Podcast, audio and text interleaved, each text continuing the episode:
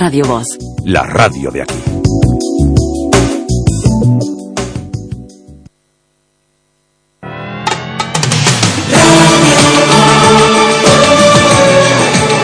Radio Voz presenta Voces de Galicia.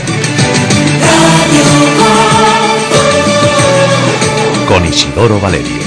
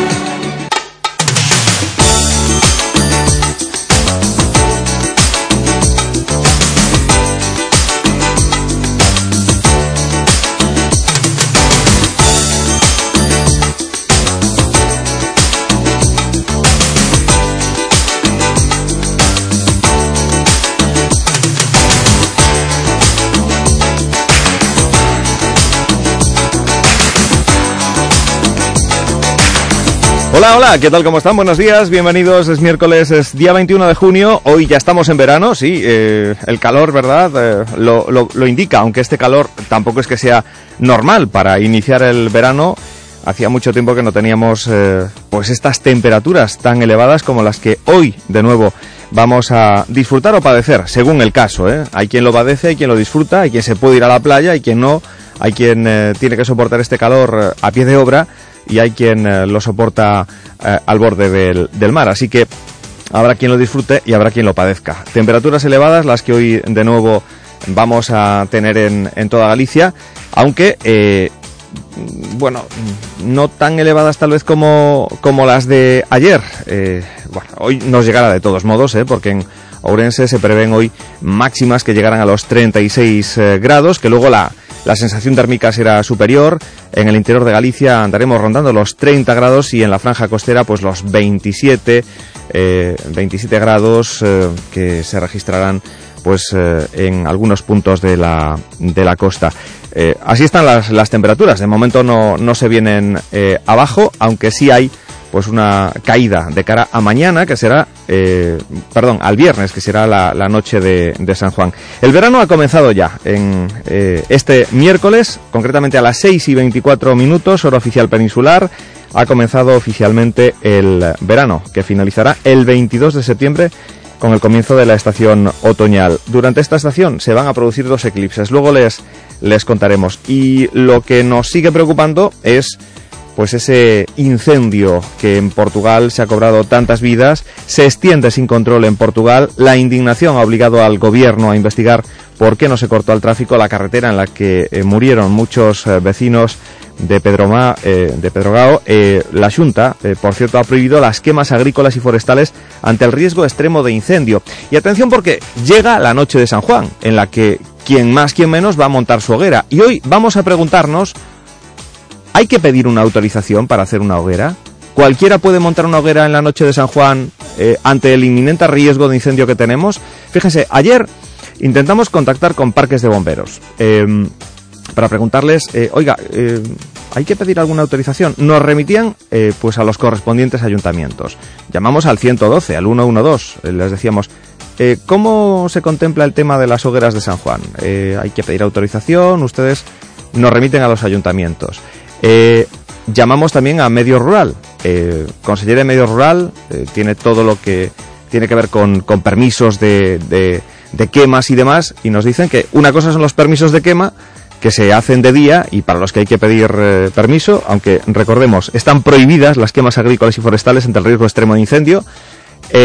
Y, de medio rural, pues también nos remiten a los ayuntamientos. Así que a los ayuntamientos nos hemos ido y concretamente a, a la FEGAMP. Le vamos a preguntar hoy qué hay que hacer si alguien por su cuenta quiere mm, celebrar la noche de San Juan montando una, una hoguera. ¿eh? Eh, hoy nos lo contará el responsable de la Federación Galega de Municipios y Provincias, que ayer nos decía Alfredo García, es que siempre todo nos lo endiñan a los ayuntamientos. Hoy hablaremos con él y sabremos bueno cómo están las cosas de cara a celebrar la noche de San Juan como es tradición, eh, pues montando la luminaria, la cacharela, la hoguera y eh, pues con el riesgo eh, considerable que tenemos en estos días de, incendios, sobre todo por si sopla un poquito el viento o con esta sequía que nos, que nos afecta. Hoy también hablaremos de, algo que ayer, por falta de tiempo, no pudimos eh, abordar. Saben que 5 de cada 10 comunidades, aquí en Galicia, comunidades de propietarios, cuenta con vecinos morosos. Bueno, esto lo dice un estudio de la mutua de propietarios, que también advierte de que los pisos turísticos y la ocupación de viviendas son las nuevas inquietudes de las comunidades de vecinos. César Crespo nos lo contará en eh, la segunda hora de programa. Hablaremos de la huelga del transporte. Hoy recuerden que si tienen que coger autobús, eh, saben que hay huelga, que al igual que ayer, ayer se quedó mucha gente tirada porque no sabía que había huelga, llegó a las estaciones de autobuses, encontró que aunque no había buses, bueno, pues hoy de nuevo huelga. Hoy hablaremos eh, a primera hora, en este primer tramo, con Beatriz Meilán, la responsable de acción sindical del sindicato UGT, que nos dará cuenta de cómo, de cómo está la cosa. Ayer eh, emitían bueno, pues en dos comunicados las organizaciones sindicales instaban a la Junta que tomase nota ante el éxito eh, del que califican la primera jornada de huelga convocada en el sector del transporte público de viajeros por carretera, eh, que decían tiene paradas prácticamente el 100% de las principales estaciones de autobuses eh, en Galicia. Más cosas que tendremos en el programa. También hablaremos con un ortodoncista que se pone al frente pues de todo el colectivo en España. Juan Carlos Pérez Varela, este compostelano que hoy estará con nosotros. Tendremos a Andrés Breijo, nuestro hombre de las eh, de la factura de la luz. ¿eh? Eh, todas las dudas sobre la factura, sobre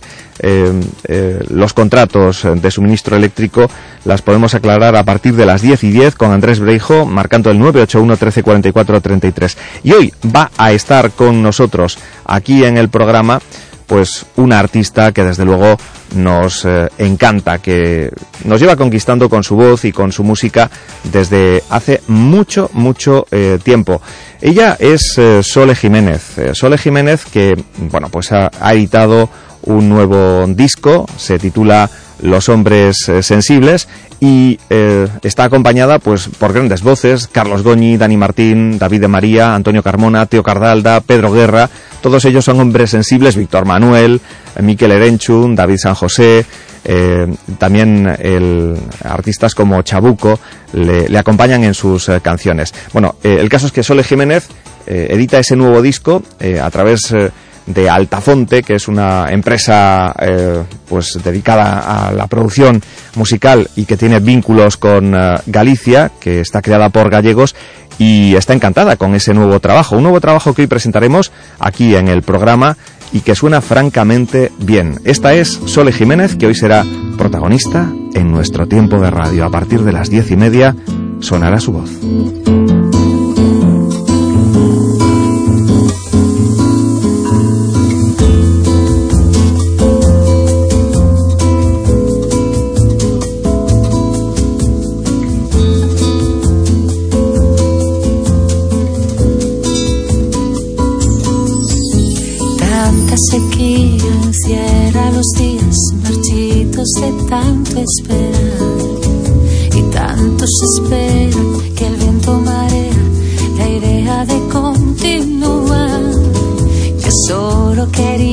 Ser como la espiga, colmarte de bien y de pan, fundirme en tu arena, ser niña pequeña para entre tus brazos nadar. ¿Cómo detener el río? mi piel, caudal de tristezas en rumbo sin agua. Hazme una señal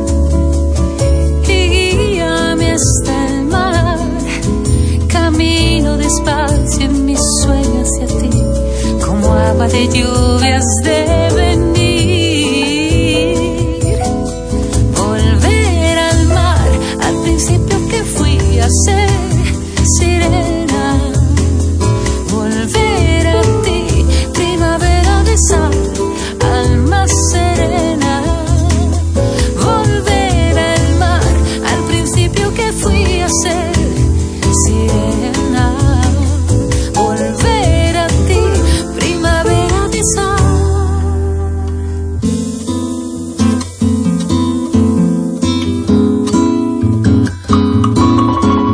8 de la mañana, 11 minutos. Eh, Sole Jiménez estará luego con nosotros. Ahora un pequeño alto y entramos en el resumen de actualidad.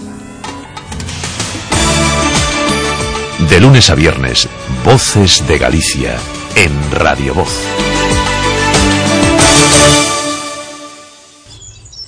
Co programa de desenvolvemento rural de Galicia, 4.000 agricultores obterán axuda para modernizar as súas explotacións ata o ano 2020 e 2.200 mozos para poñer en marcha as súas empresas. Cambia unha vida mellor. Ruralízate. Programa de Desenvolvemento Rural de Galicia. FEADER. Europa inviste no rural. Galicia, o bo camiño. Ven a Gadis, el precio no es un problema. Las oportunidades para hoy son Huevos Doña Yema clase M, docena 99 céntimos. Queso denominación de origen Arzúa Ulloa Brexeo, pieza 500 gramos, 2 euros con 95 céntimos. Y sardina, kilo, 3 euros con 85 céntimos. solo hoy y solo en Gadis. Colaborador del acontecimiento Prevención de la Obesidad. Aligera tu vida. Ahora que llega el verano podrás comer en los boles de diseño más coloridos y geométricos de La Voz de Galicia. Consigue tus ocho boles de cerámica Vidasoa, porque el buen diseño es como la información. Si es de calidad, se nota. Llévate este domingo 25 el primer bol de la colección por 1,99. El bol persa. La Voz de Galicia. Todo está cambiando. En Voces de Galicia de Radio Voz llega ahora el resumen de la actualidad.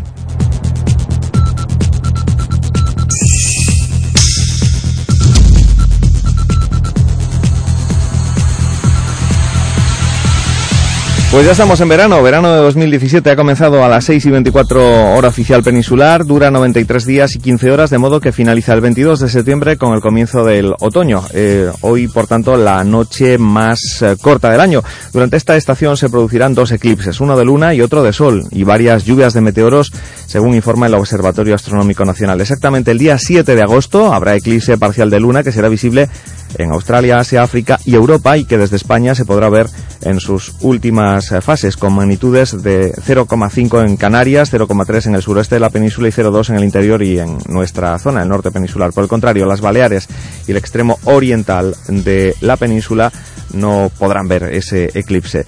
Entre tanto, les contamos que hoy el tiempo eh, pues nos va a seguir manteniendo con temperaturas elevadas y con ese calor que ya se ha acumulado hasta dentro de las casas, ¿verdad? Una masa de aire atlántico irá entrando lentamente durante este día por el litoral, pero eh, se mantendrá por tanto ese aire cálido en el interior. Esto causará un aumento de las nubes bajas por el litoral eh, atlántico, la entrada de nieblas desde el mar, mientras que en el interior amanecerá eh, el día. Amanece aún despejado, pero a medida que avance la jornada crecerán las nubes de evolución y eh, se producirán chubascos eh, tormentosos. De que el calor de ayer no era normal, daba muestra, sobre todo lo notarán aquellos que han circulado por carreteras y por autopistas, la cantidad de, de hormigas voladoras, ¿no? de estos eh, insectos que se van estrellando contra los parabrisas de, de los coches y que ayer eran así como un auténtico infierno. Bueno, y infierno fue para muchos ayer la huelga de buses que les dejó pues eh, eh, en, en la vía muerta y eh, a muchos viajeros teniendo que eh, tomar alternativas de, transporte como el tren o incluso los coches eh, compartidos o taxis incluso. La Junta mm, niega que la reordenación de las líneas de autobús de la comunidad vaya a suponer una reducción de mil empleos, que como saben es una de las eh, cuestiones que motivan la huelga. Lo denuncian los sindicatos que tienen convocada huelga que se iniciaba ayer y que continúa en esta jornada de miércoles. La Junta, por cierto, se reunía ayer en plena jornada de huelga de autobuses con las confederaciones de asociaciones de madres y padres, con FAPA y AMPAS Galegas, a las que ha trasladado que la integración del transporte escolar en el regular en las líneas supuestamente no rentables no afectará al servicio. Les eh, ha expuesto también que la previsión del gobierno gallego es llevar esto adelante en un 10% de las líneas escolares de la comunidad, en las que habrá una reserva de plazas para infantil, primaria, secundaria, ciclos y bachillerato, así como un 10% a mayores. También les ha garantizado que seguirá habiendo cuidadores en todas esas líneas. Tras el encuentro que se desarrollaba ayer a mediodía con FAPA a través de su vicepresidente, ha mostrado más tranquilidad al recibir el compromiso por parte de la Consellería de que la ruta escolar no se modifica ni en paradas ni en distancia. Igualmente, Javier Sánchez, en representación de AMPAS Galegas, subrayaba que este es el aspecto que más les importa a las asociaciones. Y entre tanto, los sindicatos, comisiones obreras eh, y Unión General de Trabajadores emitían una nota informativa en la que celebraban el éxito rotundo que ha tenido la convocatoria de huelga iniciada ayer contra el plan de transporte por carretera que elabora la Junta y que prevé continuar esa huelga los martes y miércoles desde esta fecha. En el mismo comunicado, las organizaciones sindicales, dos de las más importantes en Galicia, destacan que a pesar del seguimiento masivo de la convocatoria de huelga, no se producía ningún incidente relevante, aunque alguno sí ha habido y de ello eran testigos los eh, micrófonos de Radio Voz. Por otra parte, sobre el incumplimiento de los servicios fijados por la Junta, han matizado que no se han respetado por la negativa de la Administración a negociarlos con las centrales sindicales. Los efectos colaterales de la huelga los sufrieron quienes ayer pretendían coger un autobús desde Ferrol a. Eh, hay problemas que se han vivido en las estaciones de autobuses o en las paradas, citas médicas que no pudieron celebrarse, viajes que se cancelaban, vacaciones que no se podían iniciar porque el bus no partía, viajeros cabreados y también transporte escolar que ayer dejaba alumnos en las paradas. Este es el resumen de la indignación de quienes ayer pretendían viajar en un autobús. Yo iba al hospital militar de, de Coruña, Mentelago. O sea, que en este caso vas por una cita médica Sí, para hacer una infiltración en la, en la columna. e te de encontrar con que non vas... Me, quedo, vas me quedo curado. eh, tes opción de cambiar esa cita? Eh, mm, hombre, había opción, pero ya sabes que es un problema de columna. eh, a mí me parece mal que hacen eso. Porque podía, vos saber, no, perdona, que si podían decirlo con anticipación, ¿sabes? Eh, mucho antes, para que a xente, non, supera o que pasaba, que non corremos a nós así. Sí, Ferrol Viña, sí. ¿Y a qué hora quería coger el autobús? Pues ahora, sobre las 11, como hay de cada hora para dirección Coruña, iba de cada hora y iba, iba a cogerla ahora mismo. también. ¿Sabía que había huelga o se enteró, se ha enterado al llegar a la estación? No, sabía que había huelga. Lo que no sabía es que era. A mí me dijeron que era de solo de escolar, de Ajá. transporte escolar, que no era de pasajeros. Y entonces vine por aquí con, con un amigo pensando que después vendría el bus. Y no está saliendo ninguno, ¿no? De ahí de Ferrol. No, no, no, estoy aquí también con el compañero que se puso antes y también igual. No, aquí no sale nadie y además que está todo cerrado. ¿Y qué les han dicho? Nada, es que no hay nadie No para hay, preguntar no nada. hay nadie ni, nada. siquiera para, para protestar, ¿no? Para, para reclamar información. No, pero, a ver, reclamar no, pero o sea, por lo menos para que den alguna explicación. ¿Y cómo se va a ir hasta Miño, José Manuel? Voy a llamar a un familiar que me venga a buscar. Y, y así va a tener que solucionar, ¿no? Claro. Los que hemos llegado aquí nos encontramos que hay una huelga de transporte, nos habían más o menos avisado algo, pero ahora llegamos a la conclusión de que estaremos aquí parados, no sabemos ni cuánto tiempo, ni dónde, ni cuándo iremos. ¿De dónde ibais? Pues a Tenerife. Y el resultado es que sabemos dónde estamos, pero no sabemos cuándo llegaremos. Soluciones que se las busquen ellos porque mm, pienso que es una huelga que considero que es justa, pero bueno, que tendrían que haber previsto esta contingencia. a Tenerife o el inserso, pues si me quedo aquí no me gustaría mucho. Bueno, bueno, media Canarias de Andalucía. Menos mal que hay repuesto con los taxis, sí. Menos mal. También te pertenece el bus, es un cargo. Los buses no le interesas a eles ni salir. Pero nin unos servicios mínimos. Ni unos servicios mínimos. Vamos. Pero cuando pagamos los billetes y tenemos que ver de pé, ahí sí que le interesa os buses traernos a más empresa, a la veña. Usaba un día laborable, non un día festivo. Eh, hai xente que se queixaba de que non, de que non estaban informados. Información cero. Yo, la verdad, no sabía en absoluto que, que, que esto iba a estar así. Me he gastado 6 euros en el taxi y ahora pues me tendré que gastar otros tantos en,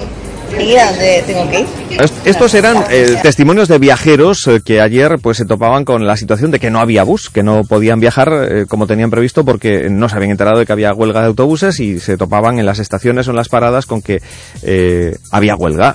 Pero también el transporte escolar. Estaban decretados servicios mínimos que afectaban al 100% de, de los buses de, de transporte escolar. Pero aún así, eh, los eh, trabajadores de, de- del sector del transporte viajeros también decidieron eh, interrumpir algunas de las líneas de transporte escolar. Y esto es lo que ocurría eh, con los colegios. En nuestro centro no tiene transporte escolar. En lo que sí nos afectó es en que teníamos una excursión hoy y otra mañana y claro, ante el peligro de que aunque no fuese el transporte de cercanías, digamos, el que nosotros íbamos a usar, que íbamos a usar un transporte privado, pues esas empresas no han sacado los autobuses a la calle por miedo a que los apedrearan y nosotros, claro, llevando niños dentro tampoco y tuvimos que cambiar para los días. Hoy, de hecho, se fueron de excursión, pero utilizaron coches particulares y tal para ir al puerto. O sea que la prevista la, la aplazaron. Sí, Ajá. la nuestra tuvimos que aplazarla. La de infantil se solucionó yendo con los coches privados a la estación marítima y desde allí cogían el barco a la isla de Omp. Pero nosotros, que vamos en coche hasta Silleda, o sea, en autobús, tuvimos que cambiar para jueves y viernes. Eh, de lo que es el bus escolar no funcionaron ninguno porque tenemos una empresa entonces nada ya se había llegado que por precaución y demás ya no iba, se iba a prestar el servicio. Los padres las padres más o menos hombre tam- no puedo decir porque no hemos pasado por todas las clases no pero en principio lo que hubo mucho más coche claro para traerlos como pudieron Bueno, y aunque los sindicatos eh, dicen que no se produjeron incidentes relevantes eh, eh, y que se incumplieron los servicios eh, fijados por la Junta porque la Administración se negó a negociarlos con las centrales sindicales, eh, los micrófonos de Radio Voz fueron testigos de algún eh, incidente, de algún eh, incidente protagonizado precisamente por esos piquetes. Este es uno de los casos de los que ayer éramos testigos en el entorno de la estación de autobuses de A Coruña. Me parece lógico que se respeten los mínimos, pero no que no salga ningún coche. A mí me parece lógico que se respeten os escolares e que se respete e que se respete a, a, Y se- y a esta xente que se vai quedar na puta calle. Eso, Y se eso me parece lógico. y se respeta todo. Pero hai prioridades. No creo que haya, no creo que haya Hay nadie, no creo, si estás mirando para mí, no creo que haya nadie aquí que quiera que nadie se quede en la calle. Nadie. Nadie. Nadie. E para facer o que é facer. Temos que comer os callos ali. Temos que comer os callos. Para, para evitar que a xente se quede na calle, para evitar que os escolares vayan misturados todos como os cochos, Pero te que facemos? pero te he dicho yo que esté mal. Bueno, pues ya está. Lo he dicho yo. Pero entón que Yo, facemos? di- yo he dicho que hay que respetar los Acortamos, mínimos. e facemos, He dicho que hay que acortamos, e respetar- facemos. He dicho que hay que respetar los mínimos. Yo no he dicho que no tenga que haber una huelga. ¿Quién soy yo para hacer? En general, si los servicios mínimos son los adecuados no, también. Pero bueno, ahí, ahí, ahí, pero vamos a ver, ahí entra la parte sindical, entiendo, con la parte del Ministerio de Pues Fomento. esta era la discusión que se mantenía entre un piquete y eh, el responsable de una empresa de transporte que pretendía pues eh, hacer cumplir esos servicios mínimos eh, y que finalmente pues acababa optando por eh, no salir con ese eh, transporte. El transporte de viajeros por eh, Galicia continúa y paralizado, ténganlo en cuenta, y seguirá así los martes y miércoles mientras no haya solución, eh, en tanto no se produzcan modificaciones sustanciales en la situación actual que abocan al sector a una pérdida, dicen los sindicatos, de empleo de un 30%. Vamos con más cuestiones. Hoy, eh, una de las previsiones del día nos lleva al Congreso. El presidente del Gobierno, Mariano Rajoy, se somete hoy a sesión de control en la que responderá a preguntas sobre la amnistía fiscal y Cataluña. La nueva portavoz del Grupo Socialista, Margarita Robles, se estrena hoy ante el Pleno al formular una pregunta al presidente del Gobierno sobre una cuestión relativa a la reciente sentencia del Constitucional sobre amnistía fiscal. Un asunto por el que, según ha anticipado ella misma, va a pedir responsabilidades al Gobierno y al ministro de Hacienda, Cristóbal Montoro, defensor de esta medida ahora declarada inconstitucional. Por cierto, que Montoro comparece hoy a petición propia en la Comisión de Hacienda del Congreso para informar precisamente de los efectos de esa sentencia que anula el procedimiento normativo de la amnistía fiscal. Montoro volvía a defender ayer en un foro organizado por un eh, diario económico la decisión sobre la amnistía fiscal que permitió aflorar 40.000 millones, rechazó dejar su cargo, dice que no se va a ir porque tiene trabajo y uno no se va cuando quiere. Y si me voy a ir, pues no porque tengo trabajo. O sea, es que tengo, no ven que estoy trabajando. Entonces, eh, ¿sabe? Es que tengo unas responsabilidades. O que la prensa habla mal de mí. Eso. Mire, que la prensa habla mal de mí, la verdad es que no me sorprende, ¿no? A estas alturas. No es eh, una medida recaudatoria, lo importante es el afloramiento. Son los 40.000 millones de euros aflorados, que no estaban. Habría que preguntarle a los anteriores por qué no estaban. ¿no? Entonces, eh, 40.000 millones eh, que, tenían fundamentalmente en el exterior, no únicamente en el exterior, pero fundamentalmente en el exterior, contribuyentes españoles, y que hoy están tributando. Bueno, pues ahí está Montoro, que también eh, ha afirmado que en 2018 no va a haber margen para aplicar bajadas adicionales en el IRPF, pero ha recordado que todavía quedan dos años más de legislatura y que hay que tener eh, zanahorias para la negociación. Montoro ha vuelto a defender la decisión sobre la amnistía y ha dicho que no se va como acaban de escuchar. Y también cree que es un error criminalizar a Cristiano Ronaldo. Ayer le preguntaban eh, por eh, el asunto, eh, por la acusación de la Fiscalía de que el futbolista Cristiano Ronaldo ha defraudado 14, más de 14 millones de euros a Hacienda. Montoro ha dicho que nadie es un delincuente hasta que lo sentencian, al ser preguntado por ese tema. Escúchenle, vamos a escuchar a Montoro. Es, eh, un delincuente si no está sentenciado. Eh, y por tanto, eso, el, principio de presunción de inocencia hay que aplicarlo en todos los ámbitos. Y por supuesto, hay que aplicarlo frente a eh, acusaciones de delito fiscal. Bueno, pues ahí estaba eh, Montoro defendiendo a, a, Cristiano Ronaldo. Y hablamos de incendios forestales. El fuego se sigue extendiendo sin control en Portugal. La indignación ha obligado al gobierno a investigar por qué no se cortó al tráfico la carretera en la que murieron numerosos eh, vecinos de Pedromao. la Junta aquí en Galicia ha prohibido las quemas agrícolas y forestales ante el riesgo extremo de incendio. La campaña contra incendios forestales de 2017 ya operativa cuenta con un presupuesto en el conjunto de España de 85 millones de euros, según ha dicho en su presentación la ministra Isabel García Tejerina, que ha subrayado que España cuenta con el mejor dispositivo de Europa para evitar este tipo de siniestros en una temporada con riesgo elevado mediatizada por la reciente tragedia de Portugal. Por cierto, que hoy en la sesión de control del Congreso veremos al portavoz de Marea, Antón Gómez, eh, preguntarle a, al gobierno eh, por eh, el monocultivo de eucalipto. Dicen que es una máxima preocupación eh, que eh, existe en Galicia y dicen desde Marea que el monocultivo de eucalipto está detrás del incendio de Portugal en el que murieron 64 personas. Este es Antón Gómez Reino ayer explicando lo que hoy plantearán en la sesión de control al gobierno. Al respecto de lo sucedido en Portugal, desde Galicia, como, como saben, pues nuestra cercanía, nuestra fraternidad con el pueblo hermano portugués es máxima. En ese sentido, hoy desde Marea y con el Grupo Confederal vamos a solicitar que se haga un minuto de silencio en el Pleno al respecto de lo sucedido en Portugal y sí queríamos llamar la atención eh, sobre bueno, las eh, causas y por qué se ha llegado a lo que ha sucedido en Portugal. Nos parece fundamental poner el foco desde la sede parlamentaria en dos cuestiones que probablemente en los próximos tiempos tendremos que abordar desde aquí, desde el Estado español y particularmente desde Galicia, como son, por una parte, el cambio climático que está, bueno, detrás de todo esto que está sucediendo y lo que ha sucedido en Portugal, de esta tragedia, y por otra parte, otra cuestión que sí que en Galicia es especialmente significativa y pareja a Portugal, como es el uso eh, extensivo de un modelo vinculado al monocultivo de eucalipto y que está también detrás de lo que ha sucedido. En ese sentido, nuestra preocupación es máxima y por eso queremos ponerlo de relieve. Bueno, pues ahí estaba el portavoz de En Marea en el Congreso. Vamos ahora con eh, Cataluña, porque el Pleno del Congreso vota una moción hoy del Partido Demócrata Catalán que insta al... ha votado una eh, moción del Partido Demócrata Catalán que insta al Gobierno a respetar la decisión del presidente de la Generalitat, Carles Puigdemont, de convocar esa consulta del 1 de octubre y de celebrar su disposición al diálogo. El Partido Demócrata Catalán ha modificado el texto de la moción sobre el referéndum de autodeterminación en Cataluña que en el texto inicial de un único párrafo proponía que la Cámara instara al Gobierno a acordar con la Generalitat la celebración de un referéndum y las condiciones de ampliación del resultado y lo ha sustituido por la palabra respetar. Y hablamos de el juicio de la Gürtel, cuatro exministros de José María Aznar, Javier Arenas, Rodrigo Rato, Ángela Cebes y Jaime Mayor Oreja negaron ayer ante el tribunal del juicio de Gürtel haber cobrado sobresueldos que se reflejan en los llamados papeles de Bárcenas y haber mediado para beneficiar a empresas relacionadas con la trama. Los cuatro, más Guillermo Galeote, declararon ayer como testigos a petición de Bárcenas. Arenas, Acebes, Mayor Oreja y Rodrigo Rato fueron los protagonistas de una escena que hace tiempo eh, podía ser la de un viernes de consejo en Amoncloa. Sin embargo, ha sido martes en la Audiencia Nacional. Estos son los cuatro. Se llama usted Javier Arenas Boca Negra, ¿no? Ángela Cebes, ¿verdad? Sí. Jaime, Jaime Mayor, Rodrigo Rato, ¿verdad? Sí, señor.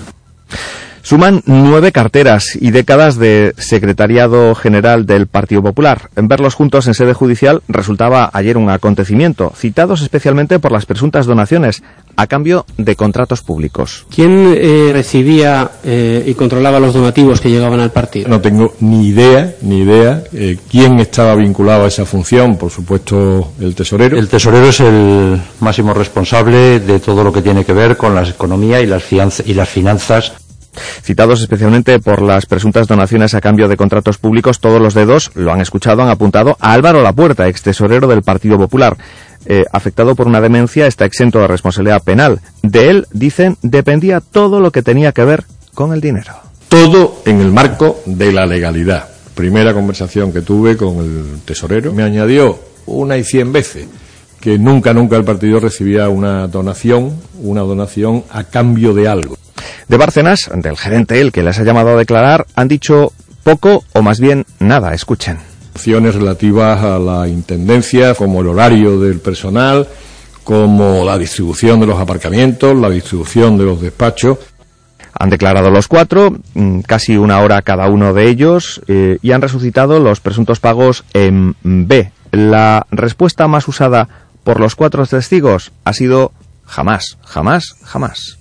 En el periódico ha aparecido lo que llaman los papeles de Sí, y yo nunca, he- yo ya le he declarado, no son, no son cantidades que yo haya recibido. No lo sé, no me consta, lo desconozco. Jamás he recibido ni un solo euro. No lo sé, porque no he intervenido jamás. Ni firma, yo no he tenido firma jamás. No, nunca jamás.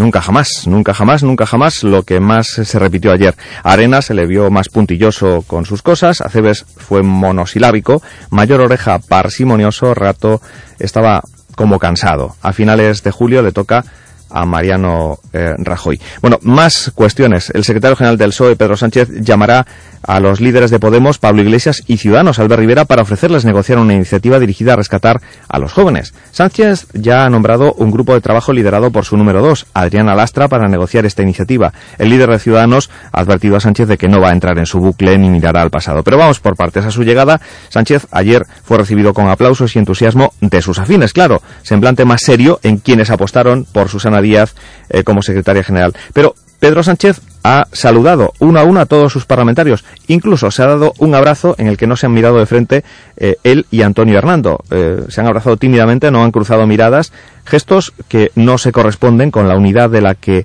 habla, por cierto, la nueva portavoz, Margarita Robles. El objetivo es un objetivo común, todo el grupo estamos absolutamente en la misma línea.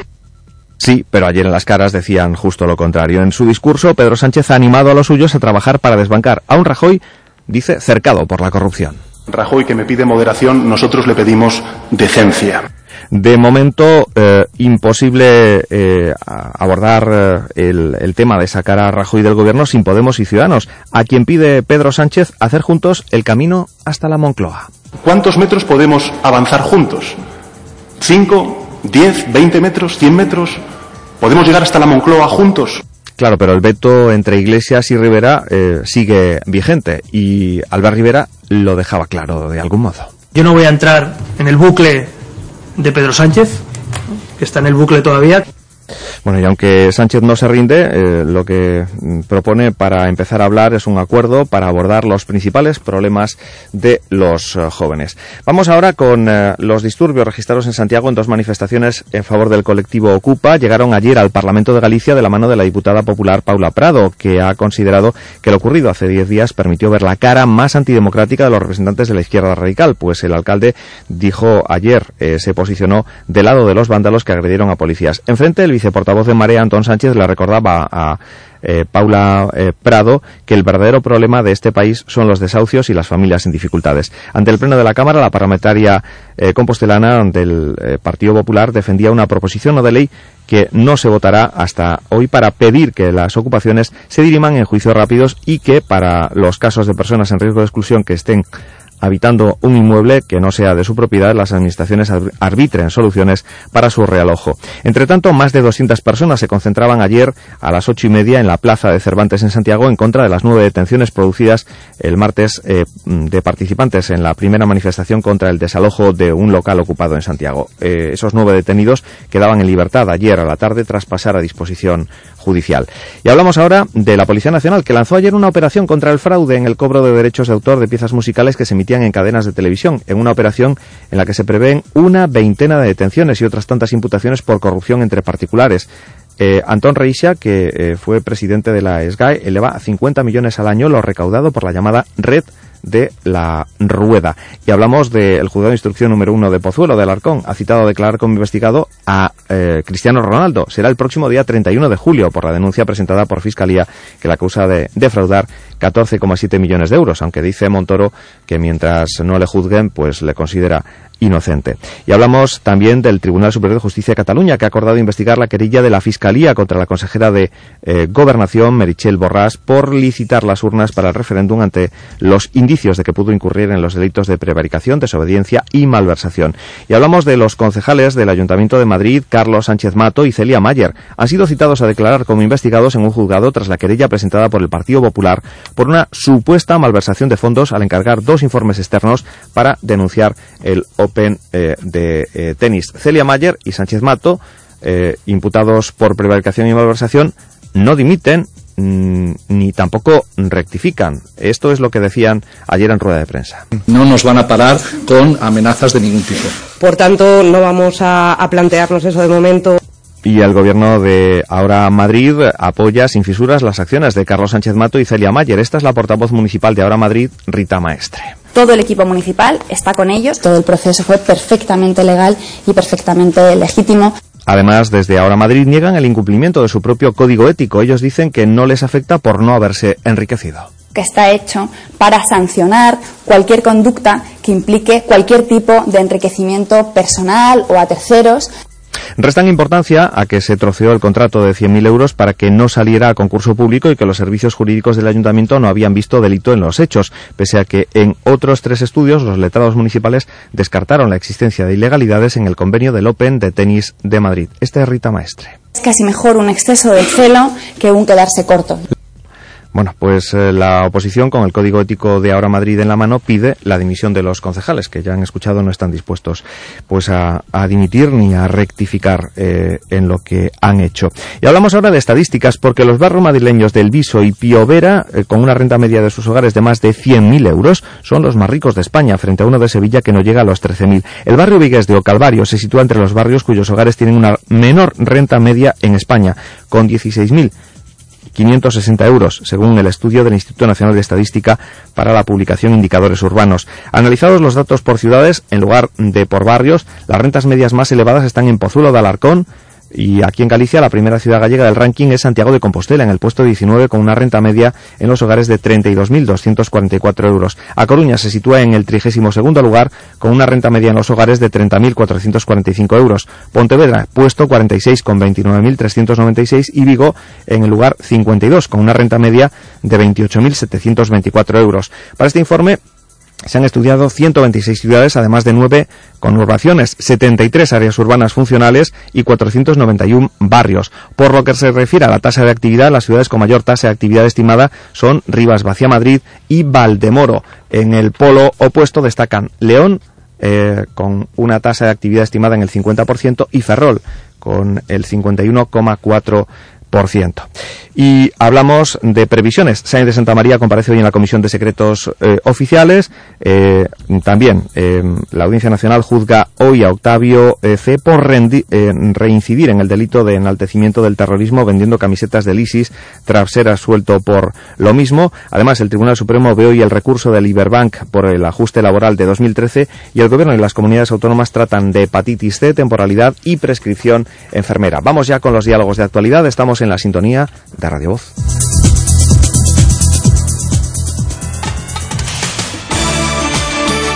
De lunes a viernes, Voces de Galicia, en Radio Voz.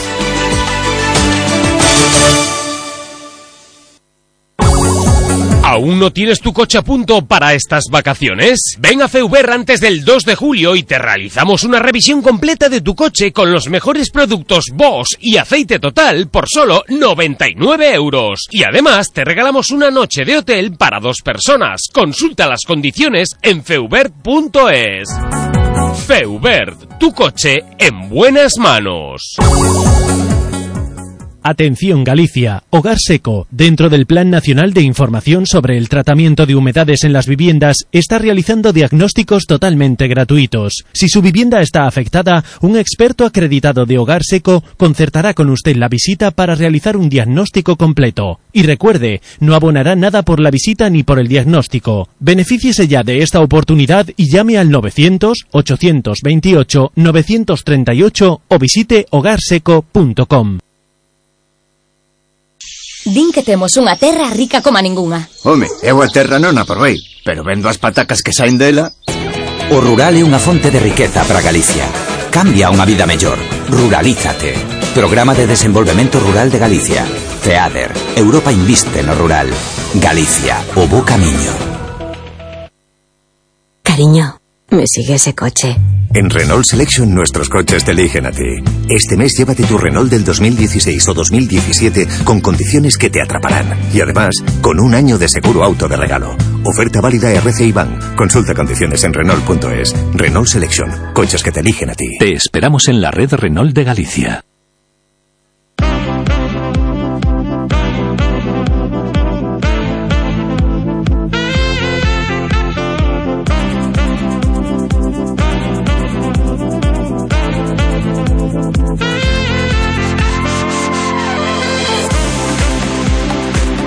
Bueno, pues segunda jornada, la de hoy, de huelga en el sector del transporte de viajeros por eh, carretera, con estaciones de autobuses eh, paralizadas y con eh, viajeros indignados. es la, la parte que se lleva, valga la redundancia, la peor parte de esta, de esta huelga, porque la gente que no dispone de, de, vehículo propio y tiene que utilizar el transporte colectivo, pues eh, ayer se quedaba tirada en eh, las estaciones y en las paradas de, de los eh, servicios de, de líneas de, autobuses en buena parte de Galicia, dado que el seguimiento pues ha sido mayoritario de esa huelga, incluso en algunos casos se han saltado los servicios mínimos. Vamos a hablar de ello con nuestros dos contartulios en esta mañana de miércoles. José Luis Díaz, buenos días. ¿Qué tal, Lugo? Días.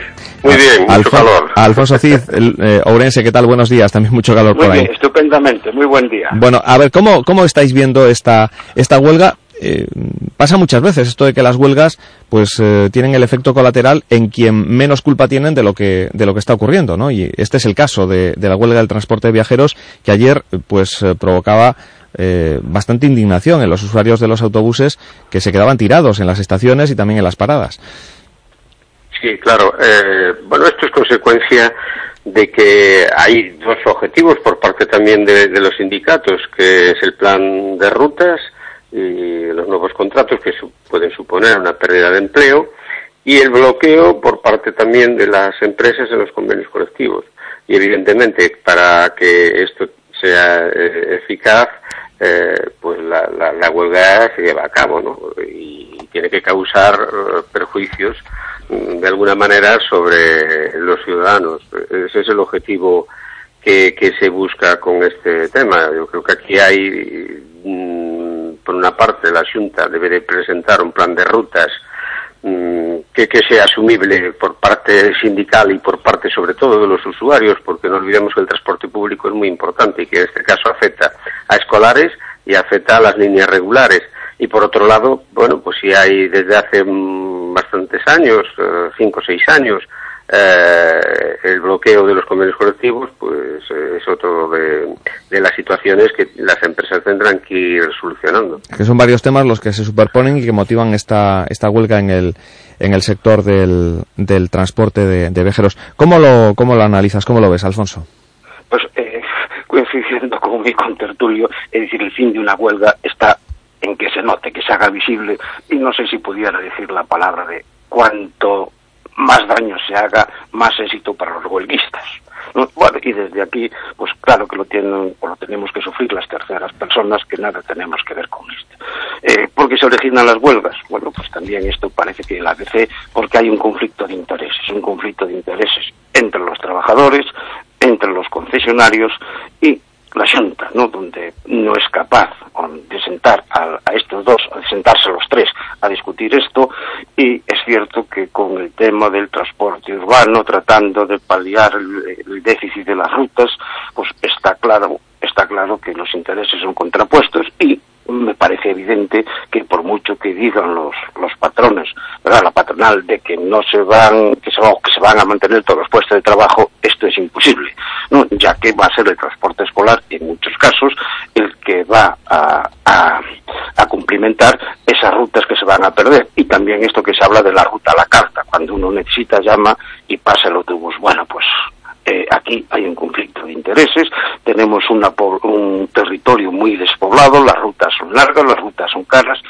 y bueno, desde este punto de vista pues tenemos que sufrir, sufrir las consecuencias y pedir que el diálogo y que este diálogo, bueno, pues pueda resolver esta situación conflictiva lo antes posible. Bueno, las eh, federaciones de transporte viajeros eh, más eh, afectadas por el nuevo plan de transporte urgen una reacción de la Junta para parar la, la huelga. Lo mismo exigen los, los sindicatos que piden a la Junta que tome nota de lo que ayer fue un seguimiento que califican de masivo, un 95% del transporte quedó paralizado. La Junta, de hecho, da cuenta de que eh, hay un 65% eh, de incumplimiento de los servicios mínimos que ellos fijaron eh, sin, sin negociar esos servicios mínimos, algo que, que achacaban ayer pues los, los sindicatos a, a ese decían lo, los hemos incumplido porque no los hemos negociado, los ha impuesto la Junta sin negociación previa de esos servicios mínimos. Estamos en contacto con eh, Beatriz Meilán, responsable de acción sindical de la Federación de Servicios para Movilidad de Consumo del sindicato UGT, uno de los tres sindicatos convocantes de esta huelga. Beatriz, buenos días.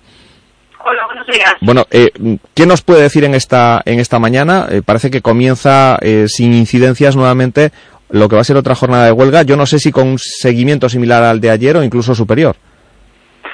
Eh, pues las noticias que tengo es que el seguimiento está siendo igual o incluso con lo que dice superior.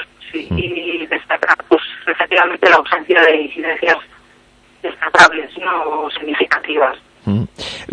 Se, se, dice que, que ayer eh, no se cumplieron los servicios mínimos por la actuación de los, de los piquetes. Eh, eh, ustedes, sin embargo, eh, lanzaban un comunicado a, ayer a la tarde diciendo que no había eh, no habían existido prácticamente eh, incidentes en, en, toda la jornada, ¿no? Vamos a ver, yo te agradezco que hablemos de esto porque yo entiendo que la, los usuarios, ¿no? En un momento dado estén incómodos porque porque efectivamente, pues todos estamos sin transporte en la comunidad eh, en esta en este momento dos días a la semana eh, hay que explicar que los servicios mínimos eh, no han sido negociados, han sido impuestos por la Administración, son servicios mínimos, no de, no de servicios esenciales y como tal, pues no hay una obligación de cumplirlos, ¿vale? Una cosa son servicios mínimos y otra cosa serían los servicios esenciales, pues de tipo sanitario, ¿no? de primera vez que sí que tienes que cumplir. En este caso son servicios mínimos que nosotros consideramos abusivos porque suponían un 40% de los servicios habituales, entonces entendíamos que eran abusivos, ¿no? Y, y, y, bueno, pues los trabajadores del sector han decidido no han decidido no trabajar, no por la no por la actuación de los piquetes porque eh, evidentemente en todo momento la policía ha estado eh, custodiando, eh, pues en el caso de las estaciones de autobuses, eh, la situación y no ha habido incidentes. Si hubiese sido por la acción de los piquetes, pues habría incidencias. Lo que pasa es que yo creo que la administración pues le resulta eh, más cómodo, ¿no? Decir que, que, que efectivamente no está no está habiendo actividad por la actuación de los piquetes, ¿no? Pero vamos, eh, yo creo que es una verdad, una, ment una verdad, vamos, una falsa una falsedad que es una obviedad ¿no? Beatriz una cuestión para que eh, los oyentes y los usuarios eh, entiendan el motivo de esta de esta huelga que tiene dos frentes abiertos uno que se enfrenta directamente a la patronal por ese bloqueo de la negociación colectiva y otro en el que estáis eh, pues al lado de la patronal por ese plan de, de, la Junta, ese plan de transporte eh, contra el que mostráis rechazo porque decís implicará la pérdida de puestos de, de trabajo. Son sí. dos frentes eh, abiertos y la negociación sí. de momento eh, parece que no se va a, a retomar, el, el, diálogo Junta, patronal y sindicatos. Bueno, eh, nosotros es lo que estamos reclamando desde el principio. desde el principio, desde el inicio, antes de que salieran las, el plan eh, publicado el pasado día 30 de mayo, eh, nosotros hemos ya con anterioridad estado demandando a la Administración que entendíamos que era necesario que se produjese ese encuentro, esa mesa tripartita, en la que en la que pudiésemos debatir y llegar a una a un acuerdo de, para, para, para un tema tan vital como es el del transporte, que evidentemente yo creo que todos estamos de acuerdo en que tiene que mejorarse. ¿no? Os reunisteis, os reunisteis eh, conjuntamente el viernes y quedasteis en volver a reuniros el lunes, pero mm, eh, por el camino se desconvocó esa reunión y querían, eh, pues en la Junta, reunirse con trabajadores por un lado y con patronal por otra. Y ahí es en donde estalló el conflicto, ¿no? Claro, el- vamos a ver, el, el- bueno, el conflicto inicialmente, la, la, la huelga ya estaba convocada, Sí. pero bueno, afortunadamente Pero po- podría, tenido- podría haberse evitado si de esa reunión del lunes hubiera salido algo, ¿no? Evidentemente, evidentemente. El, el viernes por fin tuvimos una, una reunión tripartita que yo, eh, nosotros desde la UGT trasladamos y los sindicatos trasladamos que teníamos que poner en valor el que por fin estuviésemos sentados las tres partes juntas para iniciar unas negociaciones y desde el momento que nos sentemos a hablar, pues hay posibilidades, evidentemente, yo creo, que de, de llegar a acuerdo, ¿no? Con ese ánimo nos sentamos siempre. Entonces, eh, eh, evidentemente esa, pos- esa posibilidad estaba ahí, ¿no? Del, de, incluso de apla- del aplazamiento, ¿no? De que no se produjese esta semana a lo mejor la, la huelga, ¿no? En función de, la, de los resultados de la reunión del lunes. Eh, pero bueno, la realidad es que el, el fin de semana, durante el fin de semana, unilateralmente la Consellería decidió, eh, la Junta decidió anular esa, esa convocatoria de reunión tripartita y informarnos que nos, nos, nos, nos reuniríamos por separado sin mediar ningún tipo de explicación, ningún tipo de llamada.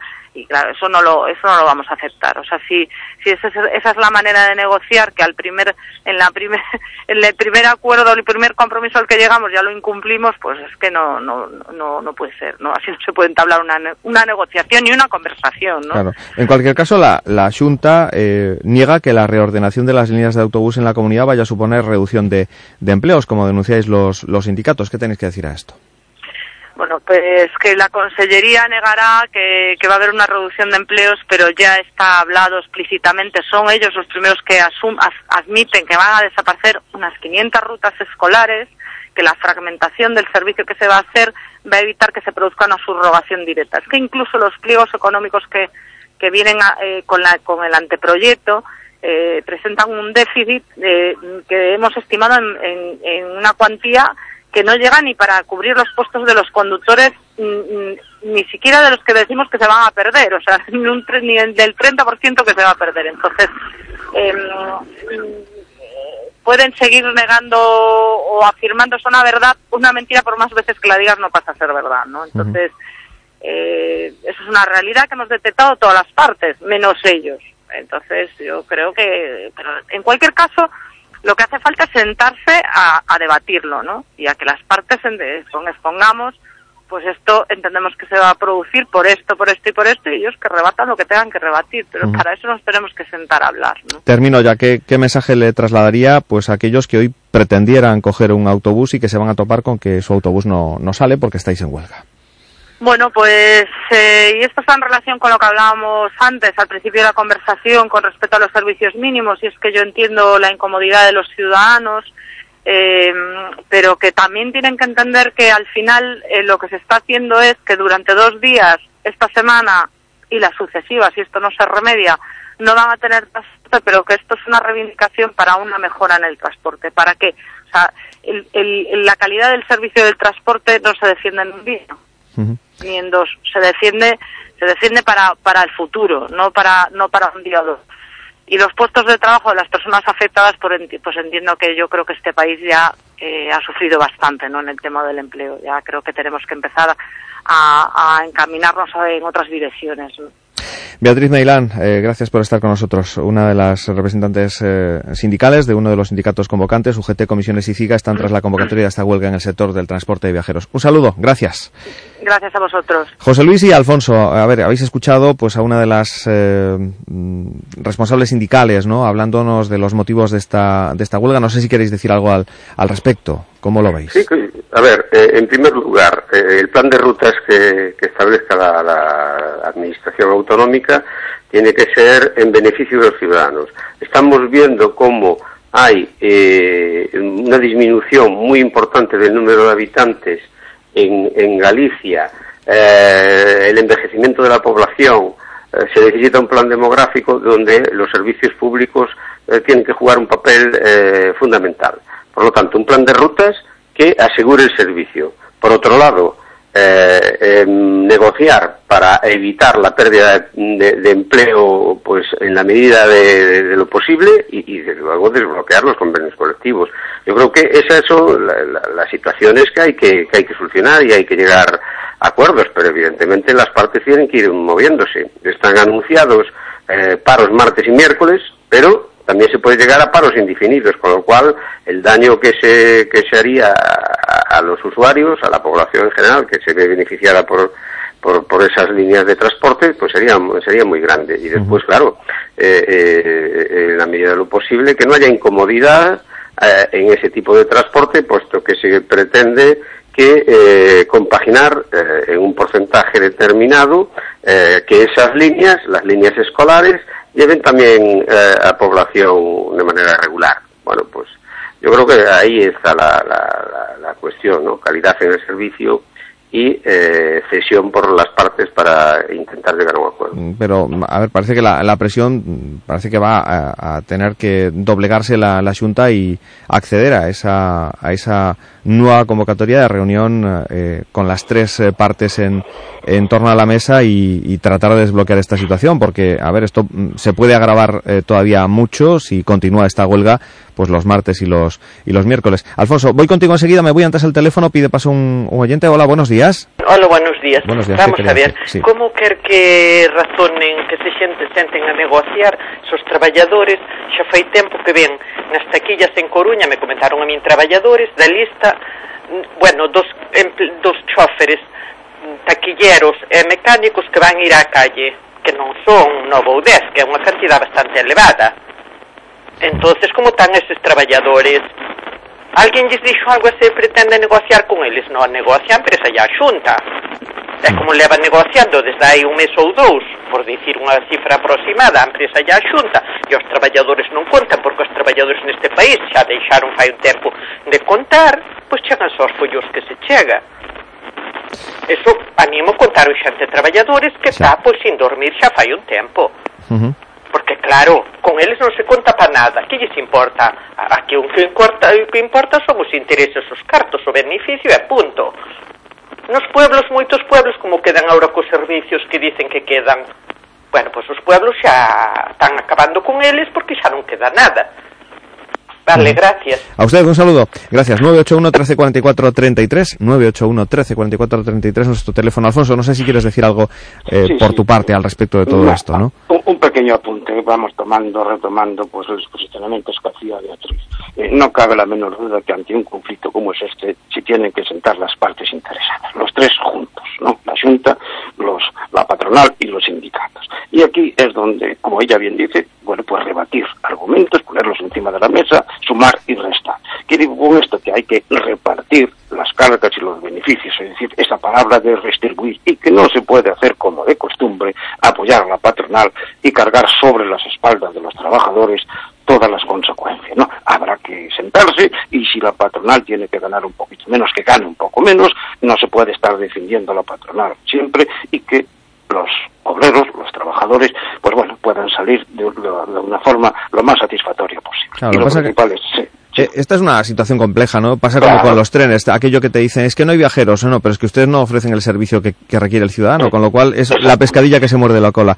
Eh, lo que tienen claro los sindicatos es que hasta que la Junta modifique sus planes y las empresas estén en disposición de negociar convenios, dice que van a mantener la, la huelga. Así que aviados estamos si a esto no le ponen pronto solución, porque los martes y los miércoles tocará sufrir eh, pues para llegar al trabajo, para ir al médico o para, um, para eh, realizar un, un viaje entre, entre ciudades aquí en, en Galicia. En fin. Las huelgas son como las obras, hay que sufrirlas para luego vivir un poco mejor. Bueno, pues ahí está la, la, situación a la que hoy nos hemos querido acercar. Os agradezco a los dos eh, que hayáis estado prestándonos vuestras opiniones. José Luis Díaz, Alfonso Cid, gracias por acompañarnos. Llegamos a las nueve en punto de la mañana, estamos en Voces de Galicia, pegados a la actualidad. Vamos a seguir en nuestra segunda hora de programa. Volvemos enseguida.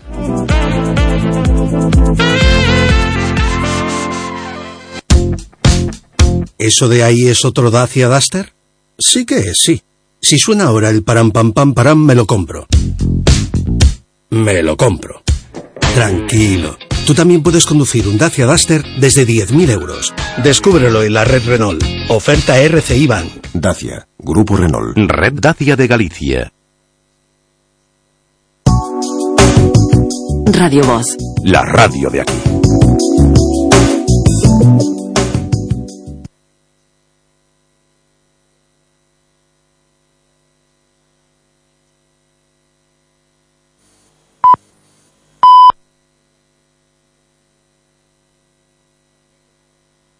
Radio Voz. Alba, e ti tes wifi no campo para traballar? Teño, eu chámolle Kiwifi. No rural tes todos os servizos que precisas para vivir e traballar. Cambia unha vida mellor. Ruralízate. Programa de Desenvolvemento Rural de Galicia. FEADER. Europa inviste no rural. Galicia, o bo camiño. Residencia Geriátrica Nuestra Señora de Fátima, en el centro de Obarco de Valdeorras, en Ourense, al lado del centro de salud. Un entorno envidiable donde podrá pasear, salir de compras y tener plena libertad para continuar con sus hábitos y costumbres. Para autónomos y dependientes con todos los servicios más profesionalizados de geriatría. Habitaciones individuales y compartidas, cocina propia con tres menús diarios. Somos los más baratos. Busque y compare. No encontrará un precio mejor. Nos adaptamos a sus posibilidades. Residencia Geriátrica Nuestra Señora de Fátima. Su bienestar, nuestra razón de ser.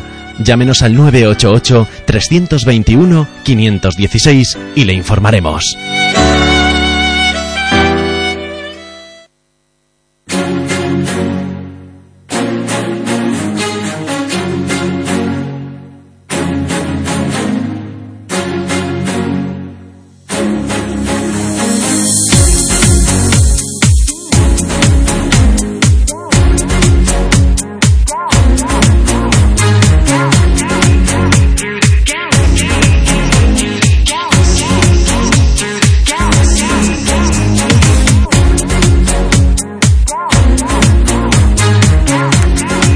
Aquí nos tienen en la sintonía de Radio Voz y en Voces de Galicia. Vamos a saber cómo están las cosas ahora mismo en las carreteras eh, gallegas en esta jornada de miércoles 21 de junio. DGT, compañeros, buenos días Israel Martínez. Buenos días, en estos momentos se circula bastante bien por todas las carreteras gallegas. No hay complicaciones, no hay que destacar ninguna incidencia importante, así que tenemos que hablar de tranquilidad. Nivel de servicio blanco en estos momentos, tanto en la red principal como en la secundaria. La única incidencia a la que tenemos constancia en las últimas horas es un accidente de tráfico que acontecía a las 7 y cuarto de esta mañana en Vilaboa, en la provincia de Pontevedra. Ténganlo en cuenta. Eh, no parece que origine eh, eh, problemas a la circulación. En cualquier caso, es una de las incidencias que hemos tenido en esta mañana. Después de una tarde, la de ayer, pues plagada de, de accidentes. En Lugo, un accidente dejó a tres personas heridas. Todas tuvieron que recibir asistencia sanitaria. Ocurría en la avenida Coruña, en, pleno casco eh, urbano de, de, Lugo. También dos personas resultaban heridas ayer en un choque frontal en, en Santiago de, de Compostela. Eh, concretamente circulaban por as casas do, do Monte en la parroquia de Laraño y se producían en la vía que conecta con la AG56, ese accidente que deja dos personas heridas en, en la zona de Santiago. Y eh, también hay una persona herida tras dar varias vueltas de campana a su vehículo en la autovía del, del Barbanza, en la G11 a su paso por Riancho. Asimismo en Pollo, otra persona resultaba herida en un accidente en el que se vieron implicados dos turismos y una furgoneta. Eh, no revestía gravedad esa persona herida. Ocurría en la calle Río Umia en eh, eh, Pollo. Eh, 9 y 3 minutos, vamos ya con el tiempo, cómo viene para hoy el, el, tiempo en este primer día del verano en el que oficialmente hemos entrado esta mañana a las 6 y 24 minutos. Carlos Balseiro, hoy, eh, al menos en estas primeras horas, nos pintáis un mapa de Galicia lleno de huevos fritos, ¿no? De soles eh, grandísimos, a pesar de esas nieblas que tenemos en el litoral atlántico. Eh, ¿Qué tal? Muy buenos días. Buenos días. Eh, sí, bueno, sol es lo que dices, pero con, eh, con el símbolo de bretemas, de brumas en el litoral, y es que están llegando, bueno, ya durante la madrugada se fueron acercando y prácticamente todo el litoral atlántico, desde, desde Aguardas hasta Cadevares, está con, con nieblas o con brumas, en algunos puntos un poquito más densas, en otros algo menos y, y aún son brumas, pero pero sí, ahí están ahí están presentes y se irán también eh, desplazando por el litoral norte y acabarán llegando durante durante la mañana y hasta el final de la mañana hacia hacia la zona de la Mariña y ya también cubrirán pues hasta Ribadeo, ya digo, al final de la mañana ya también estará cubierto ese, ese litoral.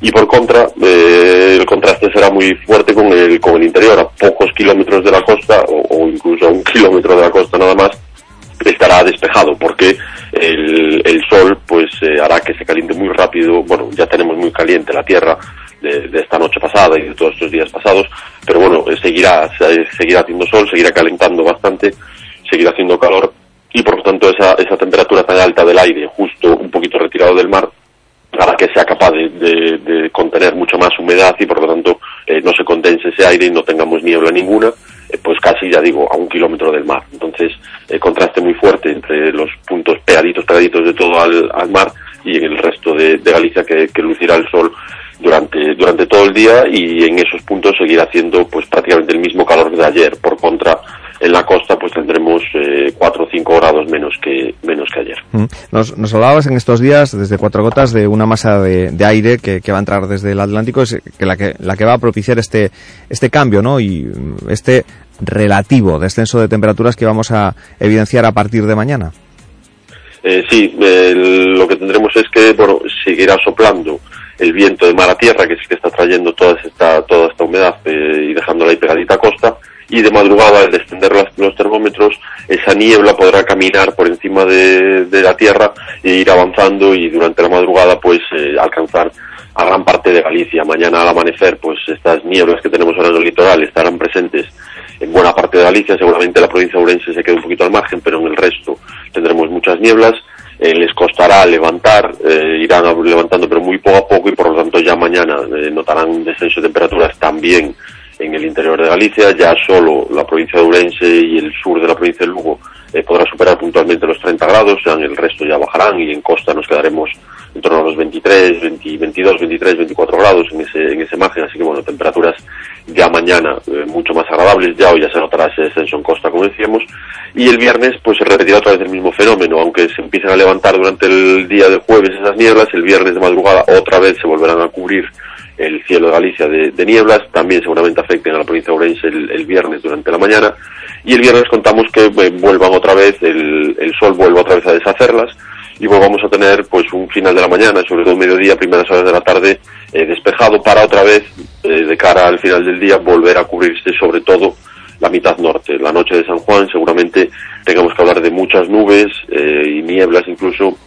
en toda la, la mitad norte de Galicia, prácticamente toda la provincia de Coruña, a excepción del, del litoral, del Barbanza, incluso el sur de Costa da Morte, toda la provincia de Lugo, excepto, excepto el, el Valle de Lemos, y, y, y, pues el, el Deza seguramente también acabe con, con bastantes nubes, y por contra, pues gran parte de la provincia de Pontevedra y toda la provincia de Ourense queden, queden despejadas la noche de San Juan. Mm, Aún así, con todas esas nubes, bueno, eh, no debería no debería llover como mucho un orvallo muy muy débil y muy ligero en la, en la zona de la Mariña.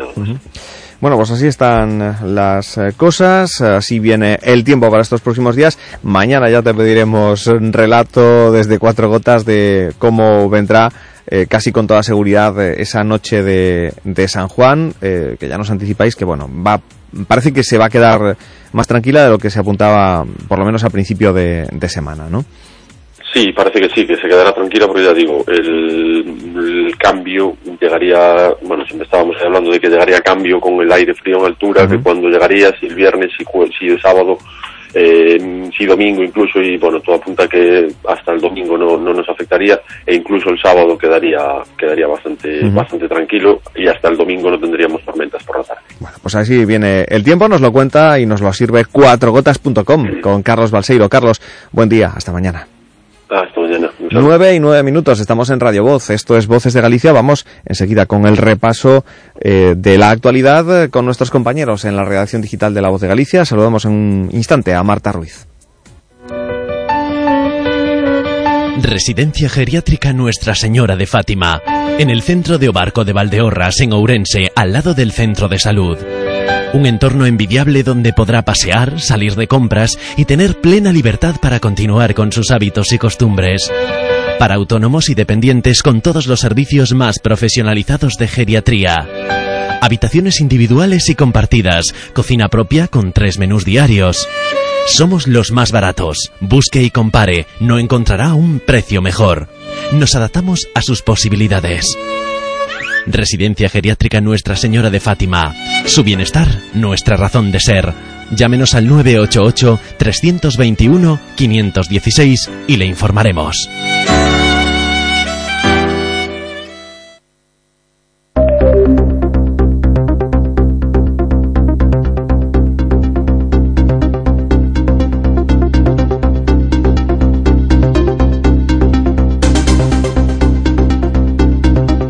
Se sigue hablando en este miércoles día 21 de junio, en este primer día del verano, de ese incendio que asola el centro de Portugal, que se extiende sin control, avanzando ahora hacia el, hacia el norte. Es la crónica de un incendio que, que ya ha dejado 64 víctimas eh, mortales, eh, con eh, numerosas críticas por parte de la población portuguesa a la gestión de esa tragedia. Vamos a abrir precisamente nuestro relato informativo eh, en compañía de Marta Ruiz con este, este tema. Marta, ¿qué tal? Buenos días.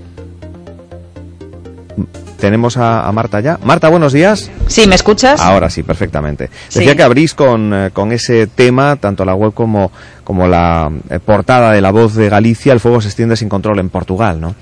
Sí, el fuego avanza sin control en Portugal hacia el norte mientras arrecian las críticas a la gestión de la tragedia. El alcalde de Pedro Grao Grande eh, niega la versión oficial de que el incendio se generó por una tormenta seca, por un rayo que impactó en un árbol y apunta a un origen eh, criminal.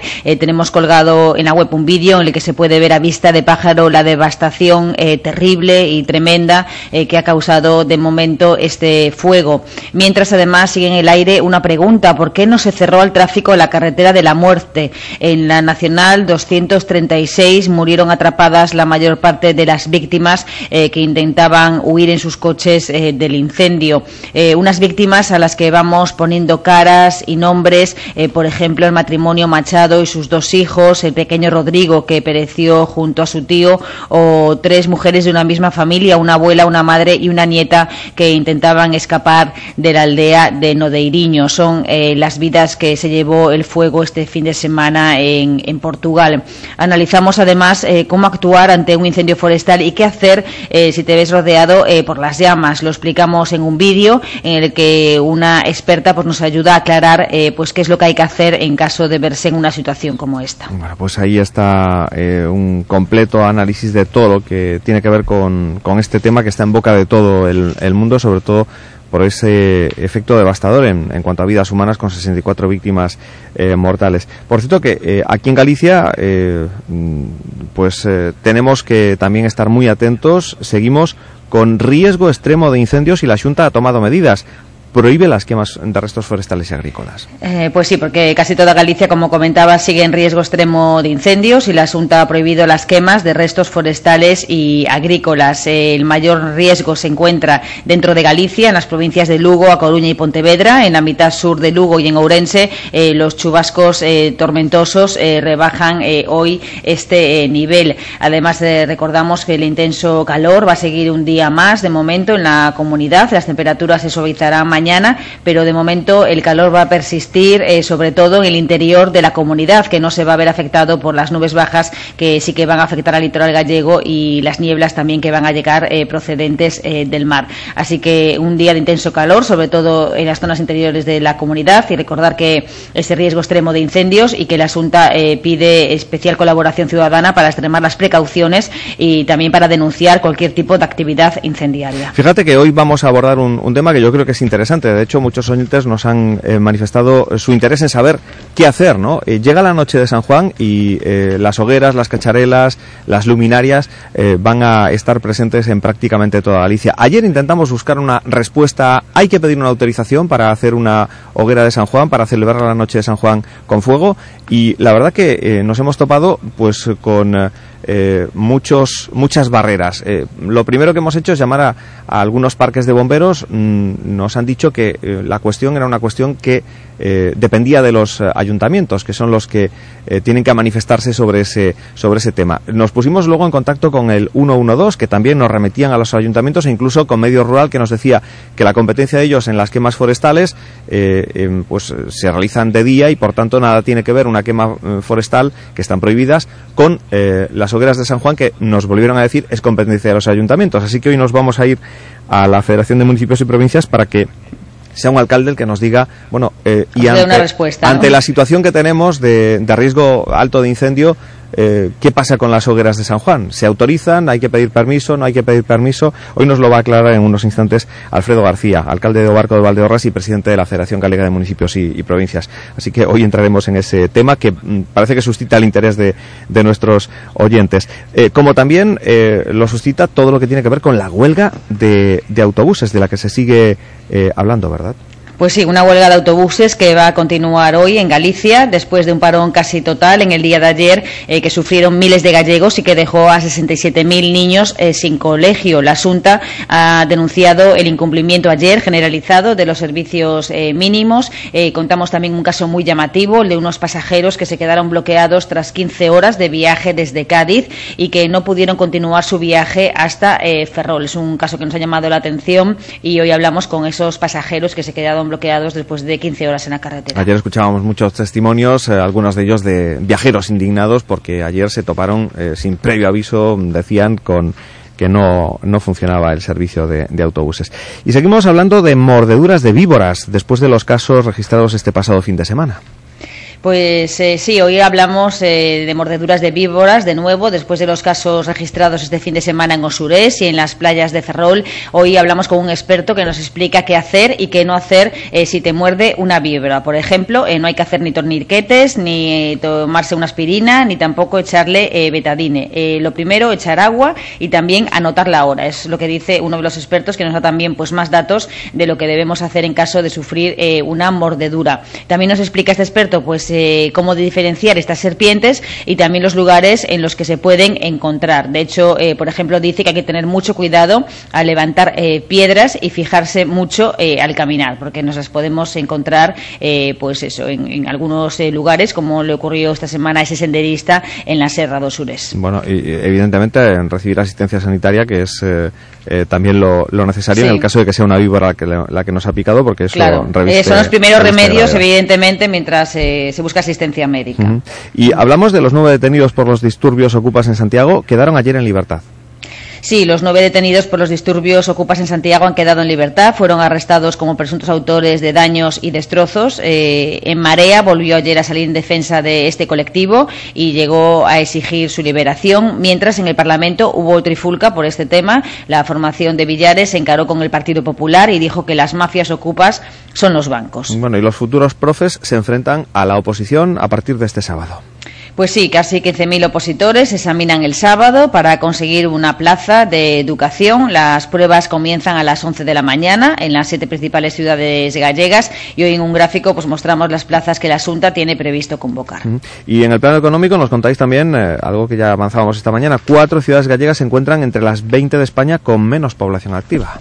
Pues sí, hoy llevamos eh, destacados varios temas en economía. Eh, uno de ellos es ese, que cuatro ciudades gallegas se encuentran entre las 20 de España con menos eh, población eh, activa. Son Ferrol, Ourense, A Coruña y, Vigo. Eh, también Pontevedra, Santiago y, Lugo ¿no? encabezan ese ranking de, actividad. Y también contamos los planes de Montoro sobre su prometida bajada eh, de impuestos. Eh, retrasa esta bajada del IRPF para utilizarla como arma electoral al final de la legislatura. Es lo que contamos hoy también en las páginas de economía. Y dice que quiere dejar zanahorias para el final de la legislatura y por tanto no toca bajar impuestos en 2018. Y para aquellos que tengan colesterol, una noticia, mm, Marta, cuando menos esperanzadora. Sí, porque en Viena se está probando la primera vacuna anticolesterol. Es en realidad un fármaco inyectable, pero que libraría a los afectados, fundamentalmente a las que presenten hipercolesterolemia familiar, de la pesada rutina de tomarse una pastilla diaria. Bueno, y mientras dormíamos, eh, detenidos tres yihadistas eh, en Madrid. Sí, estamos además colgando ahora mismo pues, un vídeo de esta información en la web. Eh, han sido detenidos tres yihadistas en avanzado estado de radicalización. Eh, la operación se ha desarrollado durante esta madrugada en Madrid. La policía encontró en su domicilio manuales muy significativos, como el del terrorista suicida o el de la yihad electrónica. Y fallecimiento de un conocido eh, rapero, Prodigy, ha perecido, bueno, conocíamos en la noticia de su muerte esta madrugada. Sí, lo conocíamos eh, hace unas horas, el fallecimiento del rapero Prodigy a los 42 años de edad. El músico, integrante del grupo Mob Deep, eh, fue hospitalizado tras un concierto por complicaciones de la anemia eh, falciforme que sufría desde su nacimiento. Ahí tenemos la música de, Prodigy. Vamos con más cuestiones que forman parte también de la actualidad, concretamente de estas últimas horas. En el capítulo de información local, ¿qué nos destacas, eh, Marta? Pues hoy destacamos eh, tres historias. Primero, la increíble historia de superación de Mireille, una joven que visitó ayer la ciudad de A Coruña. Eh, en su éxodo por África, esta joven pasó por Burundi, el Congo, Angola y Zambia, hasta que llegó con ocho años a un campo de refugiados de Malawi.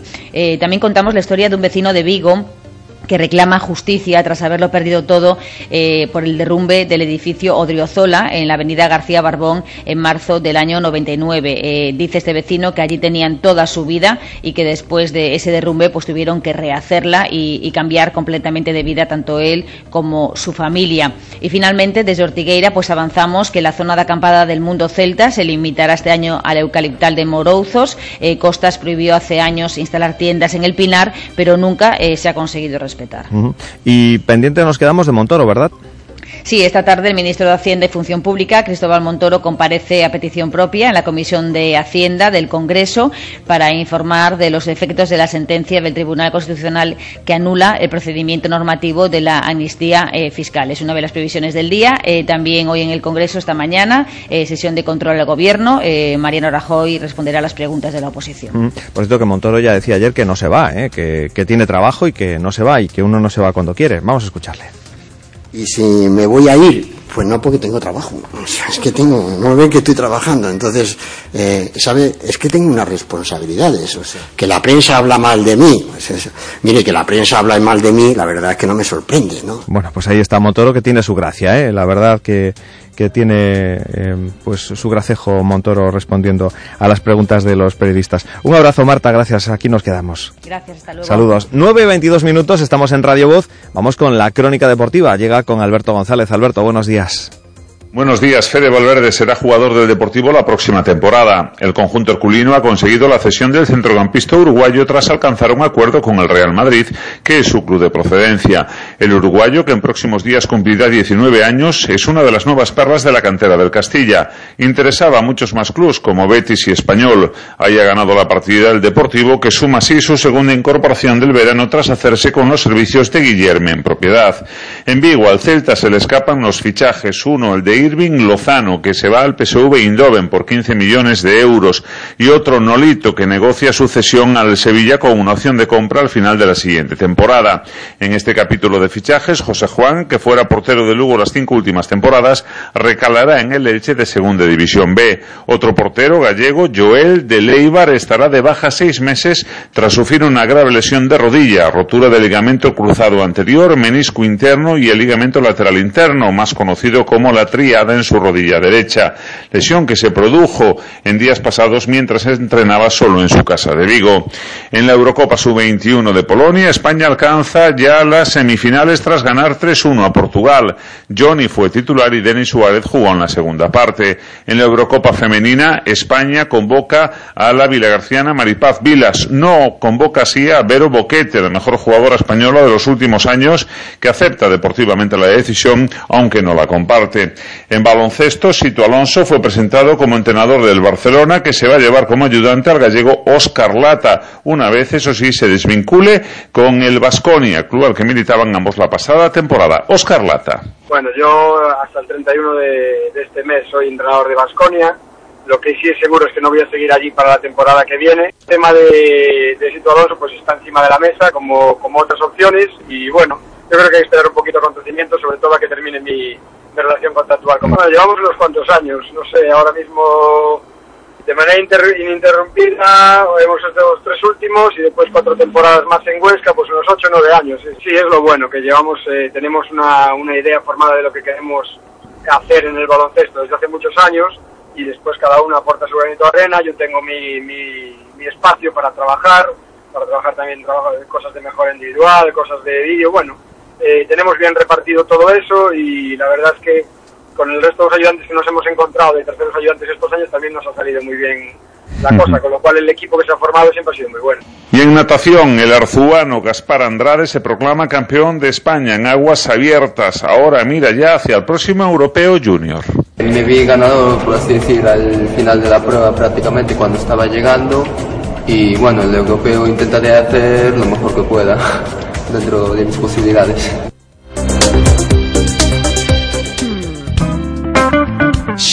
Fontao, xenética de vanguarda feita en Galicia. Xenética Fontao ofrécelles a noticia agrogandeira. Cerrábamos página deportiva con Alberto González y abrimos la página de eh, noticias eh, del ámbito agroganadero. Y le recordamos algo importante. La Consejería de Medio Rural ha informado de que a partir de hoy mismo quedan prohibidas las quemas de restos agrícolas y forestales en Galicia.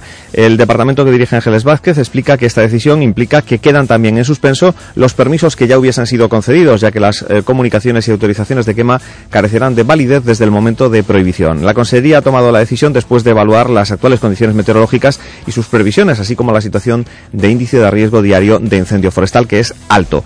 El Ejecutivo Autonómico pide la colaboración de la ciudadanía para que extreme las precauciones y denuncie cualquier actividad delictiva incendiaria de la que tenga conocimiento, dado que desde este miércoles no está permitido el uso del fuego para ninguna actividad agrícola ni forestal.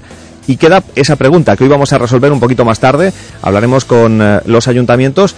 ¿Y qué pasa la noche de San Juan? ¿No podemos hacer hogueras? Lo contaremos. ¿eh? Además, recuerdan desde la Junta que esta disposición, eh, está a disposición de la ciudadanía el número de teléfono gratuito 085 al que deben llamar en caso de detectar algún incendio forestal. El riesgo es máximo 926. Estamos en Radio Voz.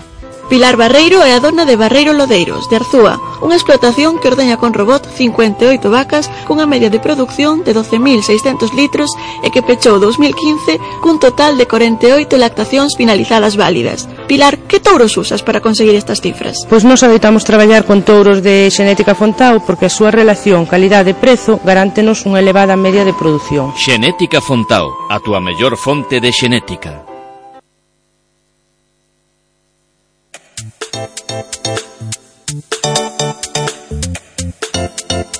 Voces de Galicia, un programa de Radio Voz con Isidoro Valerio. Bien, pues hablamos ahora con la mutua de propietarios, porque fíjense, han realizado un estudio en colaboración con la universidad en el que eh, se pone de manifiesto que cambian, digamos, las inquietudes, las preocupaciones de los propietarios de, viviendas en, Galicia. Eh, preocupan cosas que siempre han preocupado, el, el impago pues de las cuotas de la comunidad de vecinos, eh, que se realicen menos reformas de las eh, debidas eh, pues por causa de la crisis o de eh, la economía maltrecha de, de, algunos propietarios. Saben que en, en, algunas comunidades el mantenimiento es escaso o nulo, pues porque no hay de dónde sacar para, para pagarlo y las viviendas se van deteriorando, las comunidades de vecinos se van deteriorando. Bueno, pero aparte de todo esto, fíjense, aparecen nuevas preocupaciones en las comunidades de vecinos y es la ocupación de viviendas, ¿eh? Que está tan de actualidad aquí en, en Galicia y también los pisos eh, turísticos, otro tema de actualidad, pues por esa normativa que ha entrado en vigor por parte de, de, la, de la Junta. Cinco de cada diez comunidades gallegas cuenta con vecinos morosos, dice el estudio que ha presentado la Mutua de Propietarios. Estamos en contacto con el subdirector general de negocio de Mutua de Propietarios, eh, César Cre eh, Crespo. César Crespo, buenos días. Hola, muy buenos días. Bueno, eh, esto de, de la ocupación de de viviendas es, es, algo que a ustedes les ha sorprendido porque hasta ahora no aparecía eh, entre las preocupaciones de los propietarios de viviendas, de los miembros de las comunidades de vecinos, ¿no? Pues sí, es uno de los elementos que realmente pues ha, dado un salto muy grande. Si hasta ahora venía diciendo la gente cuando les encuestábamos que se lo habían encontrado como problema real, actual, pues un 1% de las personas, de cara a futuro, cuando les preguntas, oye, ¿y de cara a futuro cuáles son los, los, los nubarrones? ¿Qué es lo que te preocupa de cara a futuro? Pues entonces ahí salta al 6% de la gente. Todavía es minoritario, pero ese paso de, de, problema real de un 1% a preocupación futura de un 6%, pues indica que realmente está, está eh, enraizando en las personas esa preocupación hacia adelante. Y esto es eh, aplicable aquí a, Galicia, porque estamos hablando de datos en, Galicia también. Eh, mm, por cierto que ayer el tema de la ocupación de viviendas era objeto de debate en, en el Parlamento de Galicia eh, se defendía una proposición no de ley eh, que se votará precisamente hoy para pedir que las ocupaciones se diriman en juicios rápidos y que para los casos de personas en riesgo de exclusión que estén habitando un inmueble que no sea de su propiedad, las administraciones arbitren soluciones para su realojo. Y es que esa es una de las principales inquietudes de los propietarios, ¿no? El, jaleo eh, que, que supone el tener un piso ocupado y desalojar a los ocupantes que han irrumpido ilegalmente en una propiedad privada, ¿no? Sí, claro, es que eso hay, eso hay que entenderlo también. Una persona cuando está habitando en un sitio, pero debajo de un puente, en una acera, cuando alguien declara esto es mi sitio de habitar, esta es mi vivienda, eso está protegido, es inviolable, es uno de los derechos de las personas fundamentales y no se puede eh, actuar contra eso de forma arbitraria. Tiene que venir un juez que diga que hay un derecho que va primero que ese y que tiene más fuerza que ese y es el juez el que puede eh, proceder, el que puede indicar que, que hay que desalojar aquello. Entonces, eh, ese vacío, ese vacío, esa, esa confluencia de derechos, por decirlo así, que dejaba el tema un poco, un poco vacío, había hecho que se alargase mucho en el tiempo, pues todas las iniciativas o todas las actuaciones que las personas privadas pues pues intentaban llevar a cabo pues para restablecer su, su, propiedad. Entonces, eh, de ahí están saliendo todas estas ahora también proposiciones no de ley que decíais de, de, Galicia, pero también hubo hace unos meses una en el Parlamento español, pues para intentar agilizar un poco eh, el poder devolver la propiedad pues al, copropietario del piso. Ustedes que son una compañía especialista en la protección de la propiedad inmobiliaria eh, y que cuentan además con servicios técnicos relacionados con este sector, eh, ¿se están enfrentando a muchos eh, casos que planteen pues en su cartera de clientes con relación a este, este asunto, el de la ocupación de viviendas? decir muchos no sería real, o sea, el porcentaje no es elevadísimo. Lo que ocurre es que cada uno de ellos es, es importante y tiene una trascendencia pues significativa. Eh, los, en, muchos de los casos que nos hemos encontrado, eh, lo que hay es una, un incremento del riesgo para la comunidad. Nosotros protegemos las comunidades, eh, analizamos y valoramos riesgos. Pues cuando se dan estas circunstancias de pisos ocupados, normalmente hay un incremento del riesgo para, el resto de habitantes del inmueble, pues porque se dan tomas de, de, servicios, de electricidad, de aguas, etcétera, pues que no se hacen en buenas condiciones eh, porque hay falta de mantenimiento. Hay unos riesgos que, se elevan y que a veces hacen muy difícil poder asegurar el, edificio. Bueno, otro de los temas preocupantes es el, de los pisos turísticos, ¿no? Eh, preocupa también en las en las comunidades esto de, tener gente pues de paso en, en algunas viviendas que forman parte de una comunidad de vecinos pues porque un propietario decide convertirla en piso turístico. Sí, es cierto. ahí eh, también lo que hemos visto en este estudio es que digamos que la cosa va por, por, por, barrios. las comunidades más de Levante, de Cataluña, de Valencia, de Baleares, sobre todo, son las que han, mostrado una mayor preocupación de cara a futuro sobre este tema. Eh, Galicia no, no, la gente encuestada no lo ha declarado como una de sus mayores preocupaciones y nosotros creemos que eso también tiene que ver un poco con la diferencia del público, del turista que, que, ocupa unos y otros tipos de edificios. imagino, que esto preocupa en Cataluña, ¿no? Por, eh, Exactamente, es, es, el turista que nos viene, supongo. Eh, es un turista pues eh, joven que lo que viene es a buscar pues fiesta, diversión y jarana y entonces extranjero. Em, ¿Qué es lo que ocurre? Que al resto de copropietarios lo que le acaba representando todo aquello pues es un incremento de molestias, de ruidos, de incomodidades, de pérdida de calidad de vida, de suciedad, de incremento de gastos de, del uso de, servicios dentro de la comunidad. Todo esto junto, eh, pues provoca que sí, que haya esta, un poco este mar de fondo entre mucha de la gente encuestada en Cataluña, en Valencia y en Baleares. Quizás en Galicia hacer quizás un turismo más nacional, más de familia, más familiar, más tranquilo. Exacto, no, no, no, no desemboca en esa misma incomodidad y por eso no lo ven ahora mismo, los que están enfrentados a ellos, pues no lo ven como un problema futuro pues muy grave. Bueno, el tema de la ocupación de vivienda sí, no tanto el de pisos turísticos, pero desde luego lo que es común al, al conjunto de, del país es que eh, mm, aquí en, en, en Galicia, eh, pues eh, la morosidad en el pago de las cuotas de, comunidad es también un tema recurrente y preocupante, eh, al igual que pues la mm, falta de realizar obras de mantenimiento en los edificios, ¿no? Debido a la crisis y a, la ahogada economía de algunos propietarios. Sí, eh, y además es que te das cuenta que es muy relevante porque eh, si un 88% de las personas cuando les preguntabas, oye, ¿tú qué prefieres? ¿Ir poniendo dinero poco a poco para hacer reformas y mantener bien el edificio? Oye, o no, no hacer esta, esta inversión y esperarte a que haya un problema gordo y entonces resolverlo. El 88% de la gente, con todo el sentido común del mundo, dice, no, yo prefiero la primera opción, ir poniendo dinero, ir haciendo pequeñas reformas de mantenimiento y demás. Pero luego te encuentras, por otro lado, que el 43% de los encuestados en Galicia nos han dicho nosotros es que no hemos podido acometer las obras. No hemos podido acometer porque no tenemos recurso económico, no, no, no tenemos y no hemos podido hacerlas.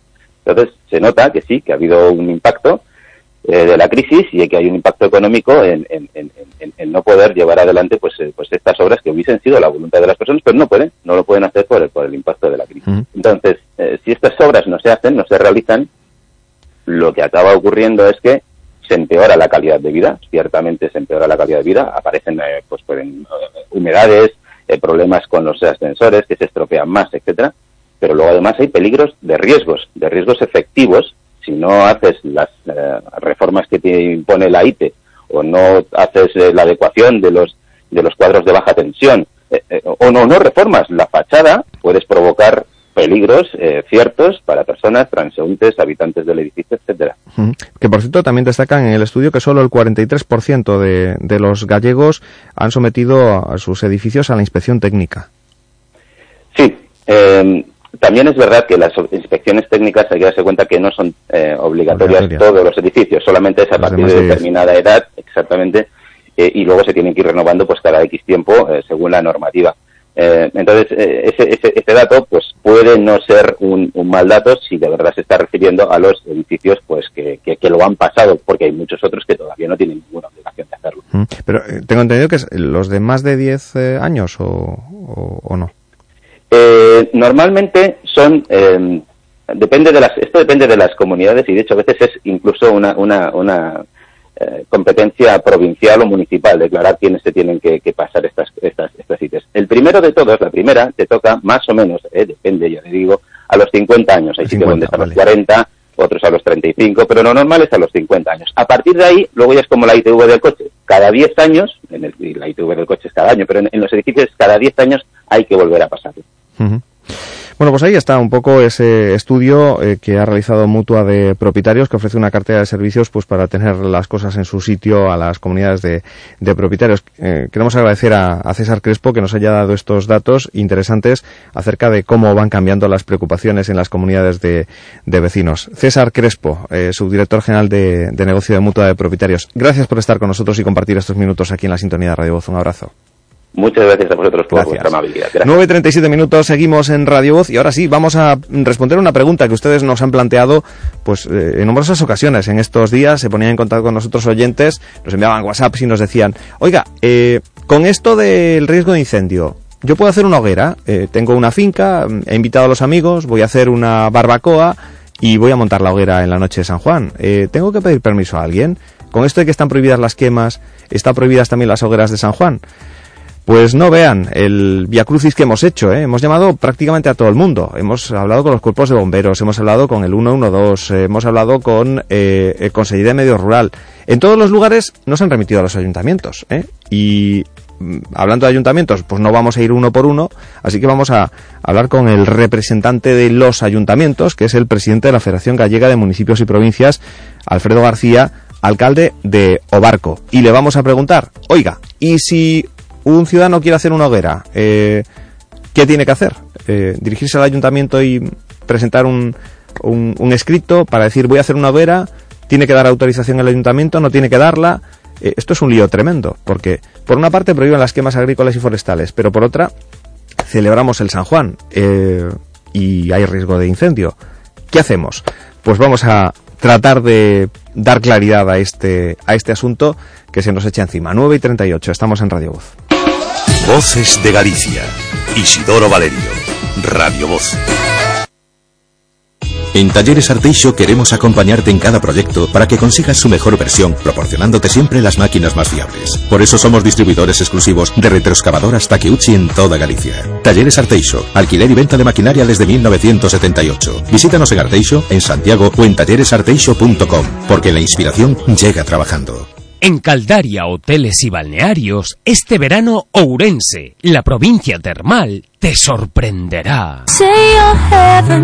Tres propuestas. Estancia vacacional, días azules, tres y cinco noches desde 55 euros persona noche. Verano recupérate, Aquavital, cinco noches, 62 euros persona noche. Y verano escaparate, escapada de verano, una o dos noches desde 70 euros persona noche. Información y reservas 988 24 04 06 o www www.caldaria.es. Caldaria Hoteles y Balnearios. Vivir en una palabra.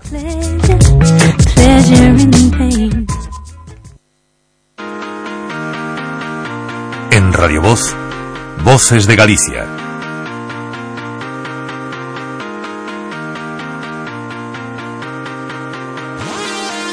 A veces tengo la sensación de que hay más responsabilidad por parte del ciudadano de a pie que por parte de las propias administraciones, ¿no? Porque alguien tendría que haber aclarado ya definitivamente qué, eh, qué hacer, eh, pues ante esta, eh, este choque de, de, de, cuestiones que nos lleva a plantear una duda. ¿Hay que pedir autorización para hacer una hoguera en la noche de San Juan? ¿Quedan prohibidas las hogueras de San Juan por aquello de que medio rural eh, dice que quedan prohibidas las quemas de restos agrícolas y forestales en Galicia. Claro, eh, no se van a quemar en la noche de San Juan restos agrícolas y forestales, aunque en algunos casos sí. Em, se van a quemar pues, muebles viejos, eh, cosas que se echan a, la hoguera tradicionalmente, madera, etcétera, etcétera. ¿Esto qué entra? ¿Dentro de lo que es competencia de medio rural? ¿De los bomberos? ¿Del 112? De, de, los ayuntamientos, miren, a todos los sitios en los que hemos llamado nos han dicho, no, no, eso es cosa de los ayuntamientos, son los que lo tienen que, que autorizar o eh, vigilar. Y, y, claro, pues nos hemos topado que, hemos dicho, pues no vamos a llamar a los trescientos y pico ayuntamientos gallegos, vamos a, a llamar al, al, representante de todos los ayuntamientos, que es el presidente de la Federación Gallega de Municipios y Provincias, Alfredo García, alcalde de Obarco al mismo tiempo. Don Alfredo, buenos días. Hola, buenos días. Le han soplado los oídos estos días, vamos, eh, todo el mundo apuntando a los ayuntamientos.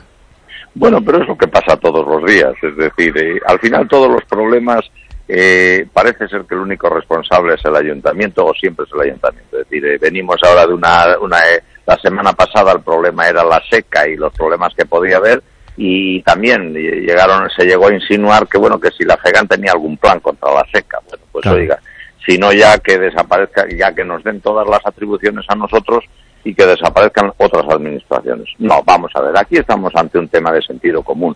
Las hogueras, las hogueras de San Juan, pues se celebran eh, normalmente o habitualmente en zona urbana y por lo tanto sería competencia municipal y es el ayuntamiento el que tiene que tener el control. Es decir, nosotros, por ejemplo, pues lo normal es que el ayuntamiento también le diga a la gente que, que nos diga que va a hacer una hoguera en tal sitio o en tal otro sobre todo para poder movilizar, es decir, que los protección civil, donde no haya otros medios, o los GES, donde estén, pues bueno, estén pendientes y estén preparados por si se produce algún, no necesariamente un incendio, pero sí algún accidente o alguna cosa. Es verdad también que en algunos casos las hogueras tradicionalmente se, se, se, se hacen pues en zonas ya en suelo rústico, ¿no? Y ahí está claro que se tendría competencia o podría tener competencia medio rural. Bueno, hasta ahora se venían haciendo sin mayores problemas, es verdad que nunca hubo el problema que tenemos hoy, hoy estamos ante un momento crítico por el exceso de calor y la sequía y por lo tanto, bueno, nosotros lo que pedimos es prudencia a todo el mundo y que extremen todas las medidas y que las hogueras, evidentemente, si el tema es eh, complicado pues que sean lo más pequeñas posibles para evitar precisamente desgracias, ¿no? Y que luego nos echemos los mm, trastos unos a otros eh, y diciendo que si la culpa era mía o la culpa era de... Al final la culpa siempre es del cha-cha-cha, ¿no? Es que eh, en este caso surge, surge un, un, problema. Nosotros ayer nos ponemos en contacto con Medio Rural, con el departamento de prensa, le decíamos, a ver, ¿alguien nos puede explicar eh, qué hay que hacer si alguien quiere hacer por su cuenta y riesgo una hoguera de San Juan? Si están prohibidas las quemas, qué va a pasar con las hogueras de San Juan, porque el, el mensaje de la, de la Junta es eh, pedir colaboración ciudadana para que se extremen las precauciones y que se denuncie cualquier actividad delictiva incendiaria de la que tenga conocimiento. A ver, es que esto es de libre interpretación. El vecino de al lado en su finca hace una hoguera y llamas a, al 085 y dices, oiga, que aquí está ardiendo algo y, y te puedes meter en un, en un auténtico lío, ¿no? A ver, ¿quién, eh, ¿quién va a poner ahí Sí, el, es- equilibrio? es- es muy complejo porque efectivamente hay muchas fincas que tienen construcciones que están en suelo rústico y que no están en suelo urbano y por lo tanto, ¿quién es el que tiene que, que actuar en ese caso? Es decir, bueno, que pero en cualquier caso, el dueño de la finca puede hacer una hoguera allí porque tiene una fiesta e invitar a los amigos a comer sardinas y dentro de su finca que está cerrada hace una hoguera, ¿eso es peligroso o no es peligroso? Bueno, estamos en un tema, eh, desde mi punto de vista, excesivamente complejo. Bueno, lo, Eh, lo que nos han creo dicho... que como no le apliquemos el sentido común, pues eh, vamos a tener un problema. Sí, yo creo que hay que aplicar Claro, sentido común claro. porque, claro, ayer en medio rural lo que nos decían es que entendemos por qué más de restos agrícolas y forestales las que se hacen de día, de noche no se queman restos agrícolas y forestales. Y entonces, ¿no consideráis quema forestal una hoguera de San Juan? Y me dice, no, eso es cuestión del ayuntamiento. Y digo, bueno, pues a ver qué hacemos, ¿no? Sentido común, por tanto. Sentido común, sentido común y, y repito que, que nada, que todos tranquilos, que los ayuntamientos tenemos todas las competencias y somos responsables de todo, ¿no? Pero en cualquier, Pero, en eh, cualquier caso, que hay, que es no estaría de más, sobre todo en la zona rural, comunicar al ayuntamiento eh, eh, al que, Sí, yo al que pertenezca, yo- mire, voy a hacer una general hoguera para que... sí. Mm, mm. ¿No? Eh, eh, vamos a ver, cuando las organizan asociaciones o son temas así más públicos en el Mm. que pueden ir eh, pues más gente por- en los barrios, por ejemplo, pues sí que normalmente lo hacen, o sea, lo hacen y lo comunican al ayuntamiento.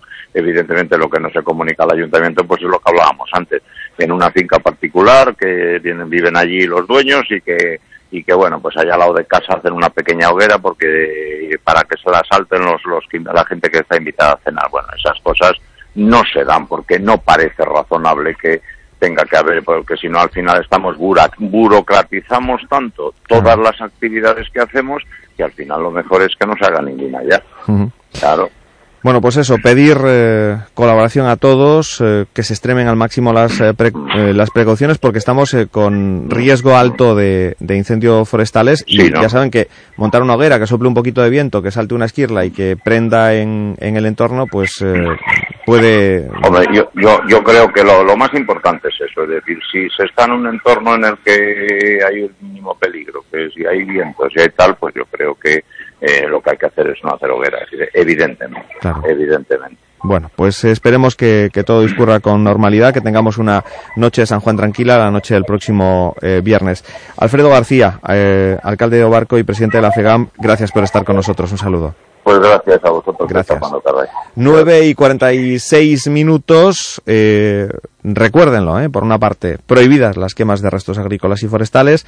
Sobre las hogueras de San Juan, pues eh, un poco a libre albedrío, eh, con precaución, eh, con eh, cabeciña, eh, a la hora de si hacen una, una hoguera de motu propio, pues en su, en su finca, en su en su localidad mm, estén muy vigilantes de que no haya ningún riesgo que implique que eso se nos puede ir de las manos y que pueda provocar un, un incendio que, bueno, servidos estamos, ¿no? Con los incendios forestales que ya han devastado una eh, cantidad importante de, de hectáreas en toda Galicia y ahí tenemos además lo que sigue ocurriendo en Portugal con ese fuego que se extiende sin control por el país eh, vecino. Las condiciones meteorológicas eh, no son las más propicias para jugárnosla por hacer una, una hoguera más o menos grande. Así que sentido común el que debemos aplicar. Y cambiamos de tema. Nos vamos ahora a saludar eh, pues a alguien que se pone al frente de la Sociedad Española de Ortodoncia. Es el gallego y compostelano Juan Carlos Pérez Varela, el nuevo presidente de la Sociedad Española de Ortodoncia del SEDO. Hablamos con él enseguida. Voces de Galicia. Isidoro Valerio. Radio Voz.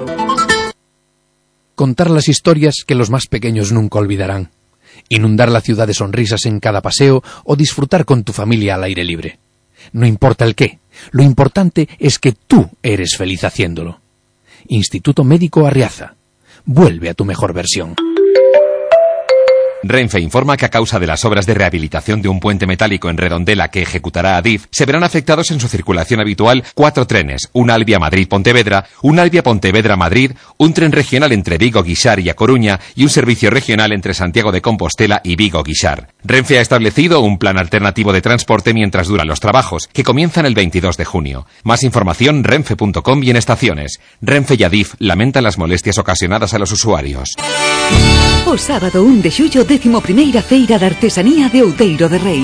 Vive un día especial nunha feira chea de posibilidades, carreiras solidarias, exhibición canina e de traballos con motoserra, concentración de coches clásicos, espectáculo de monicreques, talleres para nenos, festas de Santa Isabel. Ademais, concurso de pintura ao aire libre, de fotografía en Instagram e se mercas en calquera posto da feira poderás participar no sorteo de 10 premios de 50 euros. O 1 de xullo arde Octodorum, agardámoste. Programa da feira disponible en www.outeiroderrei.org Facebook, Twitter e Instagram. Promove e organiza Concello de Outeiro de Rei.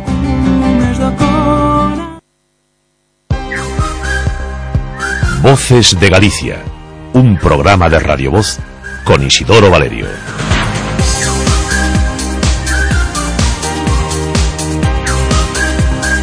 Bien, pues a esta hora queremos saludar al médico odontólogo y especialista en ortodoncia, el ortodoncista eh, Juan Carlos eh, Pérez Varela, convertido desde la pasada semana en el nuevo presidente de la Sociedad Española de, de Ortodoncia. Eh, Juan Carlos Pérez Varela, buenos días. Buenos días. Buenos días. Un placer, como siempre, estar con todos nosotros. Y ante todo, bueno, pues por nuestra parte, enhorabuena, ¿no? Eh, porque supongo que recibe con agrado, eh, pues ese ese cargo eh, que, bueno, le enfrenta a representar al, al sector de los ortodoncistas en nuestro eh, en nuestro país y que eh, se marca qué objetivos en, en esta llegada, pues a, a esa presidencia de la Sociedad Española de Ortodoncia. Bueno, primero, por supuesto, para mí es un placer y un honor eh, ser- tener la presidencia de la Sociedad Española de Ortodoncia y, por supuesto, el, el- sentido que tiene esta asociación o sociedad es un poco divulgar la- lo que es la ortodoncia, qué podemos hacer los ortodoncistas y, por supuesto, defender los, intereses de, la- de nuestros profesionales. Y vaya que ha cambiado todo lo que eh, puede hacer el, el ortodoncista de unos tiempos para, para acá, ¿no? Porque eh, solíamos relacionar el ortodoncista con ese señor que nos colocaba ese feo aparato eh, para colocar nuestros dientes en la posición correcta, pero el papel del ortodoncista va mucho más allá. Sí, eh, la verdad es que es, es así. La verdad que la figura de, de- del ortodoncista ha cambiado mucho. Todos recordamos las películas americanas eh, y la, la serie de Betty la Fea, en que siempre se veía al feo, al que cambiaba la música, al que nunca ligaba, que llevaba unos braques metálicos horribles, con un aparato extraoral que, que hacía que nadie se le acercara. Hoy, por supuesto, esto ha cambiado muchísimo. Los aparatos cada vez son más estéticos, más indoloros, los tratamientos son mucho más rápidos y, por supuesto, ha cambiado muchísimo la imagen del, ortodoncista y, y- de la ortodoncia. ¿Mm? Pero que ya no solo eh, con fines estéticos, también con, eh, con otros eh, fines, ¿no? Hay eh, patologías que resuelve eh, pues la buena labor del, del ortodoncista, las malas oclusiones vocales o problemas como el bruxismo, por ejemplo. Sí, por supuesto. Nos gusta siempre decir que, que a pesar de que uno de los principales motivos por los que vienen los pacientes a nuestras consultas es para mejorar la estética de la sonrisa, nosotros somos profesionales no solamente de la estética, sino también de la salud. Unos dientes bien alineados significa que nos los vamos a poder cepillar mejor, va a haber menos problemas de encías y si los dientes encajan bien los superiores con los inferiores, habrá menos problemas de desgaste, menos problemas de la articulación que une la mandíbula al resto del cráneo y por supuesto incluso hay estudios que demuestran que podemos mejorar la respiración de los niños ensanchando los maxilares. Bueno, eh, em, aquí en, en Galicia, digamos que en la universidad, eh, eh, pues hay pues una rama de, odontología importante. Sin embargo, en el terreno de la, de la ortodoncia también eh, eh, es, digamos, algo que está presente en, en la oferta formativa de las universidades gallegas. Eh, bueno, eh, hasta ese momento sí que había formación, ahora estamos está en un proceso de cambio, pero sí que se estaba ofertando hasta ahora formación de, especialización en ortodoncia. Y hay multitud de centros en España que, que- que ofertan la formación especializada en ortodoncia. Sí que me gustaría decir que España es de los pocos países aunque no, no está reconocido por el Ministerio de la Especialidad de Ortodoncia, y en eso es una, también uno de los objetivos de la Sociedad Española de Ortodoncia, luchar para que se reconozca la especialidad de, ortodoncia en España y los, los, especialistas que aquí se forman pueden circular libremente por Europa en, igualdad de condiciones y oportunidades. O sea que no hay una, digamos, titulación específica que oficialice la especialización eh, del odontólogo en, en, ortodoncista.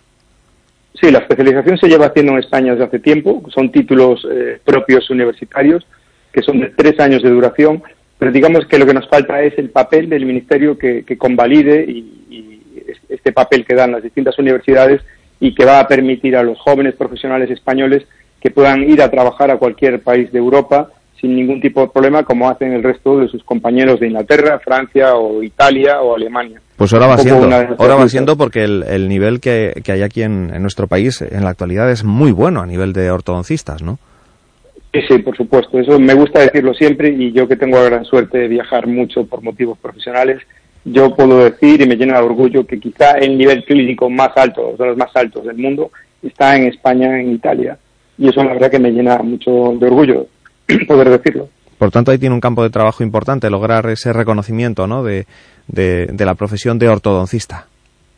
Sí, por supuesto. Eh, queremos seguir luchando en la defensa de la, de la ortodoncia, la divulgación de la ortodoncia la defensa de la figura del, ortodoncista y, por supuesto, seguir luchando para que el Ministerio pues de, ese papelito que, tanto va a facilitar la labor a nuestros jóvenes profesionales cuando quieran moverse a otros países de Europa. Bueno, pues hoy hemos querido saludar al que es ya eh, nuevo presidente de la Sociedad Española de Ortodoncia, este ortodoncista compostelano, que también es embajador de la Asociación Americana de Ortodoncia en España y uno de los conferenciantes sobre ortodoncia más prestigiosos del, del, mundo. Juan Carlos Pérez Varela, un placer tenerle con nosotros e insistimos, enhorabuena por eh, esa designación como presidente de la Sociedad Española. Un abrazo.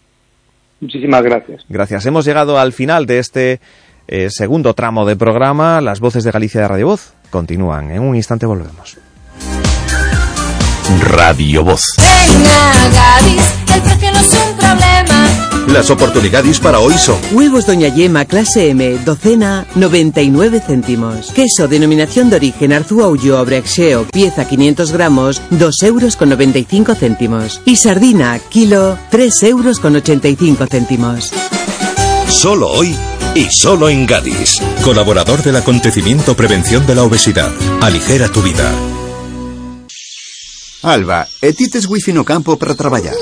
Teño, eu chamolle Kiwifi. No rural tes todos os servizos que precisas para vivir e traballar. Cambia unha vida mellor. Ruralízate. Programa de Desenvolvemento Rural de Galicia.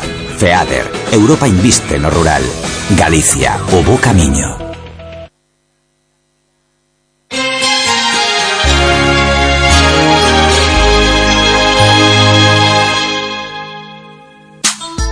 Porque nadie te conoce mejor que quien te escucha. Vayas donde vayas, estamos cerca de ti. Sintoniza Radio Voz en Ourense 101,4, Obarco 97,9, Berín 95,8, Shinzo 96,9. Radio Voz, la radio de aquí. ¡Soldado! Sí, señor. Nos ataca el enemigo por tierra y aire. Bichos que se arrastran o que vuelan. Prepare nuestra arma mortífera, Insectrón. A sus órdenes. Dele novedades al general. Cucarachas, pulgas, chinches, hormigas, termitas, polillas e insectos que vuelan vencidos. ¿Y si falta munición? Insectrón dura un año de Laboratorio Sanros Pharma de venta en farmacias.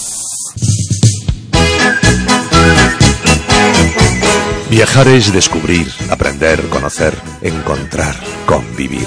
Un viaje es aventura, sorpresa, ilusión, emoción. Es vivir la cultura, adentrarse en la historia y las tradiciones, en el espíritu de los pueblos. Es despertarse a un mundo de sensaciones. Viaje con nosotros si quiere gozar. Viaje con nosotros a mil lugar y disfrute de todo al pasar y disfrute. Por eso en Radio Voz, cada semana preparamos las maletas. Viaje con nosotros. Viernes y sábados con José Manuel Orriols. Quien compra nuestro billete, compra la felicidad. Radio Voz la radio de aquí. 902 13 44 33. Consulta tus problemas de salud con el doctor Pérez León. Atención Galicia, Hogar Seco, dentro del Plan Nacional de Información sobre el Tratamiento de Humedades en las Viviendas, está realizando diagnósticos totalmente gratuitos. Si su vivienda está afectada, un experto acreditado de Hogar Seco concertará con usted la visita para realizar un diagnóstico completo. Y recuerde, no abonará nada por la visita ni por el diagnóstico. Benefíciese ya de esta oportunidad y llame al 900 828 938 o visite hogarseco.com. Porque nadie te conoce mejor que quien te escucha. Vayas donde vayas, estamos cerca de ti. Sintoniza Radio Voz en Pontevedra 93,1, Vigo 103,8, Lalín 94,8, Ponteareas 101,6. Radio Voz, la radio de aquí.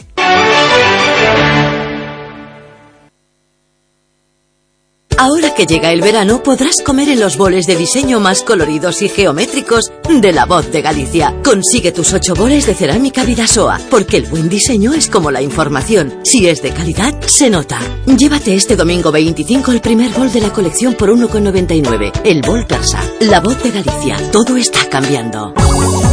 ¿Aún no tienes tu coche a punto para estas vacaciones? Ven a Feuber antes del 2 de julio y te realizamos una revisión completa de tu coche con los mejores productos Bosch y aceite total por solo 99 euros. Y además te regalamos una noche de hotel para dos personas. Consulta las condiciones en feubert.es. Feubert, tu coche en buenas manos.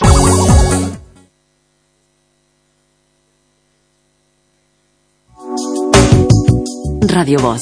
La radio de aquí.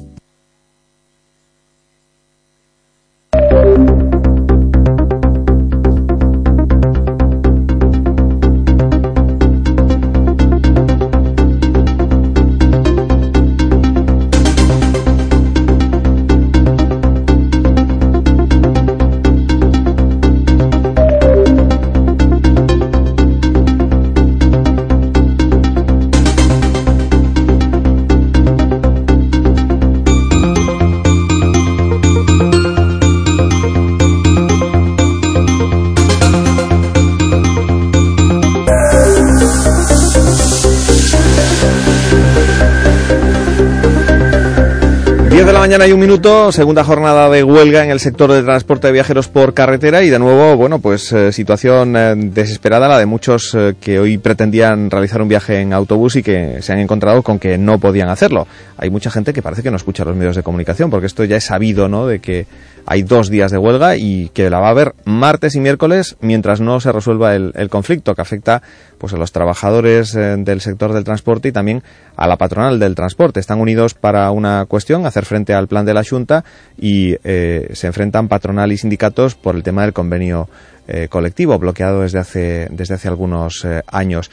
Antía Díaz, cuéntanos cómo está la situación a esta hora. Pues prácticamente igual que ayer, con estaciones de autobuses paralizadas, con problemas en el transporte escolar y fíjate, con cuestiones tan llamativas como que, por ejemplo, un avión que tenía que aterrizar en eh, A Coruña, procedente de Barcelona, se ha ido hasta Santiago de Compostela. ¿Qué ocurre? Que aquellos pasajeros va a salir de Santiago de Compostela en vez de traerse al pasaje para aquí, con lo cual aquellos pasajeros que estaban esperando en Albedro los han llevado en taxi. eh, No, no, se los van a llevar, ojo, en coches de alquiler, según hemos podido saber y nos acaban de confirmar, se los van a llevar en coches de alquiler hasta el aeropuerto de Santiago para que puedan coger el avión y salir de vuelta hasta, hasta Barcelona. Así que se están buscando pues las soluciones eh, más, eh, más útiles o más prácticas, no sé en este caso porque la empresa ha optado por los coches de alquiler, pues en vez, por ejemplo, de los, de los taxis. Problemas en nuestras estaciones de autobuses en esta segunda jornada de huelga que, como recordabas, se va a repetir todos los martes y miércoles hasta nuevo aviso, hasta que se alcance un acuerdo entre la patronal, los sindicatos y la Junta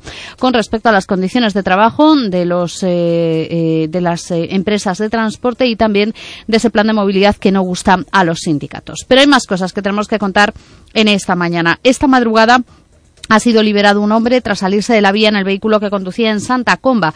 Ocurría sobre las 4 de la mañana. A esa hora un particular llamaba al 112 al eh, anunciar una salida de vía de un coche que circulaba por la carretera que une las localidades de Santa Comba y Negreira, en concreto al pasar el polígono de Santa Comba.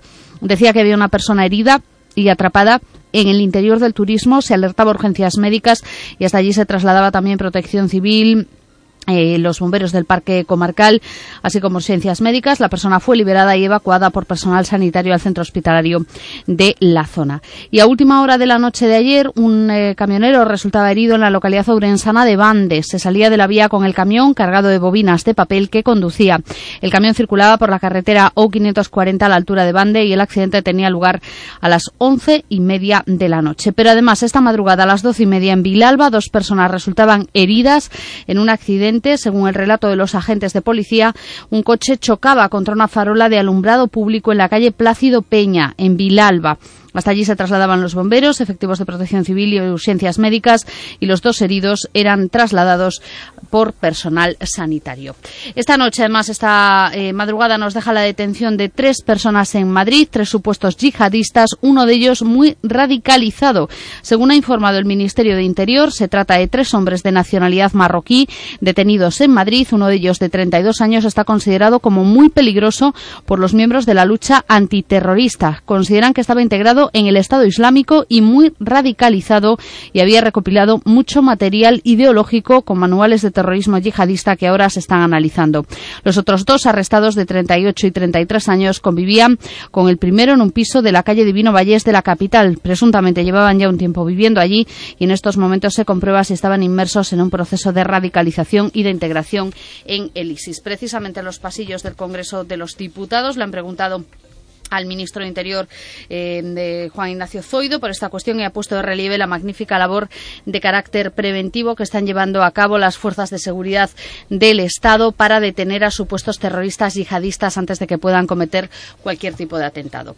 Hoy tenemos sesión de control en el Congreso de los Diputados, donde se ha estrenado, por cierto, Margarita Robles, pero además tenemos sesión de control en el Parlamento de Galicia. En el Congreso de los Diputados, como decimos, lo más destacado esta mañana, bueno, pues Margarita Robles estrenándose como portavoz socialista del Congreso, le ha pedido al presidente del Gobierno, Mariano Rajoy, que asuma responsabilidades por la amnistía fiscal. Dice que si no lo hace no tendrá fuerza moral para pedir que se cumplan otras sentencias del Constitucional. Es el primer cara a cara con Robles en la sesión de control y Rajoy le ha echado en cara a la diputada socialista las dos amnistías fiscales que aprobaron gobiernos socialistas y en las que, al contrario que en la del PP, ha dicho, ha subrayado que las rentas no afloraron, eh, afloradas no pagaron y los defraudadores no se identificaron. Bueno, pues como decimos, sesión de control en el Congreso y sesión de control también en el Parlamento de Galicia, como decíamos, vamos hasta allí, hasta el Parlamento de Galicia, para escuchar eh, lo que allí está pasando. O que usted está anunciando neste momento e que supón a acumulación de dúas preguntas de dous grupos diferentes durante o debate da sesión de control.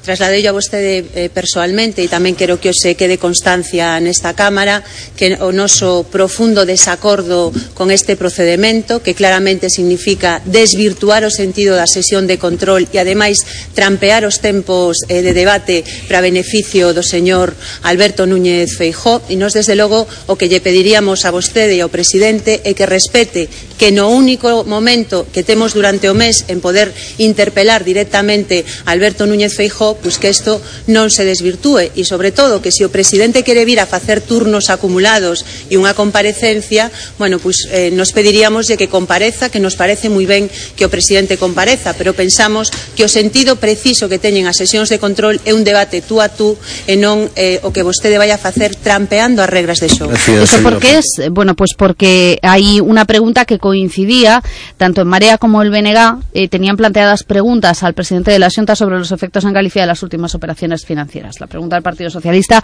va en otra línea y será respondida independientemente sobre la política de la Xunta con respecto a las personas mayores. Bueno, interviene ahora el, el, portavoz de, de Marea, eh, Luis Villares. Eh, si te parece, vamos y lo, vamos, lo escuchamos. Los que acaban de ser expuestos aquí. Estamos ante un debate, ante un momento que é crucial na vida parlamentaria, ante unha formulación dunha cuestión ao presidente do goberno que pode ser asumida desde distintos enfoques e que, polo tanto, merece un tratamento separado, tratamento orzamento separado que, polo tanto, reclamamos aquí en sede parlamentaria eh, no pleno con ocasión deste pleno. Gracias. Gracias, señor Villares. Alguna intervención máis? Gracias. Pois eu estou aplicando o regulamento. Artículo 78.2 e artículo 59.1. Cando dúas cuestións estén relacionadas, ha de haber unha sola resposta. A economía procesal Creo que debemos de telo claro, debemos, debemos de telo claro. Múltiples antecedentes de acumulación neste Parlamento. No, no, perdone, perdone, eso está contemplado no regulamento. Moito, moitos antecedentes de acumulación de preguntas. Veñame agora a cabeza, porque como son o diputado máis veterano, pois teño moitas acumulacións e nunca hubo problema sobre o aborto, sobre a hepatitis, sobre os libros de texto. Teño, teño teño eso eh, moi claro. En todo caso, este presidente non ten ningún inconveniente se todos os grupos están de acordo, cambien o regulamento e borres eso, que está prohibida o, que se poden acumular as preguntas. No, si, se poñen todo o grupo, no, está o debate creo que, creo que está pechado. No, no, no, no, eu dixen si se poñen de acordo. No, no, por eso, por eso digo, pero que non exista, pero que non exista esa potestade, que non existe. Terminou. Vamos á pregunta e a pregunta pois vanse formular ahora e en todo caso pois podemos comprobalo. Empece, comeza, polo tanto, vostede eh, señora eh, Pontón Mondelo. Bueno, grupo... pues nada, Santaliz es el presidente del Parlamento que dice que esto es cuestión de la propia norma y que harán la pregunta a cada uno de ellos y luego responderá el presidente de la Junta. Miremos ahora hacia Portugal. La lucha contra el incendio que arrasa desde el sábado el centro del país se reparte hoy entre los municipios de Goís y Pedro Grau Grande, donde hay desplegados más de 2.300 efectivos apoyados por 802 medios terrestres, según los datos de Protección Civil. En este cuarto día de tareas de extinción, los bomberos continúan tratando de controlar el fuego desatado el sábado en el distrito de Leiría. Ya saben que el eh, balance hasta ahora es de 64 muertos, eh, según los últimos datos provisionales, y 160 heridos. Esta cifra incluye afectados en otros fuegos de la zona. Ayer el voraz incendio obligaba a desalojar una treintena de pueblos en Gois y en el municipio de Pampillosa da Serra, una situación a la que se hará frente hoy con la llegada de refuerzos internacionales. En las últimas horas se incorporaban a los trabajos de extinción 80 bomberos españoles que se unen a 200 militares, 25 bomberos y seis aviones enviados desde nuestro país a través de la colaboración bilateral entre países y del Mecanismo Europeo de Protección eh, Civil. También se ha sumado un avión de Marruecos que eh, reforzará la flota de aeronaves de este tipo que han llegado también de Italia y Francia y que intentan colaborar en las tareas de extinción. Y como se acerca el San Juan y en toda Galicia ya sabemos que es una noche bueno, pues que se va a celebrar mucho, marcada por las hogueras, no queríamos dejar de recordar las recomendaciones que nos han llegado desde el Complejo Hospitalario Universitario de Coruña.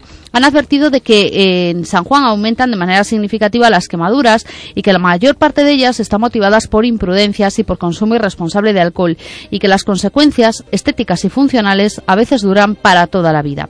Desde el Complejo Hospitalario de Coruña han informado de que la manera de reducir estas cifras es mediante la prevención y la concienciación de la población, en una noche que congrega multitud de personas en, en torno a hogueras en toda Galicia. Para prevenir o minimizar el incidente de las quemaduras, recuerdan, cuando se encienda la hoguera, dejar una distancia de 15 metros de coches y edificios. Nunca hacerlo bajo una línea eléctrica. No prender fuego con líquidos inflamables como gasolina o alcohol y no usar ruedas de coche, piezas de PVC, bidones o mecheros. Cuando disfrutamos de la hoguera, no acercarse mucho porque las chispas pueden prender en la ropa, no jugar, empujar o correr cerca de ella. Si se quiere saltar con ropa ajustada, preferentemente de algodón y calzado idóneo, es decir, cerrados en tacones. Y si alguien del entorno no reúne las condiciones para hacerlo, pues persuadirlo para que no lo haga. ¿Qué pasa si hay quemaduras? Hay que echar agua dulce, ojo a los que estén en las playas, ¿eh? agua dulce para enfriarla, cubrir con un paño limpio y acudir al punto sanitario más próximo. Si la quemadura es extensa, enfriar poco tiempo, envolver al afectado con una sábana limpia o una manta y acudir lo antes posible a un centro sanitario. Esto es importante, no hay que poner ni cremas, ni pomadas, ni desinfectantes, ni ungüentos, ni todos estos remedios que la gente bueno, pues suele tener a mano.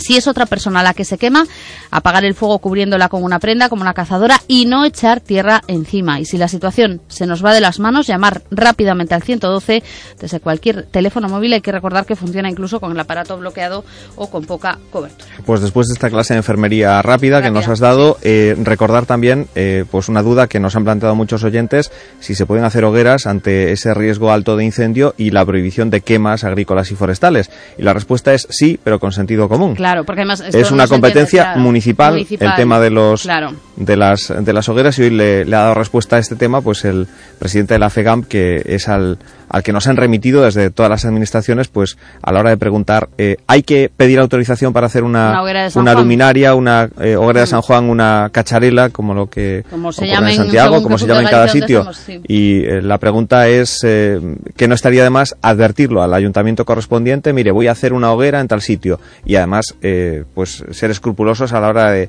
de pensárnoslo dos veces si hay riesgo de que, que vamos a hacer, de que pueda saltar una esquirla y, y que pueda plantar en, en terreno colindante, pues eh, evitar eh, cualquier tipo de riesgo, dado que eh, el riesgo de incendio, tanto de día como de noche, Está es ahí, elevado. efectivamente. Gracias, Antía. Un saludo, hasta luego. Volvemos enseguida y lo hacemos con Andrés Breijo en nuestra sección Enchufados, hablando del recibo eléctrico y de los quebraderos de cabeza que nos dan las, las eléctricas, eh, mercados eh, libres y regulados, eh, factura de la luz. Todas sus dudas las resolvemos en el 981 13 44 33. Voces de Galicia. Isidoro Valerio. Radio Voz. Alba, e ti tes wifi no campo para traballar? Teño, eu chámolle Kiwifi. No Rural tes todos os servizos que precisas para vivir e traballar. Cambia unha vida mellor. Ruralízate. Programa de Desenvolvemento Rural de Galicia. FEADER. Europa inviste no rural. Galicia, o bo camiño.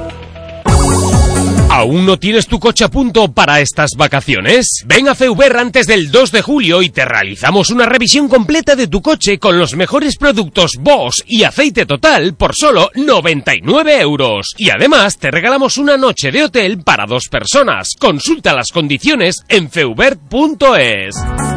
Feubert, tu coche en buenas manos.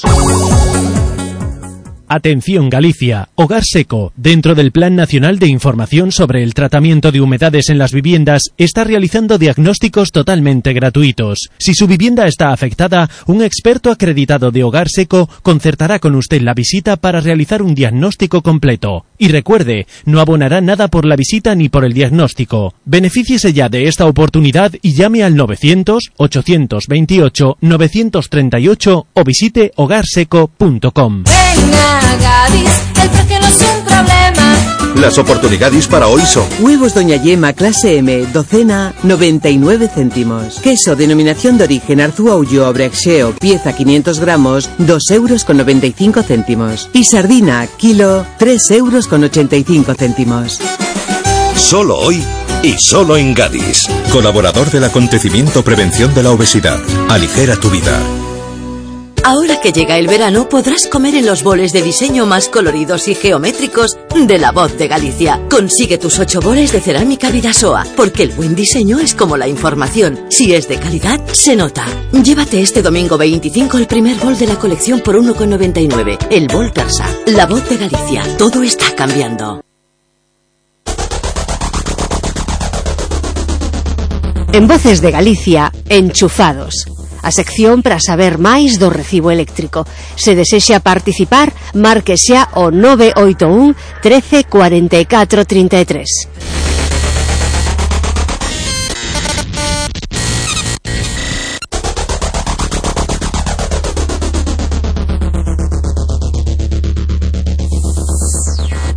Estamos aquí no tempo de consumo eléctrico, no tempo de consultorio sobre todo o que ten que ver co, o, os nosos contratos eh, coas compañías eh, que suministran electricidade e cos quebradeiros de cabeza que isto nos produce. Se queren facer algunha consulta ao noso experto Andrés Breijo, recorden que teñen un teléfono de contacto o eh, 981 13 44 33. Hola Andrés, como estás? Hola, bo día. Recordamos esa outra vía tamén de contactar que é a través do WhatsApp o 649 48 37 99. Un WhatsApp que, que nos dá así a- veces pois eh, eh, sorpresas, non? Como por exemplo, nos escribe unha das nosas colaboradoras habituais no programa, eh, unha das nosas contertulias no, na, da primeira hora, eh, eh, no, no WhatsApp. Hola, no te lo vas a creer, tengo un domicilio con el contrato libre.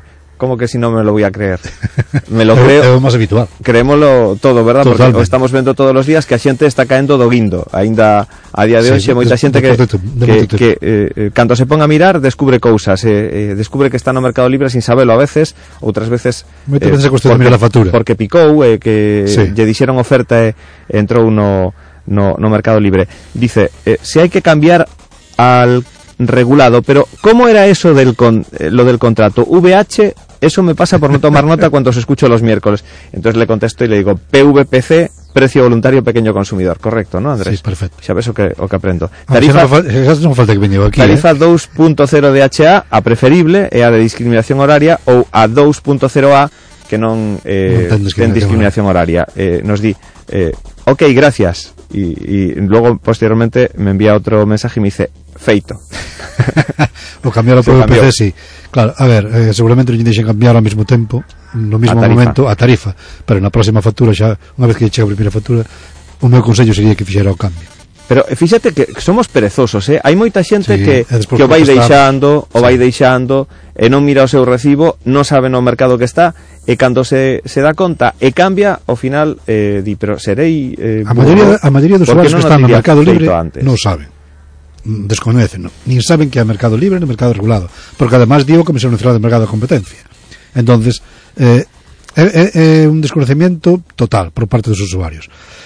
Eh, pensan que os que están no mercado libre que eh, teñen mellores condicións, cando é o contrario.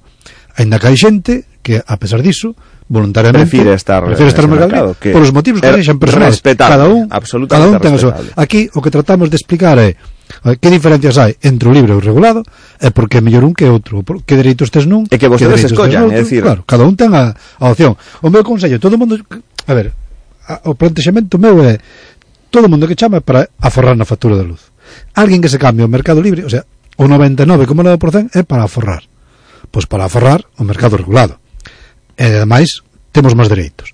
Por lo tanto, o Consello sempre é o mismo. Uh -huh. no, no aspecto do mercado... O Consello de Mercado Regulado, é dicir, PVPC, PVPC, claro. PVPC non ningún outro tipo de contrato, estes de tarifa plana. No, no, no, eh... no, no, no.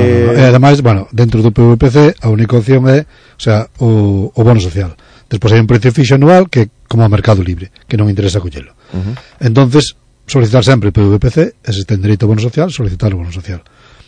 No caso do gas, eh, ainda peor que o mercado eléctrico, eh? o sea, Está a proporción eh, prácticamente todo o mundo no mercado A proporción libre. é mellor, o sea, máis alta que no, no mercado libre ainda que no que no mercado eléctrico. Eh, estou mirando na comisión na, na tabla de comparativas da Comisión Nacional de, de Mercado de Competencia e hai algunhas ofertas que parece que van un, pouco un lixeiramente, lixeiramente máis baratas, un pouquiño, que no, para min non vale a pena. Pero eu non encontrei nunca ningunha factura e aquí maioritariamente son de gas natural eh, fenosa, as do gas, gas natural servicios, no mercado libre que fose máis barato que no mercado regulado. Eu personalmente nunca encontrei ninguna.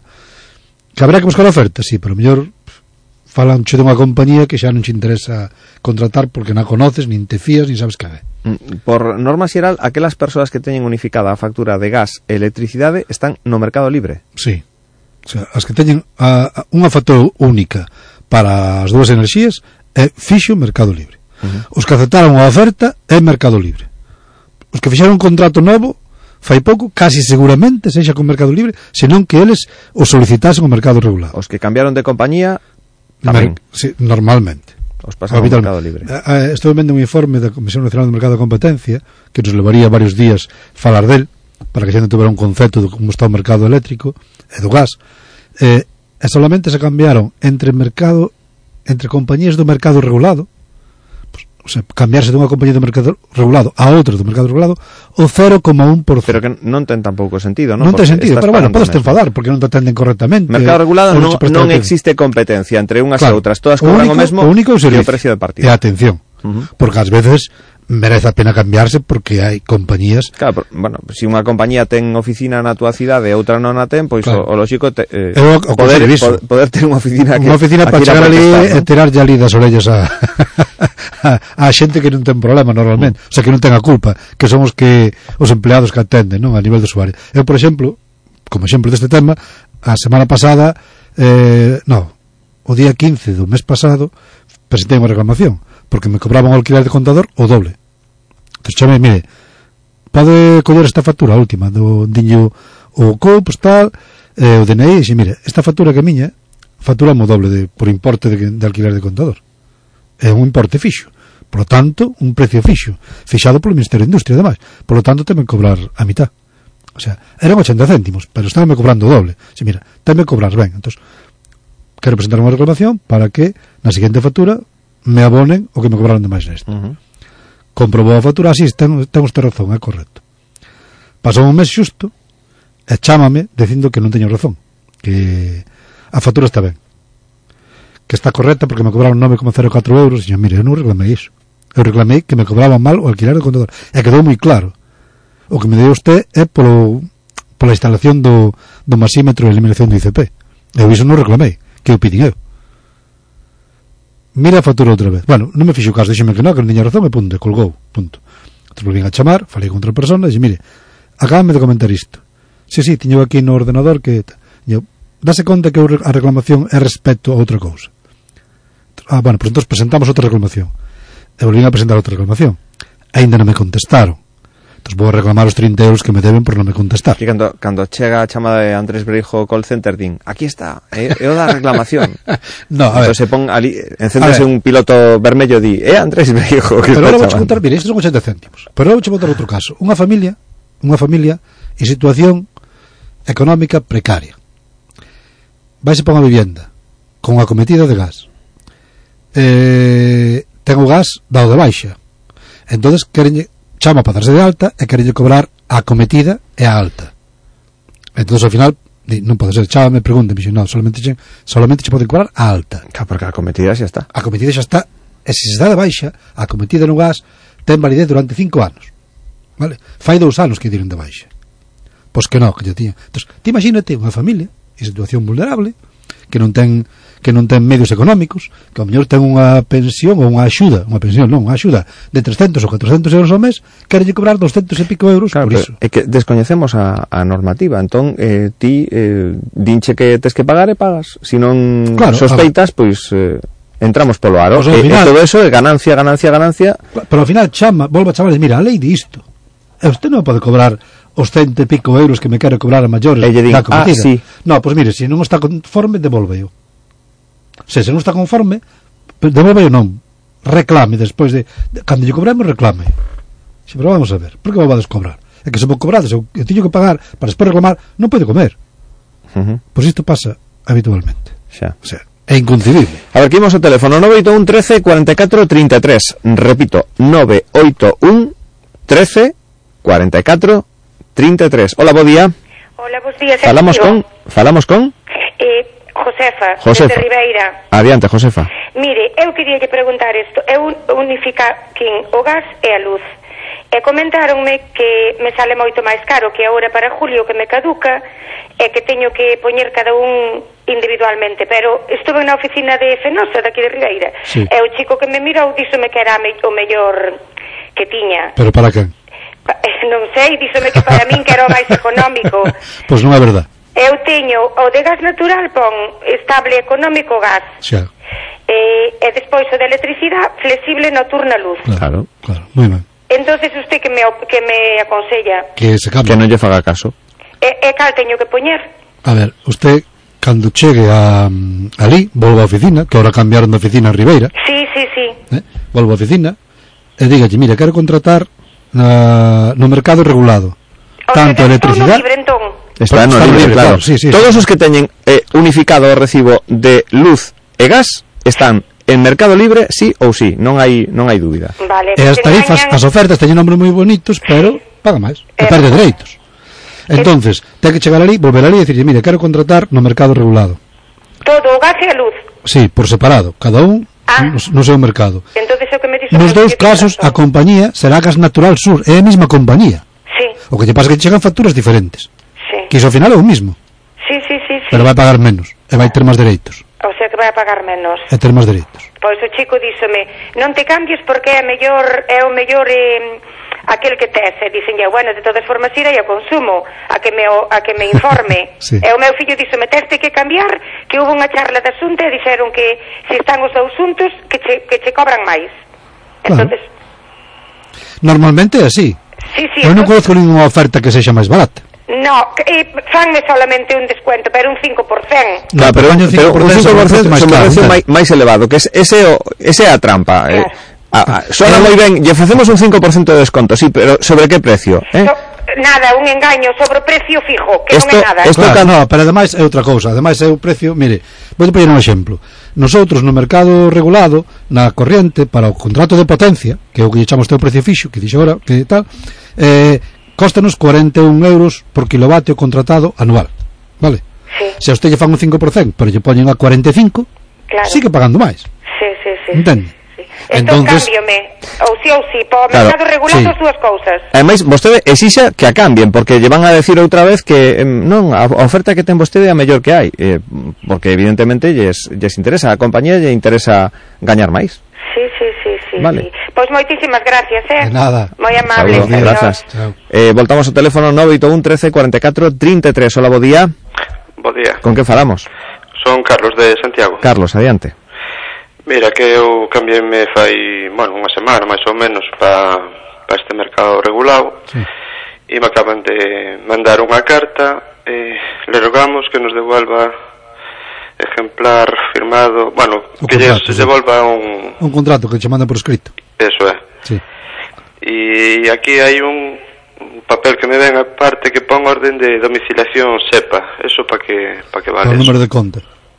É que eles... mandarlo ou el, no? Sí, sí, sí. Eles o número de conta non teñen porque son empresas diferentes. Ainda que, ainda que eh, aparentemente é a mesma compañía, é a mesma, claro. eh, sí, por protección de datos teóricamente non teñen Non poden pasar de, de gas ah. natural sur a gas natural servizos ou viceversa. Como probar, vale, a factura vale. de electricidade, o número de conta nunca veñen todos os dígitos. Os últimos 4 desaparecen por seguridade. Son secretos, non? Claro, entonces que ocorre? Que para darse de alta nun novo contrato, contrato claro. eh, ou nunha nova, un novo suministro, eh, ten que...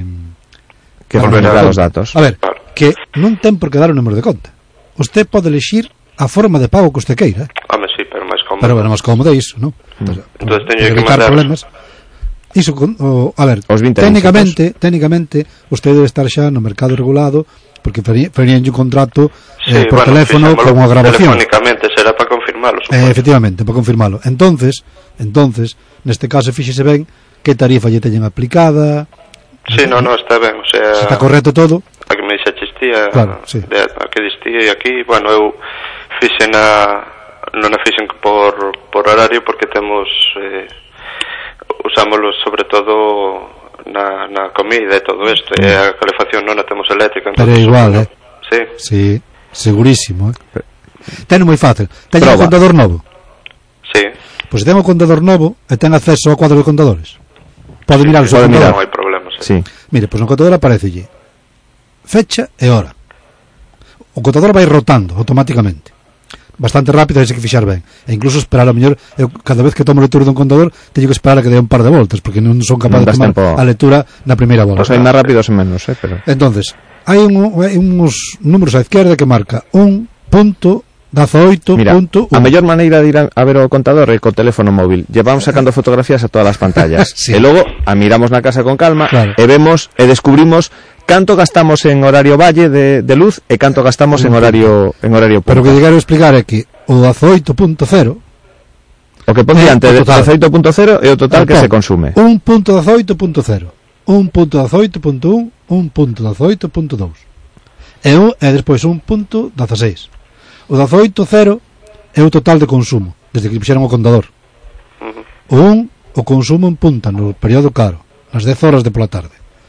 O 2 nas 14 horas baratas. E o 16 a potencia máxima que usted demandou desde que lle, mm, tomaron nota da última factura.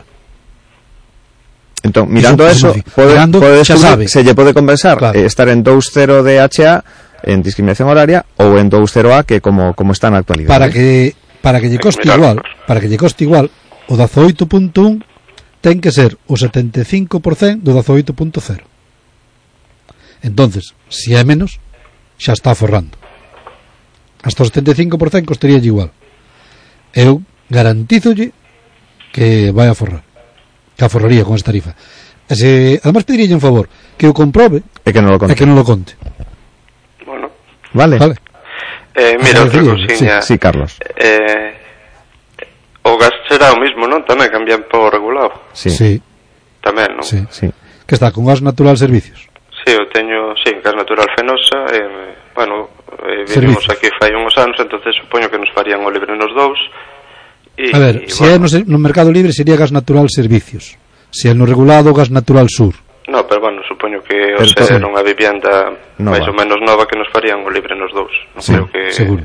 En calquera caso, mi, habitualmente é fácil, ocurre así. É fácil velo é, igual que no recibo da luz. Sí, lle, claro, lle virán letra mismo... pequeniña en, en caldas sí, o que pasa que o formato da factura do gas é igual no mercado regulado que no libre, no libre. ten o mesmo formato. Que pasa que arriba á izquierda poñerá gas natural sur ou gas mm. natural servicios. O sur é mercado regulado, servicios é mercado libre. Vale, vale. pois pues eu anoto agora.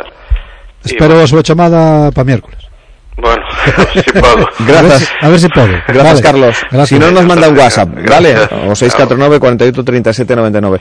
Bueno, Andrés, que, que temos que deixalo por esta Xa. por esta semana, pues, sí, pues, que se nos pasou o tempo rápido. volando. A ver, querías contar algo máis? Non te quedes eh, coas ganas, eh, veña. Que se fixe xente no contador, porque eu pude comprobar a semana pasada que estuve facendo unha revisión do meu por, por horas no contador telemático na páxina web da da compañía distribuidora eu aínda non o fixen pois vai no facendo porque é importante eh, ocorre unha cousa. É que non vexan, logo me, me riñe cando remata o programa, me di, pero non fixeche xenta Igual que ti me no, pos deberes eh, a mí. Pero que eu non teño tempo. Mira, eh, pero fala, eu fago de noite. Mira, eu de noite teño que dormir. Eh, senón, a ver que mirei me o mes de maio e dame unha lectura real, total. E volvín a mirar, por curiosidade, na lía 15 días, e dame parte real, parte estimada, parte real, parte estimada. O sea, que xa non me fío eu que os contadores funcionan todos correctamente.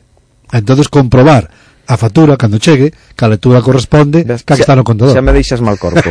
Vou ter que facer o que me decías estes días, darme alta na páxina web e controlar o, o dos consumos, porque eu aínda non sei nada do recibo da luz. Fíxate que me chegou un tres me, de tres meses acumulados Levo dous meses xa de non, se e problema, o teu problema é de moita xente eh, vamos Pero sobrados teño, entonces teño un telemático, teño un, telema, eh, un, un contador telemático e dixeronme que xa estaba solucionado, pero mm, que que eh.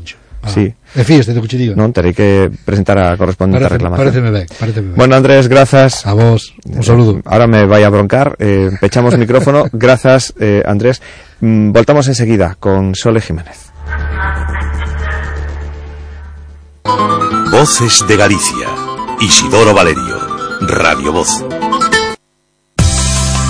Empieza a sonreír. Clínica Odontológica Galicia Dental, formada por un grupo de profesionales del más alto nivel, pone a tu disposición 17 años de experiencia y te ofrece la posibilidad de colocar implantes y dientes fijos en el mismo día a un precio inmejorable. Para celebrar nuestro aniversario, 20% de descuento en implantes y también en ortodoncia. Llámanos a los teléfonos 981 14 87 30 Avenida Finisterre o 981 23 81 30 Plaza de Pontevedra o entra en nuestra página www.galiciadental.com y pide tu cita ya. Conectas con tu pareja, conectas con tu familia, conectas con tu equipo y conectas con el R-Link de Renault. Solo este mes ven a los Connected Days y llévatelo de regalo en toda la gama. Además, ven a la red y descubre el nuevo Renault Megane Tech Road, super equipado desde 14.500 euros. Oferta RCI Bank. Red Renault de Galicia. Imagina un portátil de primera marca. Ahora imagina que es solo tuyo, que está listo para usar, que puedes conectarte siempre en donde estés. Imagina que puedes llevártelo a todos lados, que es resistente a todo y que puedes confiar en él. Ahora ponle un precio. Y ahora por ese precio llévate dos o tres. En Harnet paga por lo que necesitas y lo demás ahórratelo. En calle Pose 43, junto a El Corte Inglés. Teléfono 981 17 48 53. www.hocasión.com Te pasas el día compartiendo. ¿Acaso te pagan por ello? En Unshipping sí. Si compartes Unshipping con tus amigos, ellos se volverán locos. ¿Y tú? Tú conseguirás tu hotel gratis. Unshipping. Mono por compartir. ¿Lo compartes? Alba, e ti tes wifi no campo para traballar? Teño, eu chámolle Kiwifi. No rural tes todos os servizos que precisas para vivir e traballar. Cambia a unha vida mellor. Ruralízate. Programa de Desenvolvemento Rural de Galicia. FEADER. Europa inviste no rural. Galicia, o bo camiño. ¿Problemas de humedad en su vivienda? En Aquasec tenemos la solución definitiva. Y estamos tan seguros de nuestro trabajo que lo garantizamos por escrito. Solucione ya sus problemas de humedad. Pida su diagnóstico completo y gratuito en el teléfono 900-535-625. 900-535-625. Voces de Galicia. Un programa de Radio Voz con Isidoro Valerio.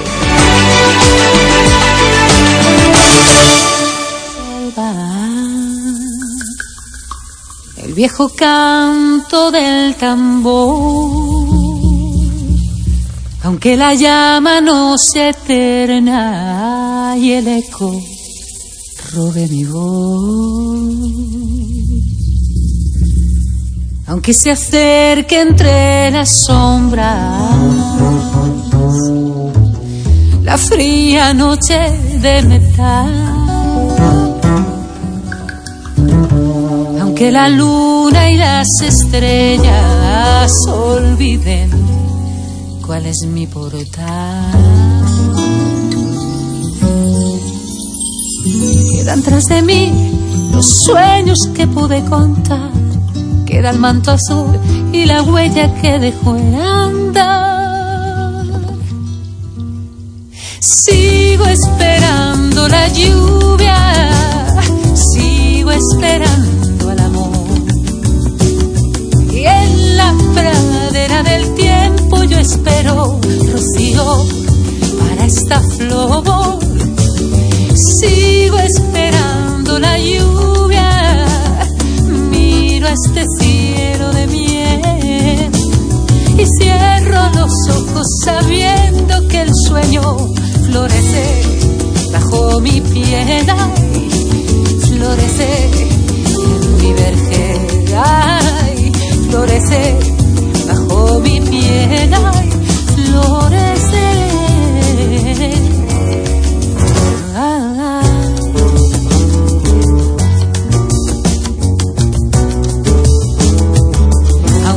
destino esté marcado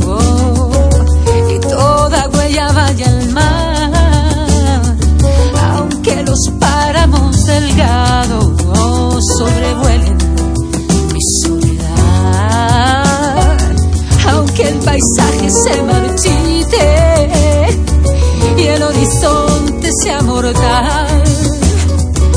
Aunque las lágrimas se agoten y no quede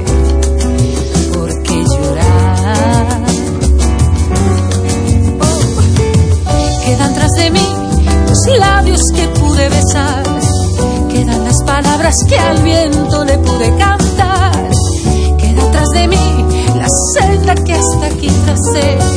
Queda la quietud del tiempo que por ti paré. Y yo sigo esperando la lluvia. Sigo esperando el amor.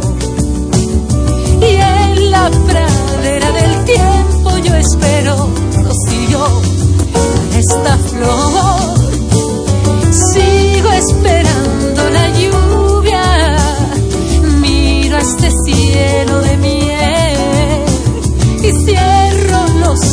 Sabiendo que el sueño florece bajo mi piel. Ay, florece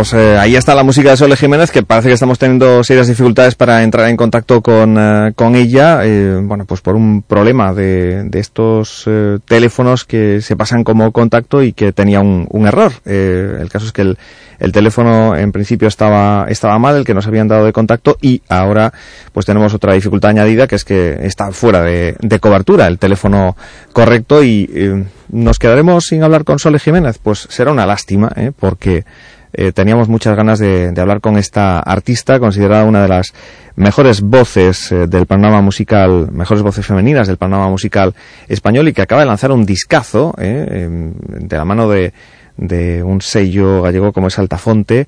Los hombres sensibles es el nuevo trabajo de esta cantante eh, que em, fue la, la, voz de presuntos implicados en sus inicios y que eh, tras el abandono de ese grupo inició una carrera en solitario que nos ha dejado ya varios interesantes discos. El último, este en el que está mm, rodeada de grandes voces masculinas, por ello lo de los hombres sensibles, Carlos Goñi, Dani Martín, David María, Antonio Carmona, Tío Cardalda, Pedro Guerra, eh, Chabuco, Víctor Manuel, eh, Miquel Erenchun o David San José son algunos de los de los hombres que acompañan a, a Sole Jiménez en este disco que hoy queríamos presentar y que tiene eh, 15 eh, temas, eh, todos ellos deliciosos. Me dicen que, no, que de momento es imposible ese, ese contacto, así que nos vamos a quedar con otra de las canciones de ese disco, la que interpreta junto con el gallego Teo Cardalda, es uno de los colaboradores en ese disco Los Hombres Sensibles, eh, haciendo junto a Sole Jiménez esta canción titulada Rosita Calamidad.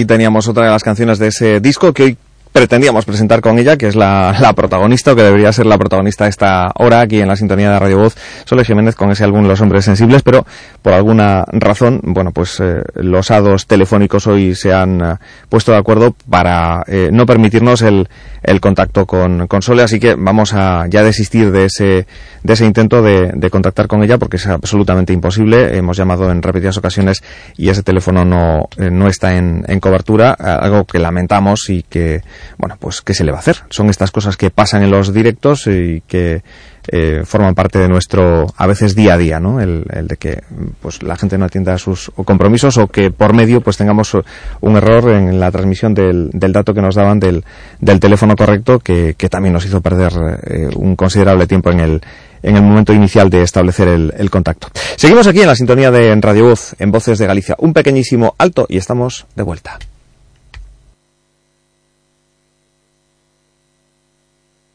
Se estás a piques de almorzar, tes dúas opcións. Unha, preparar un vaso de leite. Dúas, preparar un vaso de leite que faga crecer os teus e tamén a Galicia. Porque así impulsamos un sector importante da nosa economía e consumimos un produto de gran calidade. Galega 100%, o leite con noso selo. Galicia, o bo camiño. Voces de Galicia. Un programa de Radio Voz con Isidoro Valerio.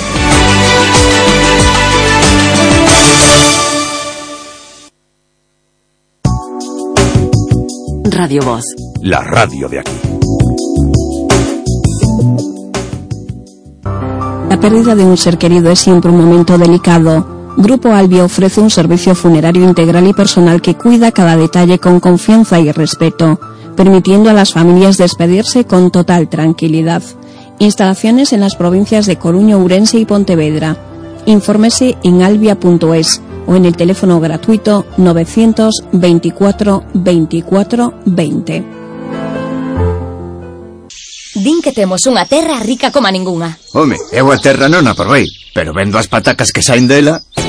O rural é unha fonte de riqueza para Galicia. Cambia unha vida mellor. Ruralízate. Programa de Desenvolvemento Rural de Galicia. FEADER. Europa inviste no rural. Galicia. O bo camiño.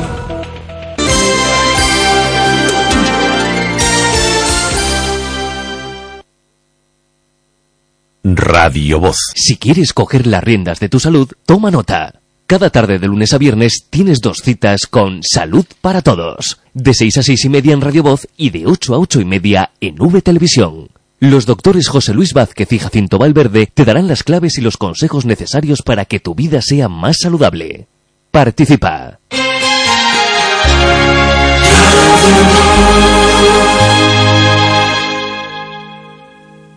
Ecolactis revoluciona el mundo de la nutrición con la leche de yegua liofilizada. Su aporte en vitaminas, minerales e inmunoglobulinas la hace diferente a todas. Refuerza las defensas, mantiene la densidad ósea y ayuda a solucionar problemas dermatológicos. Tomada en cápsulas o en polvo cada día, la leche de yegua Ecolactis se convierte en la mejor aliada en periodos de recuperación. Leche de yegua Ecolactis. Por su salud. Pídala en herbolarios y para farmacias o llamando al 91 332 3025. Ecolactis.es. El sábado, la radio tiene un color especial. Eva María Millán los fines de semana. Desde las 10 y hasta las 2 de la tarde, pintamos la actualidad de Galicia con la ayuda de muchas manos. Escuchan el dial, frecuencia modulada, Esbozamos la información con trazos firmes.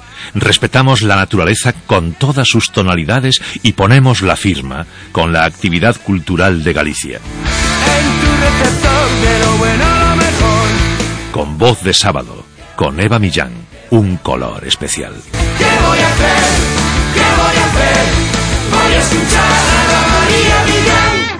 Pilar Barreiro é a dona de Barreiro Lodeiros, de Arzúa, unha explotación que ordeña con robot 58 vacas cunha media de produción de 12.600 litros e que pechou 2015 cun total de 48 lactacións finalizadas válidas. Pilar, que touros usas para conseguir estas cifras? Pois nos adoitamos traballar con touros de Xenética Fontao porque a súa relación calidade-prezo garántenos unha elevada media de produción. Xenética Fontao, a túa mellor fonte de xenética.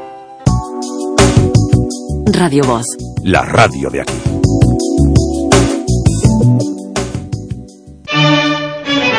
Alegro de domingo en Radio Voz.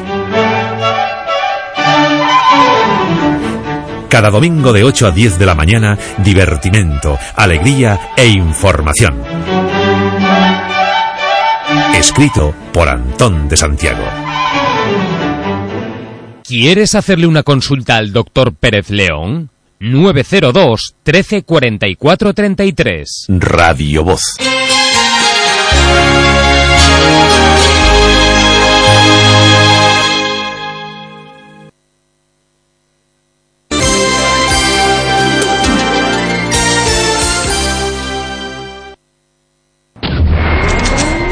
¡Soldado! Sí, señor. Nos ataca el enemigo por tierra y aire. Bichos que se arrastran o que vuelan. Prepare nuestra arma mortífera, Insectrón. A sus órdenes. Dele novedades al general. Cucarachas, pulgas, chinches, hormigas, termitas, polillas e insectos que vuelan vencidos. ¿Y si falta munición? Insectrón dura un año de Laboratorio Sanros Pharma de venta en farmacias.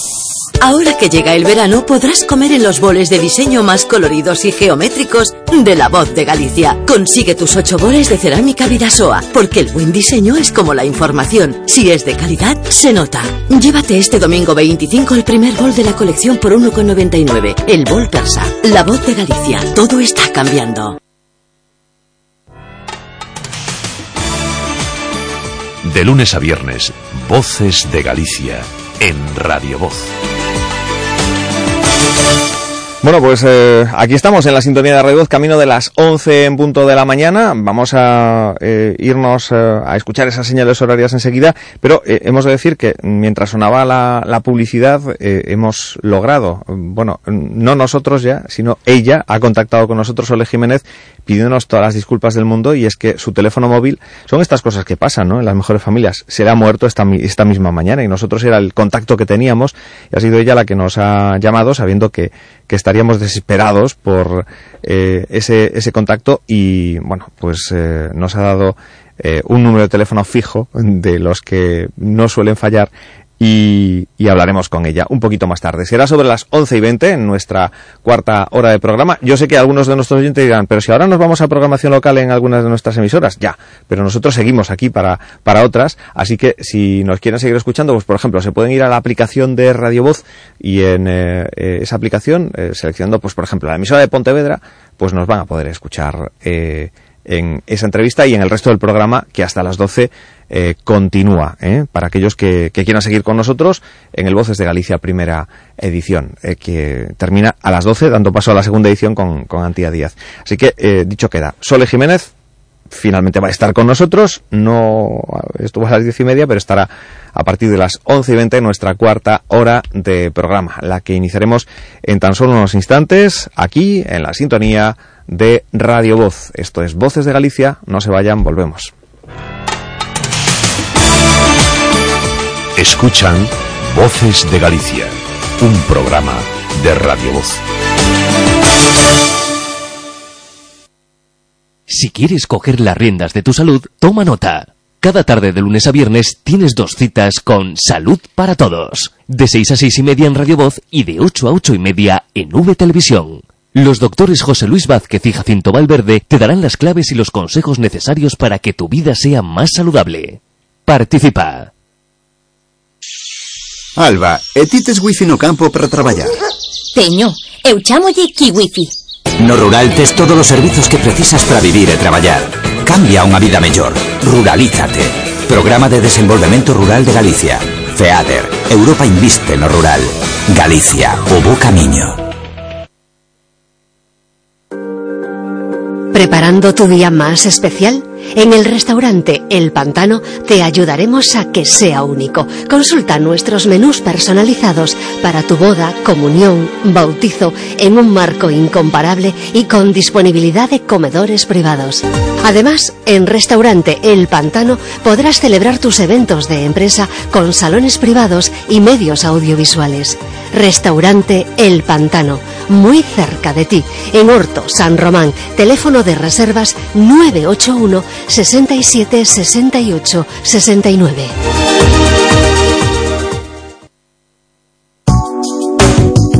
Radio Voz. La radio de aquí.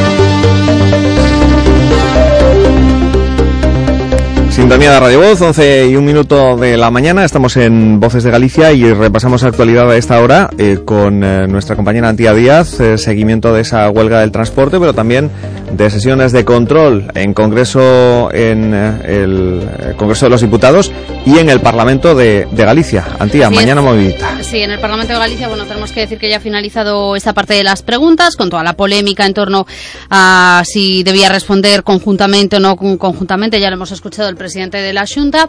Eh, se ha hablado también, por cierto, de atención a las personas mayores, en este caso con el portavoz del Partido Socialista, Joaquín Fernández Leiciaga. Pero como decías, hoy es una mañana movidita con esta segunda jornada de paro de autobuses, que sigue siendo casi total en Galicia, pero eso sí, con menos efecto sorpresa en el día de hoy, aunque hay gente, como decíamos a primera hora de la mañana, pues que parece que no se había enterado de que la huelga eran dos días.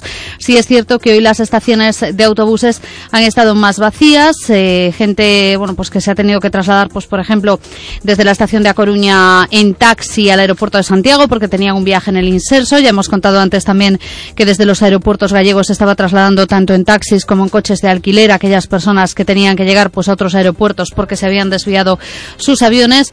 Desde los eh, sindicatos, bueno, pues insisten en que son abusivos los servicios mínimos y nos hemos encontrado también en otras estaciones como la de Carballo en la que esta mañana no había absolutamente nadie.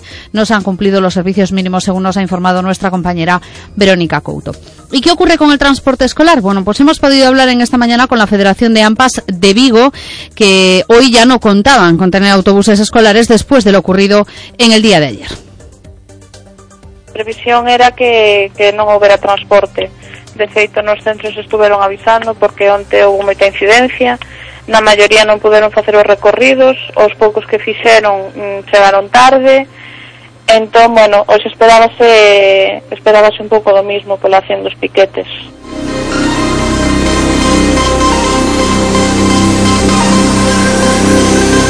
Esto en Vigo, en Ponteareas, la Federación de AMPAS ha confirmado que en varios concellos de las comarcas del Condado y Valda Lauriña están sin autobús. No por los piquetes, sino porque las empresas ya han decidido no salir después de las acciones de los piquetes de ayer. No, hoxe xa a propia empresa, as propias empresas que máis dunha xa nos dixo que xa non iban a tentar, que xa se quedaban na, os coches na cochera. Mondariz, eh, Salvaterra, Porriño e Pontareas non ten transporte público. Está todo sabe? Onte intentaron salir os coches da cochera, pero había un piquete non lle deixou, e hoxe xa non, nin o tentaron siquera. Onte sí que nos dixeron que nun principio as empresas que iban a cumplir os servicios mínimos e que saldrían, pero despois non lle deixaron sair. Bueno, pues pendientes seguimos de esas protestas en el sector del transporte que se repetirán la semana que viene, martes y miércoles. Más datos destacados que nos trae esta mañana nos llevan hasta eh, Lugo en esta jornada para hablar de comedores escolares, porque el Grupo Municipal de Esquerda Unida va a solicitar en el próximo pleno del Ayuntamiento que el Gobierno local inicie los trámites necesarios para mantener abiertos los comedores escolares en varios centros educativos de la ciudad durante los meses de verano. El objetivo es atender a las necesidades de conciliación familiar, pero también a casos de emergencia social. Según los últimos datos del Instituto Galego de Estadística, algo más de 40% de los hogares del municipio de Lugo tienen dificultades para llegar a final de mes y más de un 15% están, están en riesgo de pobreza y exclusión social. Por ello, el portavoz eh, Carlos Portomeña ha pedido que el servicio de comedor se mantenga abierta, dicen que es esencial para muchas familias durante todo el año y la necesidad de que abra en verano está fuera, asegura, de toda duda. Hablamos también en esta mañana de violencia machista. El número de mujeres víctimas eh, de maltrato ha aumentado un 18,8% en los tres primeros meses de este año, según los datos del Observatorio contra la Violencia Doméstica y de Género del Consejo General del Poder Judicial. Se destaca también el incremento de denuncias por violencia machista en un 20%. Las órdenes de protección han crecido un 9% y las condenas a maltratadores un 66,2% de las mismas fueron condenatorias. Además, entre enero y marzo, el observatorio ha detectado un incremento importante del número de menores enjuiciados por delitos de violencia contra la mujer, 62 frente a los 48 del primer trimestre de 2016 y los 38 del mismo periodo del año 2015. Tenemos que contar también esta mañana que la jueza de Sevilla, Yolanda Sánchez, ha absuelto a los exconcejales Antonio Rodríguez Torrijos y Gonzalo Crespo, de Izquierda Unida y Partido Socialista respectivamente, y otros ocho acusados por la venta de suelos en 2006 de Merca Sevilla. La jueza ha indicado que absuelve a los diez acusados de los delitos de fraude, exenciones fiscales y prevaricación. Tras 20 sesiones, la Fiscalía pidió dos años de prisión para los dos concejales y para los otros ocho acusados, entre ellos el exdirector general de la Lonja, el exasesor del alcalde de Sevilla, Sevilla. Y durante la lectura del fallo los acusados y sus abogados no han podido ocultar sus muestras de alegría por un caso que empezó a instruir en el año 2010 la jueza Alaya. También les contamos eh, que en el Congreso el ministro de Interior Juan Ignacio Zoido ha afirmado hoy que ni él ni el secretario de Estado de Seguridad José Antonio Nieto han hecho nada mal ni nada incorrecto en el caso Lezo y ya han dado todas las explicaciones que tenían que dar. Zoido lo ha dicho en la sesión de control en respuesta al diputado socialista Artemi Rayo, quien ha planteado que debe proponer esta misma semana el cese de Nieto, que ayer fue reprobado por la Cámara por reunirse con Pablo González, hermano del expresidente madrileño Ignacio González, que están ambos en prisión, hay que recordar, por el caso Lezo. Y en la crónica política, Rajoy ha dicho que no que cuando haya algo ya dirá si va a llamar a Pedro Sánchez o no. Le han preguntado hoy si tiene previsto llamar a Pedro Sánchez tras su nueva elección como secretario general del PSOE, se ha limitado a decir a los medios que ya informará cuando haya algo. El pasado 29 de mayo, ocho días después de las primarias, Sánchez telefoneó a Rajoy para darle garantías de la oposición del PSOE al referéndum independentista que promueve el presidente catalán. Pero no ha habido ningún contacto entre Rajoy y Sánchez tras el Congreso Federal del Partido Socialista. Por cierto, que la vicepresidenta del Gobierno, Soraya Sánchez Santa María, ha reprochado hoy al líder del PSOE, Pedro Sánchez, que anteponga sus prisas, así lo ha dicho, a la estabilidad del país y al interés general. Y terminamos en Londres, donde agentes de la policía británica redujeron hoy a un hombre con una pistola eléctrica, agredió a otras personas, ninguna resultó herida, al lado de una mezquita de la capital en un incidente que en principio no está vinculado con el terrorismo. Bueno, no te vas, eh, te quedas y repasamos enseguida pues esas otras eh, noticias, esas otras eh, cosas de las que se está hablando en este día, pero que se está hablando de ellas en el ámbito de las redes sociales. En ellas nos fijamos ahora. Voces de Galicia. Isidoro Valerio. Radio Voz. Atención Galicia, Hogar Seco, dentro del Plan Nacional de Información sobre el Tratamiento de Humedades en las Viviendas, está realizando diagnósticos totalmente gratuitos. Si su vivienda está afectada, un experto acreditado de Hogar Seco concertará con usted la visita para realizar un diagnóstico completo. Y recuerde, no abonará nada por la visita ni por el diagnóstico. Benefíciese ya de esta oportunidad y llame al 900 828 938 o visite hogarseco.com. Din que temos unha terra rica como a ningunha. Home, eu a terra non aprovei, pero vendo as patacas que saen dela... O rural é unha fonte de riqueza para Galicia. Cambia unha vida mellor. Ruralízate. Programa de Desenvolvemento Rural de Galicia. FEADER. Europa inviste no rural. Galicia. O bo camiño.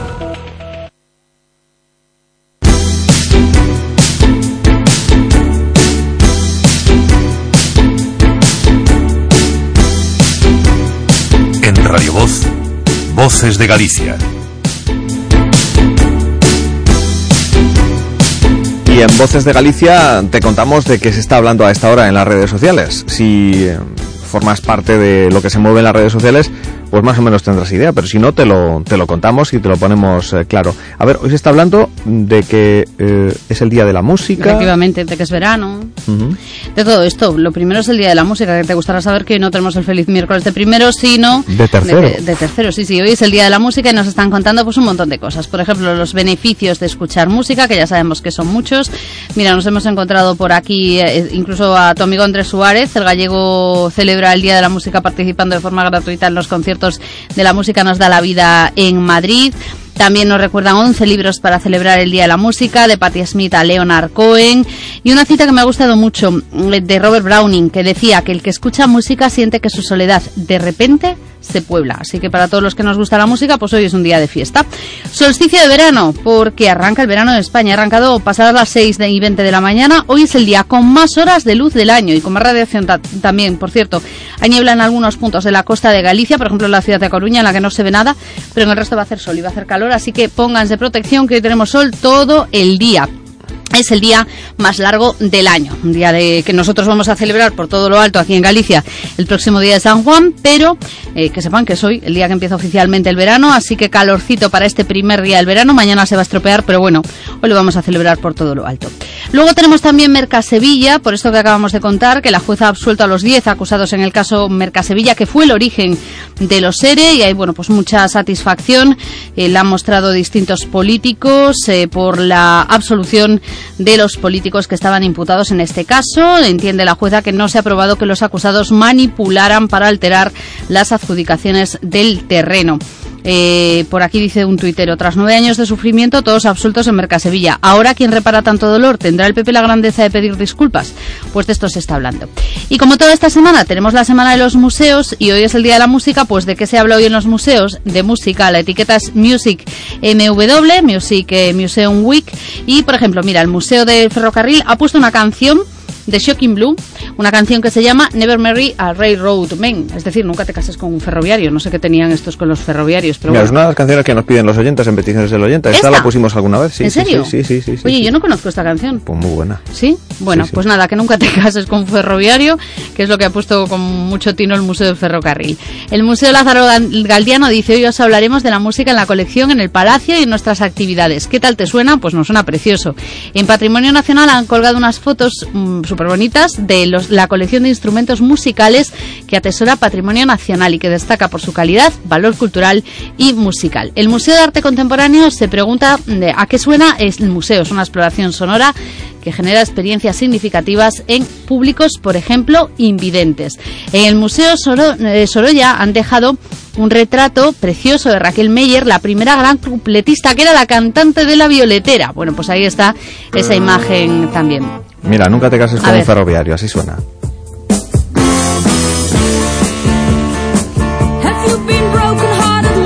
Muy conocida, no me digas que no conoces esta canción. Juro que no la había oído nunca, no me lo puedo creer. Es que ni me suena. Clásico.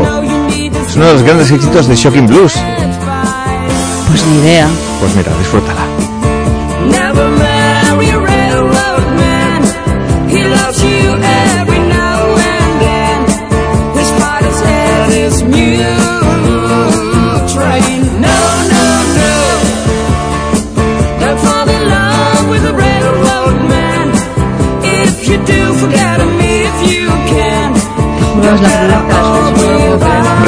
Canción más conocida de los Shocking Blues es Venus, porque se ha versionado Sí, en múltiples sí. ocasiones. Pero esta yo creo que también tiene alguna, alguna que otra versión. Desde luego, mm, en mis tiempos mozos esto se escuchaba mucho.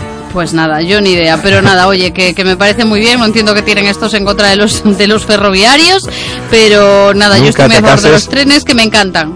Así Eh, que nada. Con un ferroviario. ¿eh? Bueno, pues es otra de las cosas de las que se estaba hablando en las redes, nos vamos a quedar con eso. Y más cositas que están por aquí pululando por, eh, por Twitter en esta mañana. Bueno, bienvenido verano, por supuesto. Y eh, también XF17. ¿Esto qué es? Bueno, pues son unas jornadas, los Experience Fighters 2017, que se celebran en Madrid y que eh, se definen como el principal encuentro de experiencias de usuarios e innovación. Y se habla muchísimo de Han Solo esta mañana. Ya sé que a ti la Guerra de las Galaxias no te va, pero aquí los fans estamos pendientes de un spin-off de Han Solo. Eh, van a hacer una peli contando los orígenes de, Han Solo, pero resulta que los directores eh, que, que iban a- que estaban detrás de esa película, pues se han echado atrás y han abandonado el proyecto. La fecha de salida de la película no cambia, pero todos nos preguntamos ahora quién diablos va a dirigir esta película porque han abandonado el proyecto a mitad de- del mismo, así que nada, que estamos aquí eh, bueno, pues que no sabemos quién lo, va a, eh, quién lo va a dirigir. Por cierto, otra dimisión.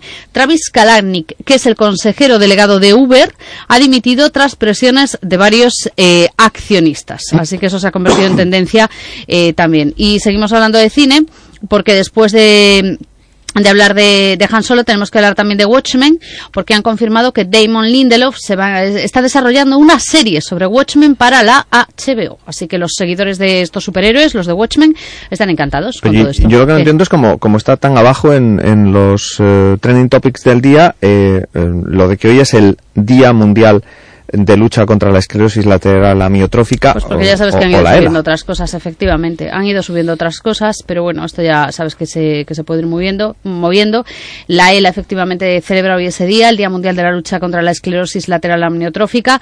El Ministerio de Sanidad recuerda que hay que ayudar a que se conozca, porque miles de personas la padecen en España. Hoy viene un eh, reportaje fantástico en La Voz de Galicia contando la historia pues, de una mujer que la sufre y que dice que si no luchas la enfermedad acaba contigo. Ella sigue luchando y nada, desde aquí pues eh, el recuerdo también para, para quienes ya no están, que han sido compañeros nuestros, por cierto, también, y que desde aquí mandamos pues un recuerdo a, a su familia, porque han A sido nuestro también un compañero de- Fran Otero. Efectivamente, y a su mujer Una de Damaris, que desde aquí le mandamos de un, la ELA. un, eh, abrazo enorme, eh, porque han sido todo un símbolo de la lucha co- contra la enfermedad, una enfermedad terrible. Bueno, pues 11 y 16 minutos y ahora vamos a recuperar el tiempo que, que antes hemos perdido, que no lográbamos el contacto con, con Sole Jiménez, esta excepcional cantante, por cierto, nacida en París, aunque todos la consideramos valenciana porque de muy pequeñita, Mm. ¿sabes? Es, es estas cosas que pasan, que nació en París de casualidad. De casualidad, Mm. y luego ya se vino a vivir a Valencia. Yeclana eh, y luego valenciana. Ejerce como valenciana. además. ejerce como valenciana, además con mucho orgullo. Hoy la vamos a escuchar eh, enseguida, en directo, eh, le vamos a tener con nosotros.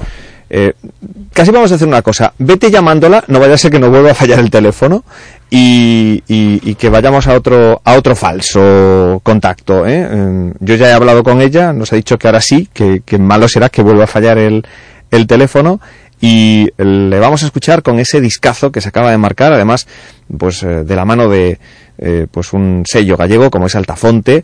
Eh, ahí está ese disco titulado Los Hombres Sensibles, 15 canciones inéditas eh, con colaboraciones de lo más granado del panorama musical español. Hombres sensibles como Pedro Guerra, Teo Cardalda, Antonio Carmona, David de María, forman parte del elenco de artistas masculinos que acompañan con sus voces a Sole Jiménez en este discazo que hoy presentamos. Rosas Rojas es el tema que elegimos para abrir boca eh, con Mikel Erenchun y Sole Jiménez.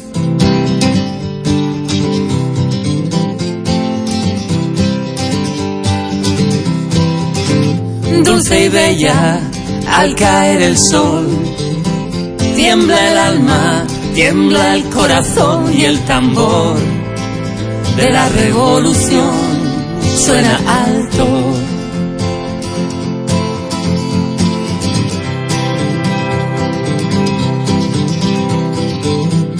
Rosas rojas al amanecer.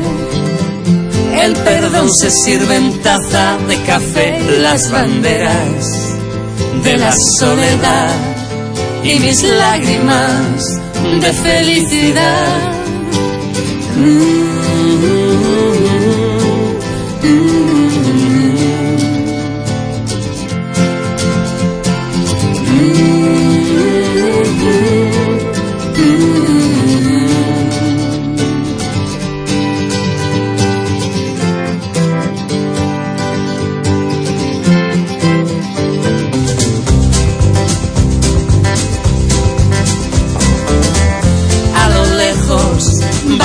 La ciudad a la vuelta de la tempestad y el viento de la redención llora lento en esta canción. La,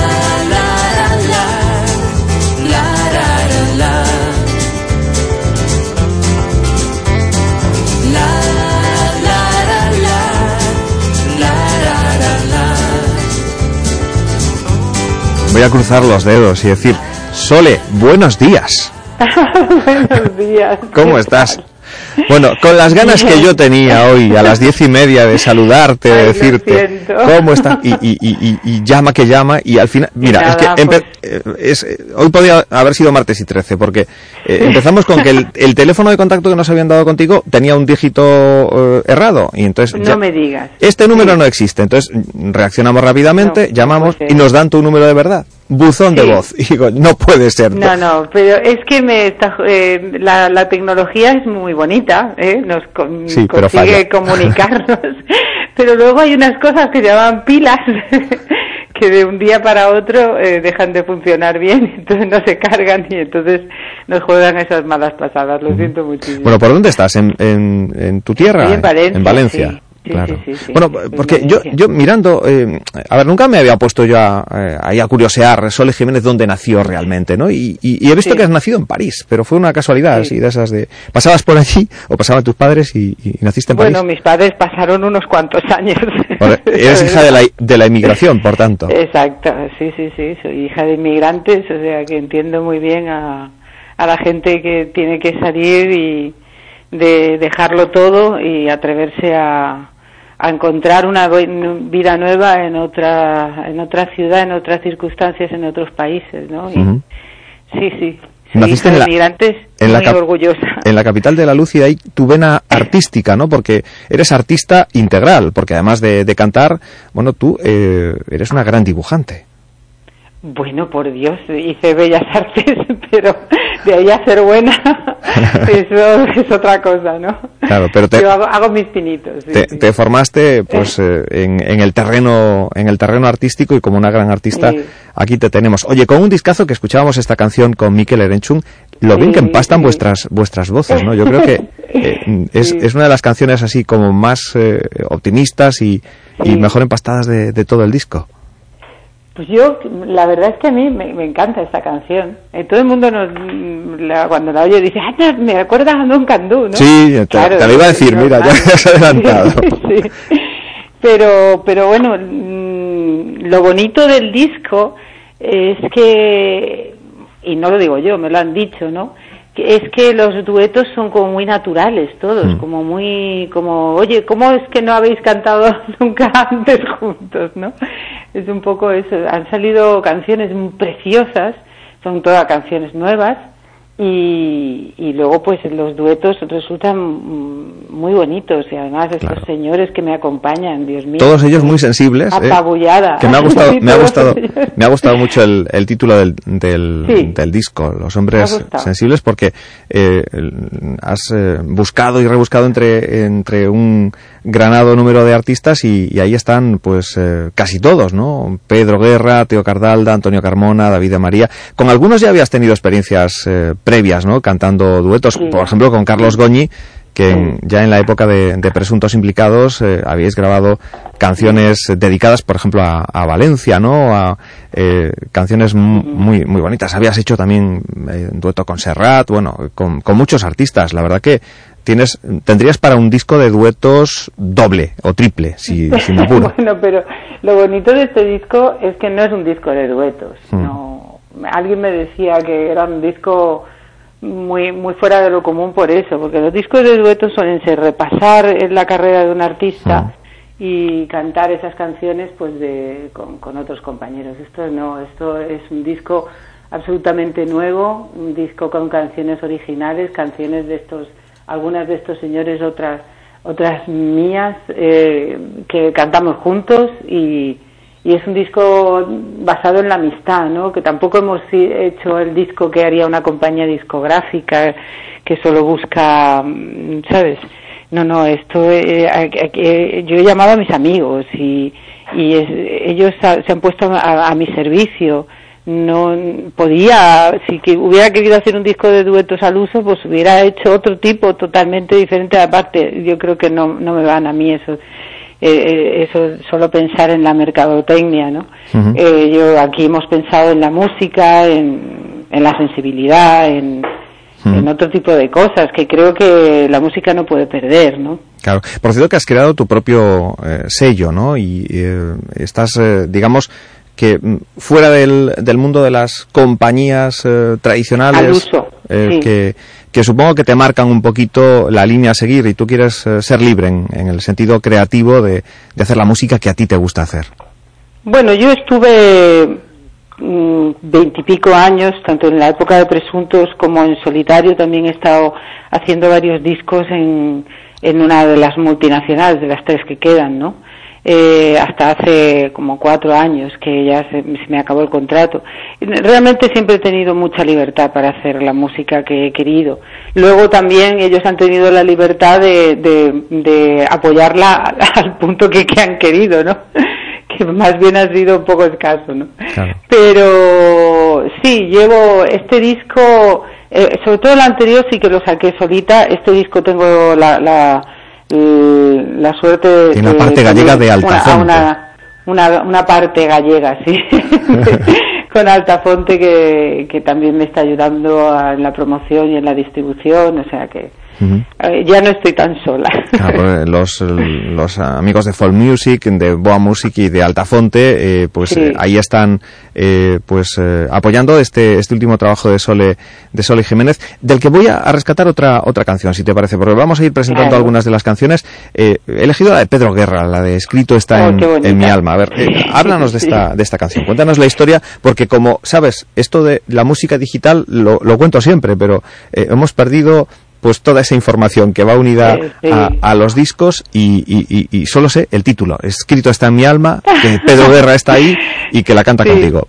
Eh, bueno, de esta pues canción. la verdad es que, que mm, es, yo, ah, yo creo que a Pedro fue de los primeros a los que llamé diciendo voy estoy eh, quiero componer nuevos temas para un disco estoy yo en ello pero me gustaría tener a- a alguno alguna canción también tuya si tienes alguna y me pasó a alguna algún tema pero esta me enamoró porque además tiene un poema de está mm, basada en un poema de Garcilaso de la Vega que Pedro ha musicado.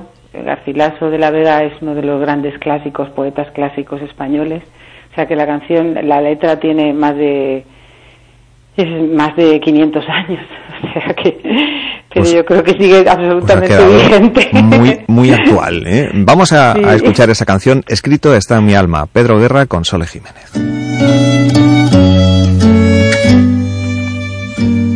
Escrito está en mi alma vuestro gesto. Cuanto yo escribir de vos deseo. Vos sola lo escribiste, yo lo leo. Tan solo que aún de vos me guardo en esto. En esto estoy y estaré siempre puesto. Que aunque no cabe en mí cuanto en vos veo, ver tanto bien lo que no entiendo creo. Tomando ya la fe por presupuesto. Yo no nací sino para quereros. Mi alma os ha cortado a su bebida. Por hábito del alma misma os quiero. Cuánto tengo confieso yo de ver.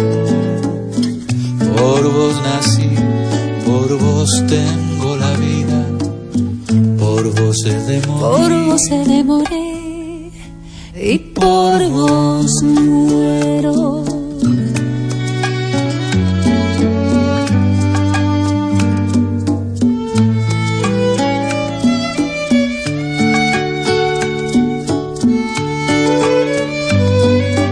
Oye, Sole, te tengo que, te tengo que preguntar, eh, por aquello de la parte gallega del, del disco, ¿no? Con Altafonte, eh, te vamos a ver por, por Galicia este verano. Ay, pues la verdad es que mm, por ahora no tengo nada. Ojalá tuviera alguna actuación por allí. A ver, porque organizadores de, tiempo, de sí. fiestas, de programas de verano y todo esto, Sole Jiménez, que ahí está con un Bueno. discazo y, y- y con Sí. bueno una trayectoria musical que eh, tus conciertos tienen que ser una delicia, porque eh, vaya que no tienes tu repertorio, ¿no? Madre mía, sí, la verdad es que tengo la suerte de tener un bonito repertorio, una banda maravillosa, que ya hemos podido tocar estos temas en, di- en directo y, y suenan fantásticos. Y, y bueno, tocamos en León, eh, lo más cerquita que estoy es León. Ajá. Eh, pero Galicia, creo que iré a hacer una tele, pero por ahora Ga- conciertos. Ga- Galicia te quiero yo cuando te subas nos avisas que te queremos te queremos ver de, Yo- yo- y yo de cerca. también, ¿eh? porque además es una, una región que, que me entusiasma siempre que voy y digo, pero qué, qué hermosura, qué pena vivir tan, tan lejos, ¿no? Claro. Porque la visitaría mucho más, desde luego que sí. Bueno, eh, em, a todo esto, eh, en, en el disco compartes también canciones con, por ejemplo, Antonio Carmona, con el que coincidiste en aquel, eh, en aquel programa que echamos de menos, ¿no? El A Mi Manera, eh, en el que, bueno, pues eh, trabajaste junto a Nacho García Vega, Miquel Erenchun, Sí. Marta Sánchez, eh, David de María, el desaparecido Manolo Tena, David de María, que, que estuvo aquí, que se enfadó conmigo porque yo le dije, a mí me dio mucha pena que ese programa pasó casi desapercibido. Entonces se enfadó porque me dijo, pero si, si lo veían dos millones de personas, digo yo, ya, pero a mí me parece, mm, sabes, que era un programón y, y que, no sé, Sí. no fue demasiado bien tratado, ¿no? No, Por- pero no fue bien tratado por alguna persona, pero realmente fue bien recibido por mi, por millones de personas. Yo te lo digo porque a mí no hay día casi que pase que no re- me recuerden a mi manera. O sea que hay muchísima, muchísima gente que apreció el trabajo que, que hubo detrás de mi manera, que yo creo que fue un trabajo muy serio, mm, con mucho amor por la música española, que es un poco lo que nosotros eh, demandamos, un poquito de decir, señores, eh, los músicos españoles están aquí, los, actor, los autores, los artistas, eh, los músicos realmente tocando, estamos aquí y, en los medios de comunicación cuesta mucho salir, ¿no? Y eh, los más jóvenes lo tienen difícil, pero luego también mm, el ojo está más sobre ellos, pero los que llevamos eh, tiempo en la música parece que no tengamos derecho a seguir y es una pena, ¿no? Claro. Bueno, eh, un proceso el de grabación de este disco, imagino que, que complicado, porque ¿cómo, ¿cómo ha sido? Sabemos que mm, hoy por hoy la técnica permite que estéis a kilómetros de distancia, que ni os, ni os veáis y que luego eh, en el disco pues se monte un, un dueto. ¿Este disco eh, ha sido grabado eh, de verdad, viendo las caras cuando grababais las canciones o, o la no, hubiera sido imposible. Eso hubiera sido imposible. Porque realmente... Mover a mucha gente. No, no, claro, es, es que son 11 artistas y lo hemos grabado en un tiempo récord. Eh, ha sido una, cosa, yo se lo digo a mi equipo, hemos hecho que yo creo que nos tendrían que haber dado el, récord Guinness al, disco más complicado y más rápido hecho, ¿no? Porque, eh, y nos ha pasado factura, ¿eh? Física también. El caso es que, que hubiera sido imposible hacerlo. Solo hay una canción bueno, yo sí que he estado en la grabación de alguna de las voces de, de mis compañeros, la de Víctor Manuel estuve, de Teo Cardalda también, pero coincidió que yo estaba muy constipada y no pude cantar esos días. pero sí que hubo una canción que, que además un poco la sorpresa del disco, la, que es la última que grabamos, la de Dani Martín, eh, que, que además es una canción que habla de los hombres sensibles y esa sí que la grabamos los dos juntos. La que se titula Que yo ya lo, lo dije. Si te parece, escuchamos Sí. esa canción con, Claro. con Dani Martín, que suena francamente bien. Eh, estamos ya eh, escuchando esa canción.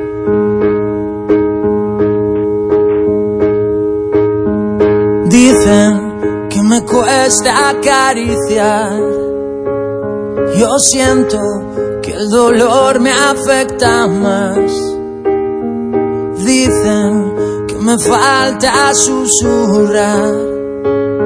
Y siento que si gritan me hundirán. Cuentan lo que es sensibilidad y vives dentro incluso más allá. Vuela un pensamiento general y te haces el más pequeño del lugar. que yo ya lo dije, que me siento sensible, que detrás de esta careta hay mucho más. Que yo ya lo dije, que me siento sensible, que los valientes siempre se atreven a llorar.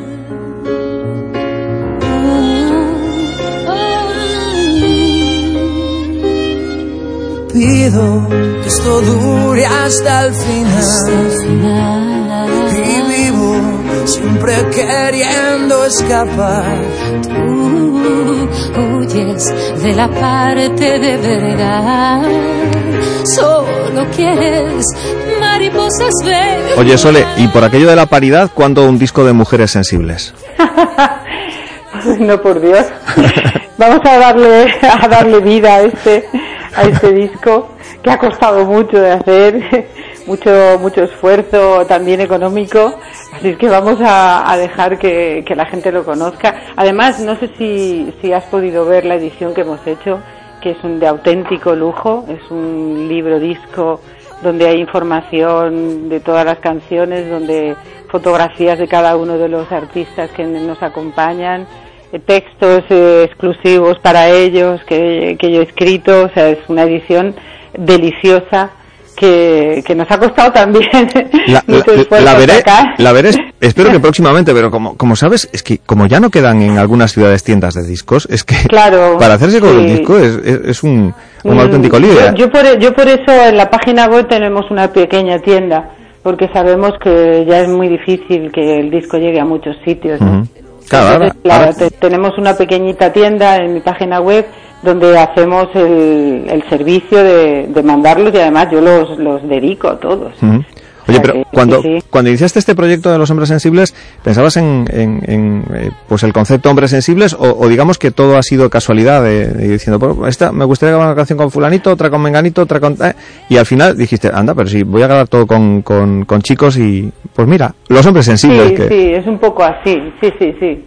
no fue, un poco premeditado, ¿no? absolutamente natural, no, no, no, no, yo llamé a, a Víctor, a Pedro, a David, etcétera, y les dije, oye, vamos a hacer alguna canción, y luego al final le dije, oye, porque qué tal si la cantamos juntos, y, luego me di cuenta de que pues tenía un disco de, lleno de, maravillosas canciones cantadas por hombres increíbles y también eh, le llamé así porque creo que hay que dar voz a los hombres más sensibles, que a veces falta su voz en, en el ruido de- del día a día, ¿no? Me parece que se echan de menos esas voces conciliadoras, empáticas, eh, que son capaces de ayudarnos a las mujeres a, conseguir eh, la, la igualdad que tanto, que, la justicia, que por justicia se, se, necesita, ¿no? Eh, bueno, además, eh, yo creo que es un error, ¿no? Lo de considerar que la sensibilidad de ser femenina. Hay mucha sensibilidad también en, en, en los hombres y se pone manifiesto en este discazo, ¿eh? Hombre, claro, la sensibilidad no tiene género. Claro. Yo creo que lo que pasa es que la sensibilidad muchas veces se, se identifica con la debilidad y por eso se identifica con, la fem- con lo femenino. Es, es triste, pero es así, ¿no? Pero yo creo que, que los hombres sensibles son, como dice Dani en su canción, son los que se atreven a, que son valientes y se atreven a llorar, ¿no? Creo que precisamente la, la sensibilidad es una valentía, justo lo contrario de lo que opina la tradición, ¿no? Esa con la que eh, hay que luchar, ¿no? Oye, eh, Sole, eh, ¿cómo recuerdas aquellos, aquellos inicios? Yo es que, que te sigo de, desde hace mucho tiempo. Eh, yo recuerdo que el, el primer tema que, que escuché vuestro fue aquel mítico. Yo empezaba en la radio por, por aquel entonces y eh, habéis lanzado eh, aquel Mis Circuitos, que fue uno de vuestros. Madre mía, no puedes ser tan mayor. Sí, sí, sí, sí, sí, sí. Mis. Circuitos, que era, era lo que. Somos de la misma quinta tú y yo, ¿eh? Ah, O sea, sí, me parecía que eras mucho más joven, no. Pues muchas gracias. Pero, mira, eh, eh, ha, eh, ha habido una, una evolución. Eh, os consideraban grupo funky, fue la verdad eh, lo primero que hicisteis en Sí. aquel en aquel estilo. Es lo que hicimos, sí, ¿Cómo sí. recuerdas aquel aquellos inicios? Hombre, pues recuerdo aquellos hace, hace mucho de eso, ¿eh? los recuerdo con mucho cariño, porque y, y yo recuerdo que estábamos súper despistados, ¿no? Era en el año 83, estamos hablando de hace muchísimos años, ¿no? Pero pues estábamos como muy despistados todos y, con muchas ganas de hacer cosas nuevas y de, no sé. Y por otra parte, pues en una España absolutamente diferente a la que hay ahora, ¿no? con una con una necesidad de, y una avidez por cosas nuevas y, y por la cultura que, y- que, que- ya quisiéramos en este momento, ¿no? Yo, yo me acuerdo cuando lo presentábamos. Y llega ahora presuntos Sí. implicados con este temazo funky, mis circuitos. A- así sonaba. Sí, Esta es la versión del, del año mm, 2002, ¿eh? Sí, eso te iba a decir. Se me olvidó bailar y ahora con el funky lo voy a recordar. Moviendo mis circuitos hasta la saciedad. Me estoy reprogramando trompetas de metal. Los clips en tu retina dejan de pasar. Transforman mis visiones, golpean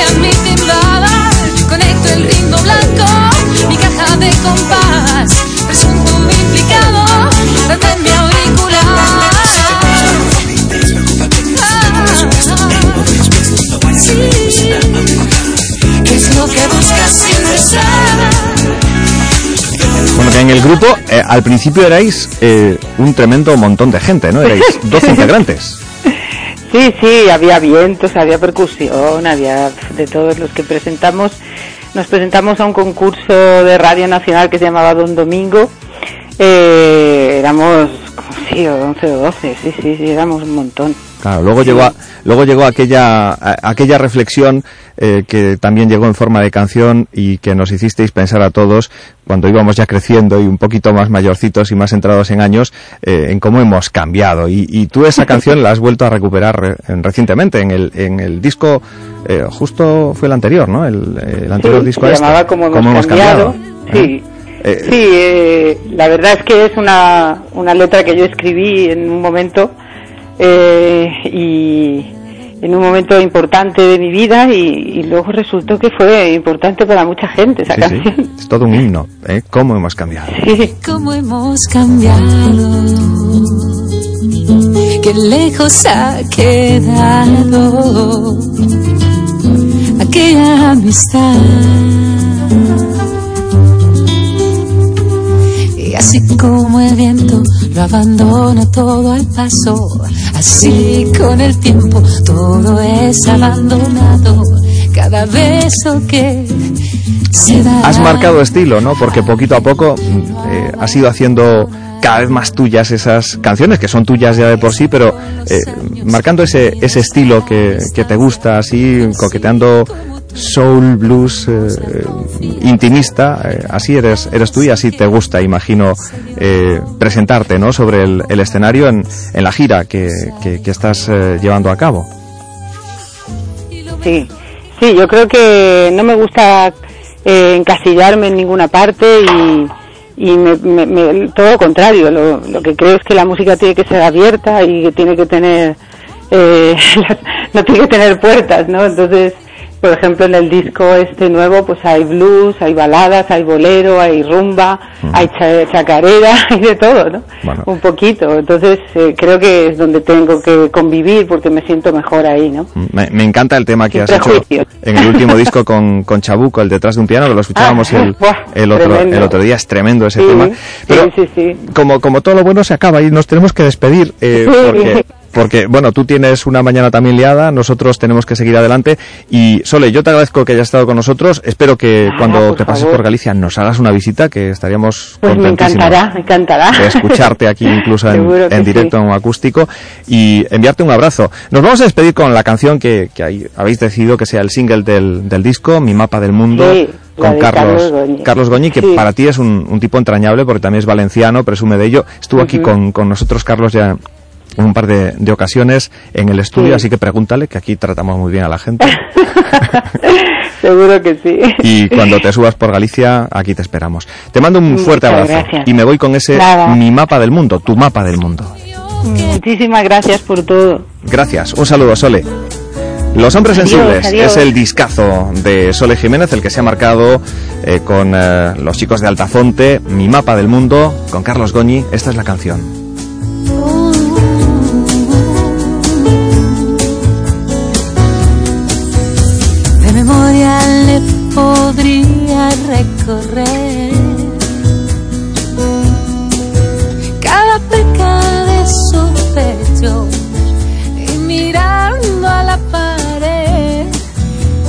Podría muy despacio enumerar al oído cada risa, cada llanto, cada grito, porque nunca cada día fue uno más. Porque nunca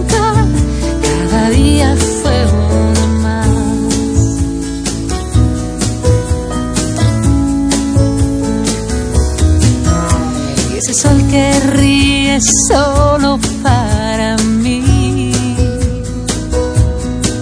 es un sol de madrugada que iluminará su espalda. mientras veo a su gato disfrutar, columpiándose en la luna, en su tobillo, porque nunca cada día fue uno más, porque nunca cada día fue uno más. Y cuando el alba aparece sin llamar, en su valle más profundo dormiré hasta despertar. y si la noche no me deja respirar, en la ola de su espalda yo quisiera descansar. Ella es mi mapa del mundo.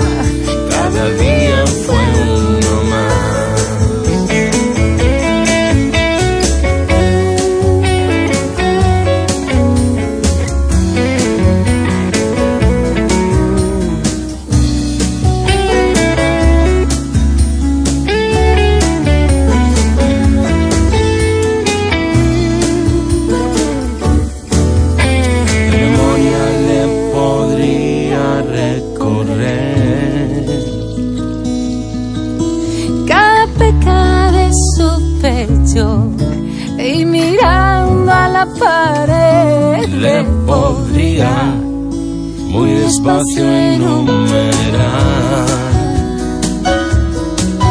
al oído cada risa, cada llanto, cada grito, porque nunca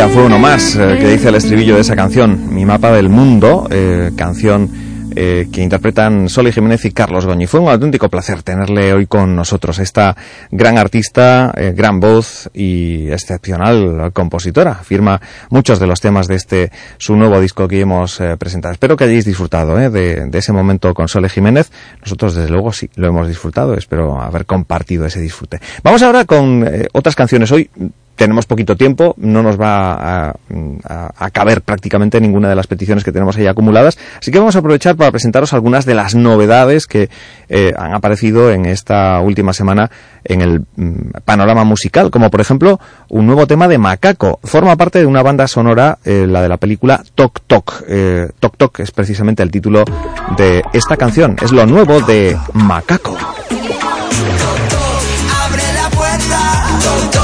Saca tu loco a pasear. Abre la la, abre la la la. Abre la puerta. Toto, saca tu loco a pasear. Abre la la, abre la la la. Volamos libres entre las jaulas de lo correcto. Rodamos en alegría entre tanto entrecejo. Danzamos como los gatos sobre sus techos. Saltamos sin carrería entre tanto consejo. Somos la invisible manada, somos una historia sonada, somos un rincón de jardín bajo tu almohada. Somos fugitivo y coartada, somos la epidemia volada, somos la llamada armada corazonada. Abre la puerta, toc, toc, saca tu loco a pasear. Abre la la, abre la la la. Toc, toc, abre la puerta, toc, toc, saca tu loco a pasear. Abre la la, abre la la la.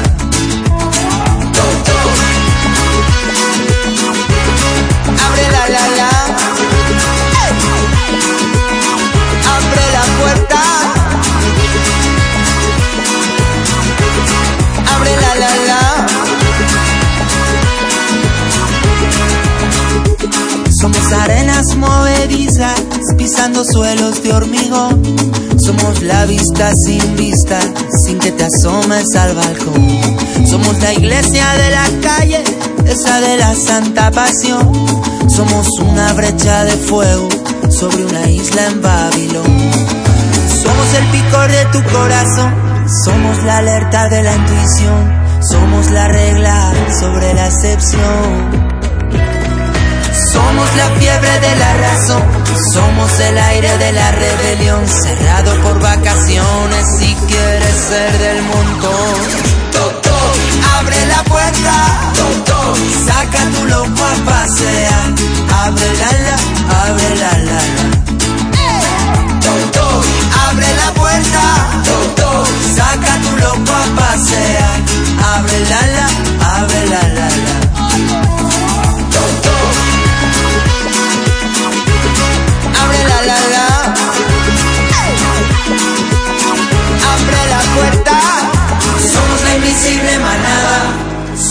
una historia sonada. Somos un rincón del jardín bajo tu almohada. Somos fugitivo y guardada. Somos la epidemia volada. Somos la llamada armada corazonada. Toc Toc. Ese es el título de la nueva canción de Macaco, forma parte de la banda sonora de la película del mismo título, Toc Toc, una película que nos narra la historia de un grupo de pacientes que coinciden en la consulta de un prestigioso psicólogo. Hasta ahí puedo leer. En la peli, pues nos encontramos a Paco de León, eh, a Rosy de Palma, a Oscar Martínez, a Alexandra Jiménez, Ima Cuevas, Adrián Lastra y Herrero encarnando los papeles eh, protagonistas. Eh, es una película basada en una obra de teatro mm, que ha sido un absoluto éxito, vista por más de un millón de espectadores en todo, en todo el mundo. Y de peli a peli, de una peli con eh, seres de carne y hueso a una película de dibujos animados. Gru, mi villano favorito, nueva entrega, la tercera, estreno este verano. Y en el tema de esa película, tema central, en la versión castellana, nos encontramos a Álvaro Soler y a Morat con esta canción que se titula Yo contigo, tú conmigo. Porque, porque, porque te veo en el espejo, aunque no estés, reconozco tu voz. Sé que hay algo aquí entre los dos. Siento, siento, siento que te conozco de antes de hace tiempo. Que el destino cumplió su misión. Y aunque quieran quitarme la voz, yo pegaré si estamos los dos. Para rendirse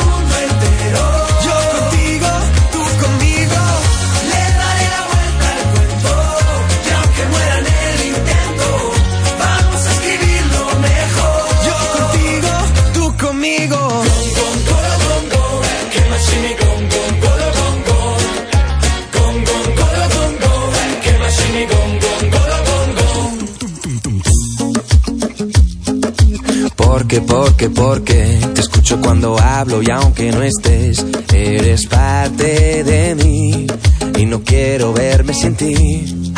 Siento, siento, siento que te conozco de antes de hace tiempo, que el destino cumplió su misión. Y aunque quieran quitarme la voz, yo pegaré un grito al cielo. Soy más fuerte si estamos los dos. El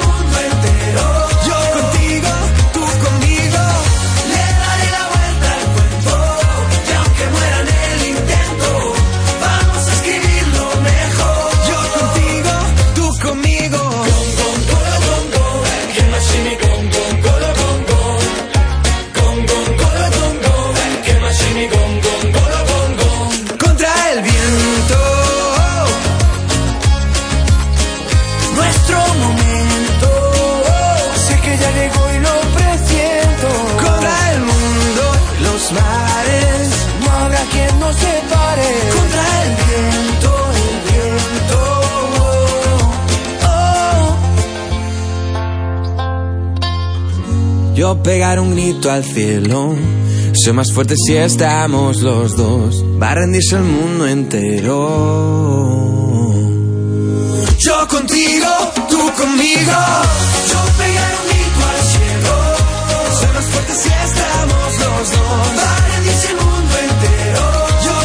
Yo contigo. Tú conmigo, tema central de la banda sonora de la tercera entrega de Gru, mi villano favorito, eh, tercera película protagonizada por ese eh, maléfico ser que al final es tan tierno. ¿eh? Eh, será todo un éxito, al igual que fueron las dos anteriores entregas de esa película producida por para Universal Studios y que fue todo un éxito en sus dos anteriores entregas, como va a ser en esta tercera de mi villano favorito. Y llegamos a la despedida, nos vamos ya y lo hacemos con eh, la vuelta de unos que parece que nunca se han ido, porque es la enésima vez que reversionan sus propios grandes éxitos. Hablamos de Modern Talking, ¿recuerdan eh, a ese grupo que nos dejó éxitos como el You My Heart, You My Soul o como este Brother Louie? Pues con la versión 2017 de Brother Louie y los Modern Talking que están de vuelta, nosotros nos vamos hasta mañana, volvemos a las 8 en punto con Voces de Galicia aquí en Radio Voz. Así suena la versión 2017 de ese clásico Brother Louie.